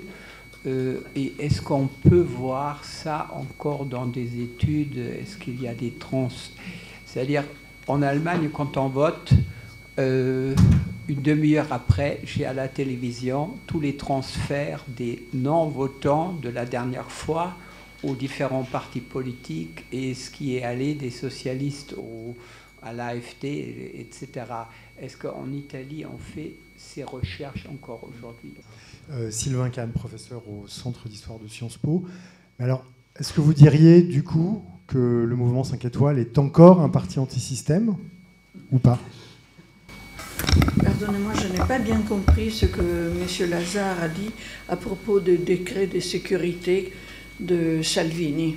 Bon, je, vais, euh, je, ne vais pas répondre à, toi, toutes les questions et je, laisse aussi euh, aux collègues de, répondre. Bon, bon, je pense que, euh, Paolo, j'ai dit clairement, publiquement, que je pensais que la solution c'était d'aller au vote, aux élections. Et même avec les dangers d'un gouvernement Salvini, mais ça c'est là. Je pense que c'est bon. Bien sûr, je peux me tromper et peut-être euh, il y a peut-être dans en année euh, on va euh, découvrir, découvrir que c'était une, bonne, idée, une bonne solution. Ma crainte est que ce gouvernement va, rendre la situation beaucoup pire parce que c'est un gouvernement qui est paralysé, qui, euh, a une partie importante de l'opinion publique contre lui, etc. Et parce que beaucoup, comme je dis, beaucoup de ces gouvernements-là est, est fondé sur l'Europe. Et je pense que l'Europe n'est pas en condition maintenant de, de, répondre positivement, de donner des choses que le gouvernement peut dire aux Italiens. Vous voyez, sans Salvini, nous avons, eux, la redistribution des migrants. Nous avons, ça ne va pas passer et ça, ça, ça je pense, c'est un problème très, euh, très sérieux. Et ça, c'est aussi la, euh, si je, je prendre euh, des autres questions. Et, je pense qu'une alliance des populistes européens est très difficile, mais je pense aussi que le problème n'est pas les populistes, le problème c'est l'Europe. Il y a une faiblesse de l'Europe il y a une faiblesse du centre européen et européiste de l'Europe. Et euh, le jeu des populistes est un jeu qui est, euh, je pense, facile, même s'ils si ils, n'ont pas une véritable possibilité de, convergence sur un programme alternatif, mais il peut dire, il peut jouer une carte négative. Il peut dire, vous voyez, vous voyez, l'Europe ne veut pas résoudre les problèmes. Et envers la question de la, de la Syrie et de la Turquie, envers les problèmes de l'euro, je ne vois pas cette commission et cette législature véritablement résoudre les problèmes d'Europe. Et ça va être un élément de faiblesse. Vous voyez, le, populisme n'est pas une chose qui est née hier. Le populisme est avec nous euh, dès, les années 70. Et il, y a des vagues de populisme. Et bien sûr, la possibilité que cette vague va, va, baisser est une possibilité réelle. Mais il y a aussi la possibilité, après ça, que si les, problèmes euh, ne, trouvent pas une solution, il y a une, nouvelle vague de populisme. Et je pense que le véritable problème, c'est la, faiblesse de l'Europe. Et ça va aussi sur, la, sur l'euro, l'Italie et l'euro. Je pense que maintenant, la seule solution, c'est que c'est très clair qu'il n'y a pas une possibilité d'être contre l'euro en Italie maintenant. Même Salvini a dit finalement, il, a, il y a beaucoup d'ambiguïté dans Salvini. Aujourd'hui, il y a encore beaucoup d'ambiguïté, mais Salvini a dit il n'y a pas de possibilité de sortir de l'euro. Il y a une acceptation de l'euro, mais, mais il n'y a pas de solution dans l'euro. Ça, c'est le véritable problème à la question italienne. L'Italie n'est nec ou nec sinete, ne peut pas sortir de l'euro, mais il ne trouve pas de solution dans l'euro. Et ça, c'est le problème de longue période, de longue durée, pas, pas, pas, pas, pas le problème euh, maintenant et immédiat. Sophia, un mot? Oui, un mot seulement. Non, non, alors sur la question de s'il fallait aller voter, oui, absolument, je pense qu'il fallait aller voter. Et, c'est parce que je pense que si euh, le parti traditionnel, le Parti démocrate en particulier, euh, mm, pouvait avoir une occasion de se régénérer, c'était exactement euh, avec des élections. Euh, peut-être, euh, bon, c'était très probable euh, une victoire de la droite, on le sait, mais on ne peut pas toujours rationaliser les situations ou éviter les situations. Et, passez-moi cette expression, éviter les combats. Hein. On ne peut pas toujours éviter les combats, et les combats peut-être quelquefois est utile pour, euh, pour.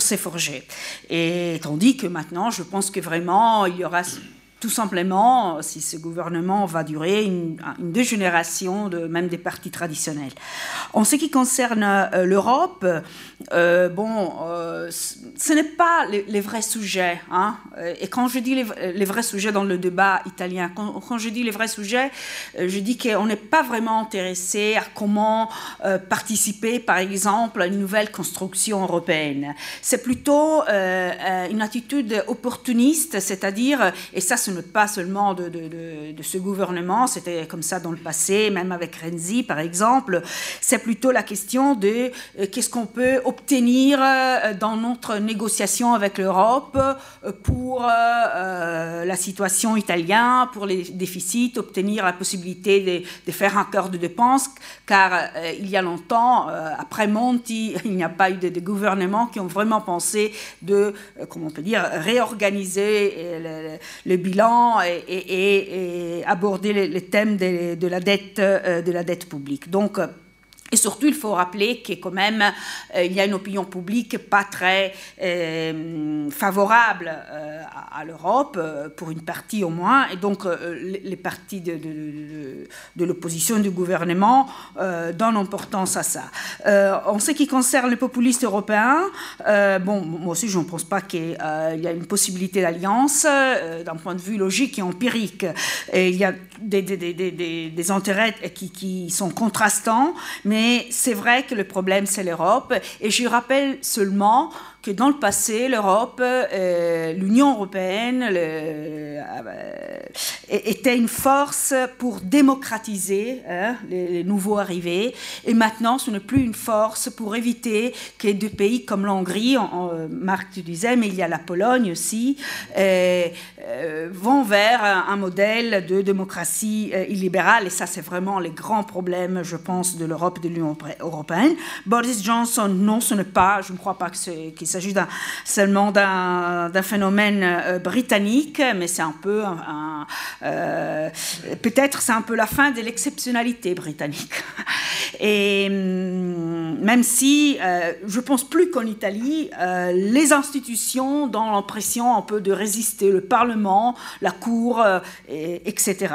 Et le vote obligatoire, bon, je pense que personne en Italie sait que le vote est obligatoire, et donc n'a pas beaucoup d'importance.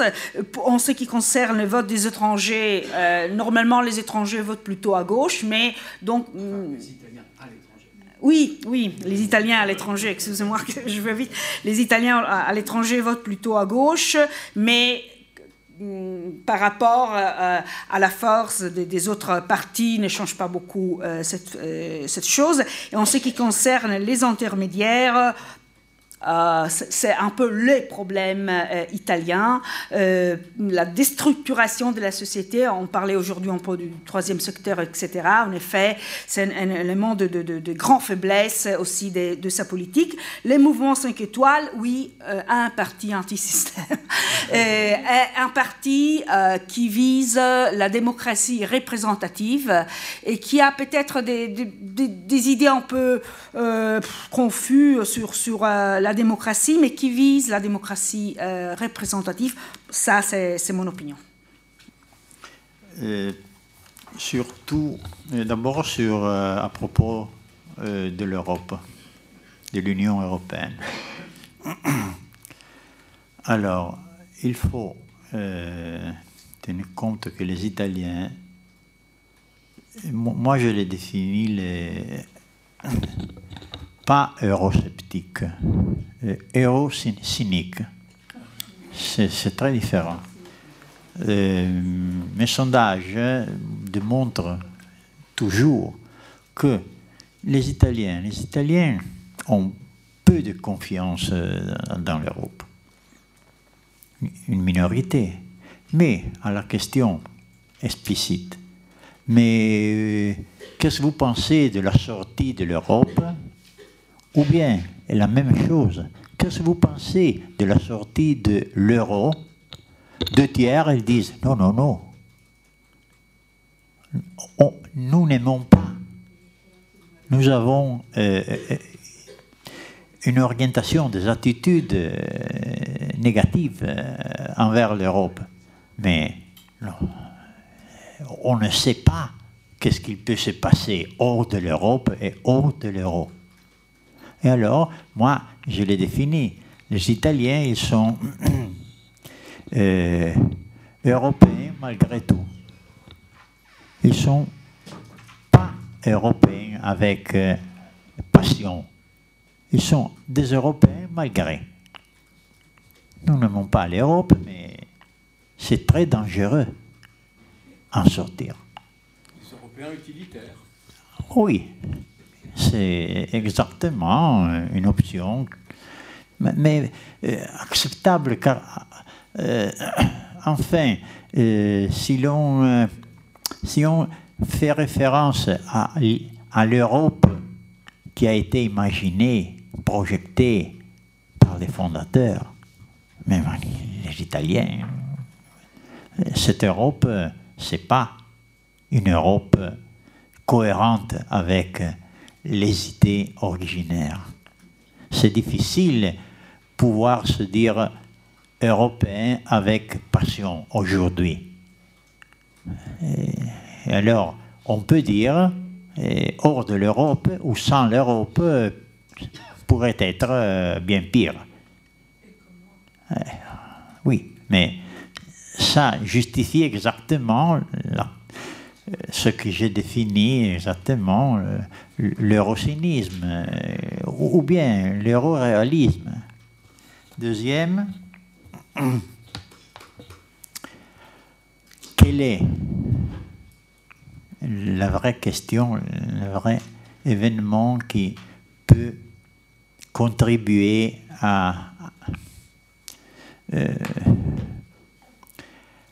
accélérer, oui,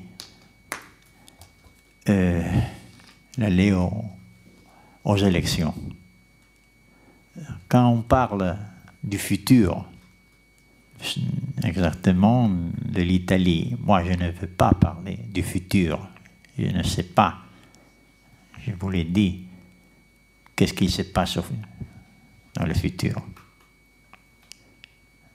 Je vais imaginer le présent, oui, ou, ce qui va se passer dans euh, quelques mois. Et alors, je peux dire qu'à mon avis, il y a des passages qui sont fondamentaux, euh, dans cette perspective. C'est-à-dire, on va voter dans les régions rouges qui étaient rouges à partir de dimanche prochain.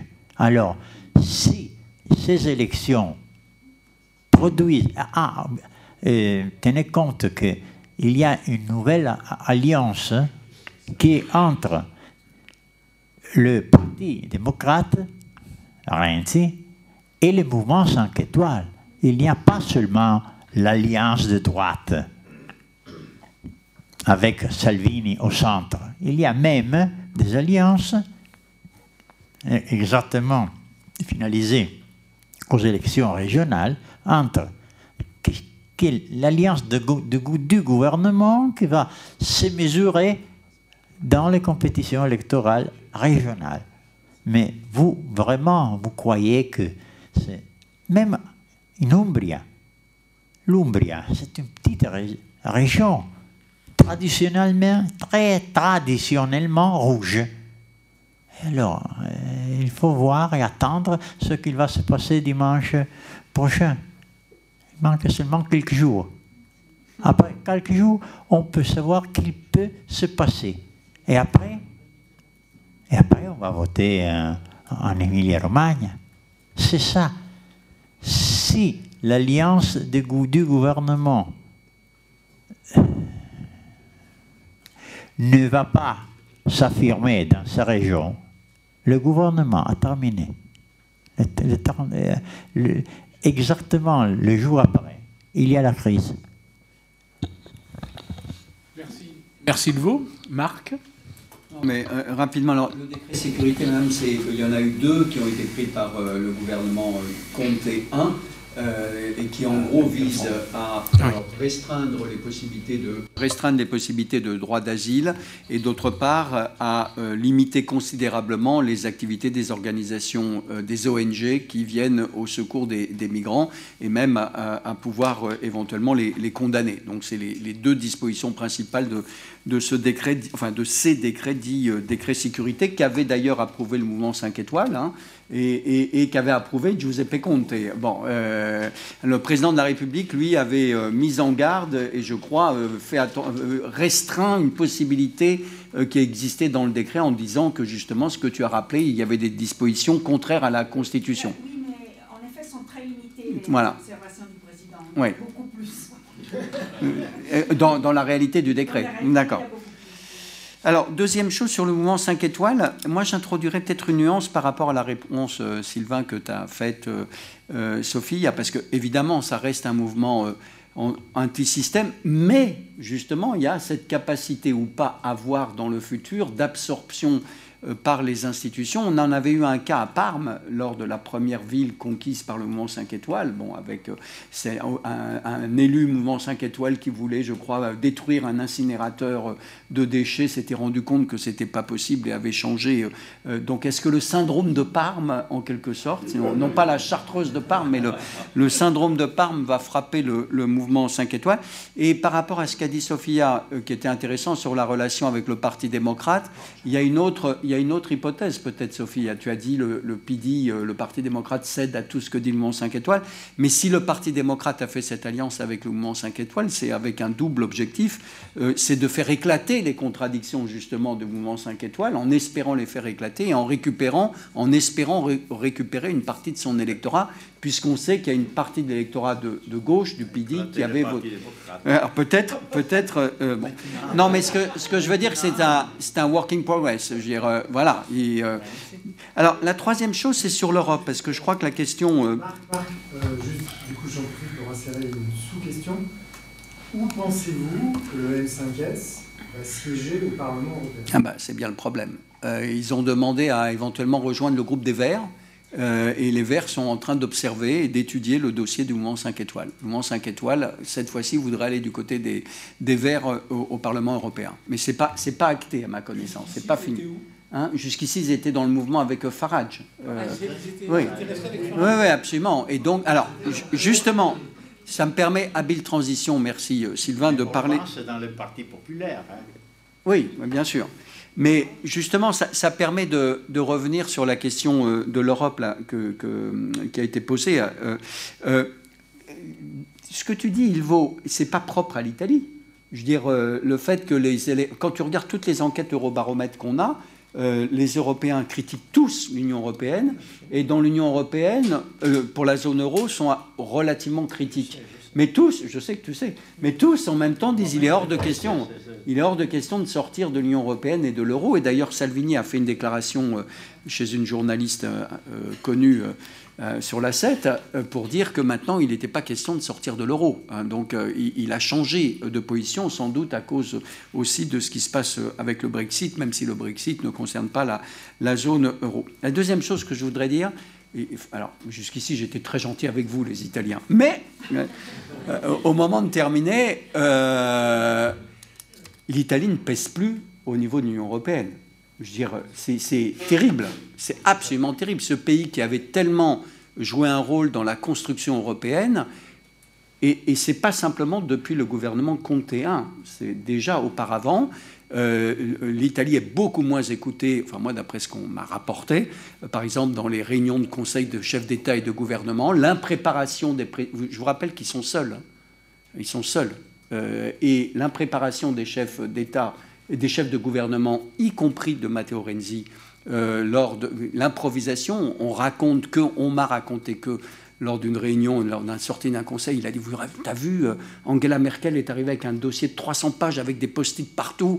Moi, j'avais rien. Bon. Euh, Euh, et, ce que disent les différents conseillers des différents présidents de la République que j'ai pu interroger sur euh, cette question, c'est vrai qu'il y a une impréparation même personnelle des chefs d'État et de gouvernement, que euh, l'Italie, de ce point de vue-là, a perdu beaucoup de sa crédibilité, malgré tout le travail excellent que font les diplomates de la Farnésine, parce qu'il y, y, a une vraie expérience, une vraie professionnalisation des diplomates, mais les politiques arrive, Matteo Salvini a quasiment jamais participé à une réunion des ministres de l'Intérieur, euh, à part une, comme il s'est fait rabrouer par le ministre de l'Intérieur luxembourgeois, depuis il n'y est plus retourné.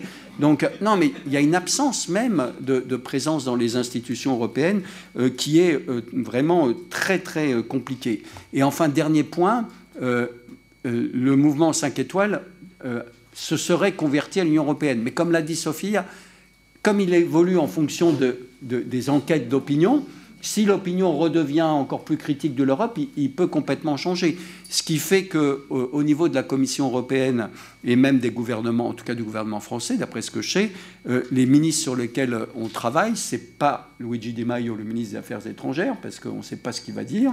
Euh, c'est Conte, mais en se méfiant aussi de Conte, parce qu'il a dit aussi une chose et son contraire depuis qu'il est président du Conseil. Donc c'est euh, le président Mattarella, euh, le ministre des Affaires européennes, euh, le ministre de l'économie. Euh, qui sont considérés comme des personnalités crédibles, notamment Gualtieri, qui est ministre euh, de l'économie, puisqu'il a été considéré comme un des meilleurs députés européens, un des plus consciencieux, un des plus experts. Mais il y a une faiblesse euh, vraiment très importante aujourd'hui, une marginalisation même. et Gentiloni, oui, mais Gentiloni est dans la Commission européenne, donc normalement il doit plus se comporter comme italien, il doit se comporter comme commissaire. Mais donc ça met en difficulté. Alors la seule chose qui pourrait faire réintroduire l'Italie, euh, me semble-t-il, malgré toutes les réserves qui ont été dites euh, tout à l'heure dans ce qui va se passer en Europe, même si la commission van der Leyen est très mal partie pour les raisons que l'on sait, euh, c'est le fait, ça dépendra de ce qui va se passer en Espagne. Si Sanchez et PSOE gagnent, c'est vrai qu'il y a une possibilité d'avoir une action française, espagnole et italienne et portugaise donc l'Europe du Sud, mais à condition qu'on considère que Paris est au sud, ce qui, étant donné le temps qu'il fait aujourd'hui, est un peu...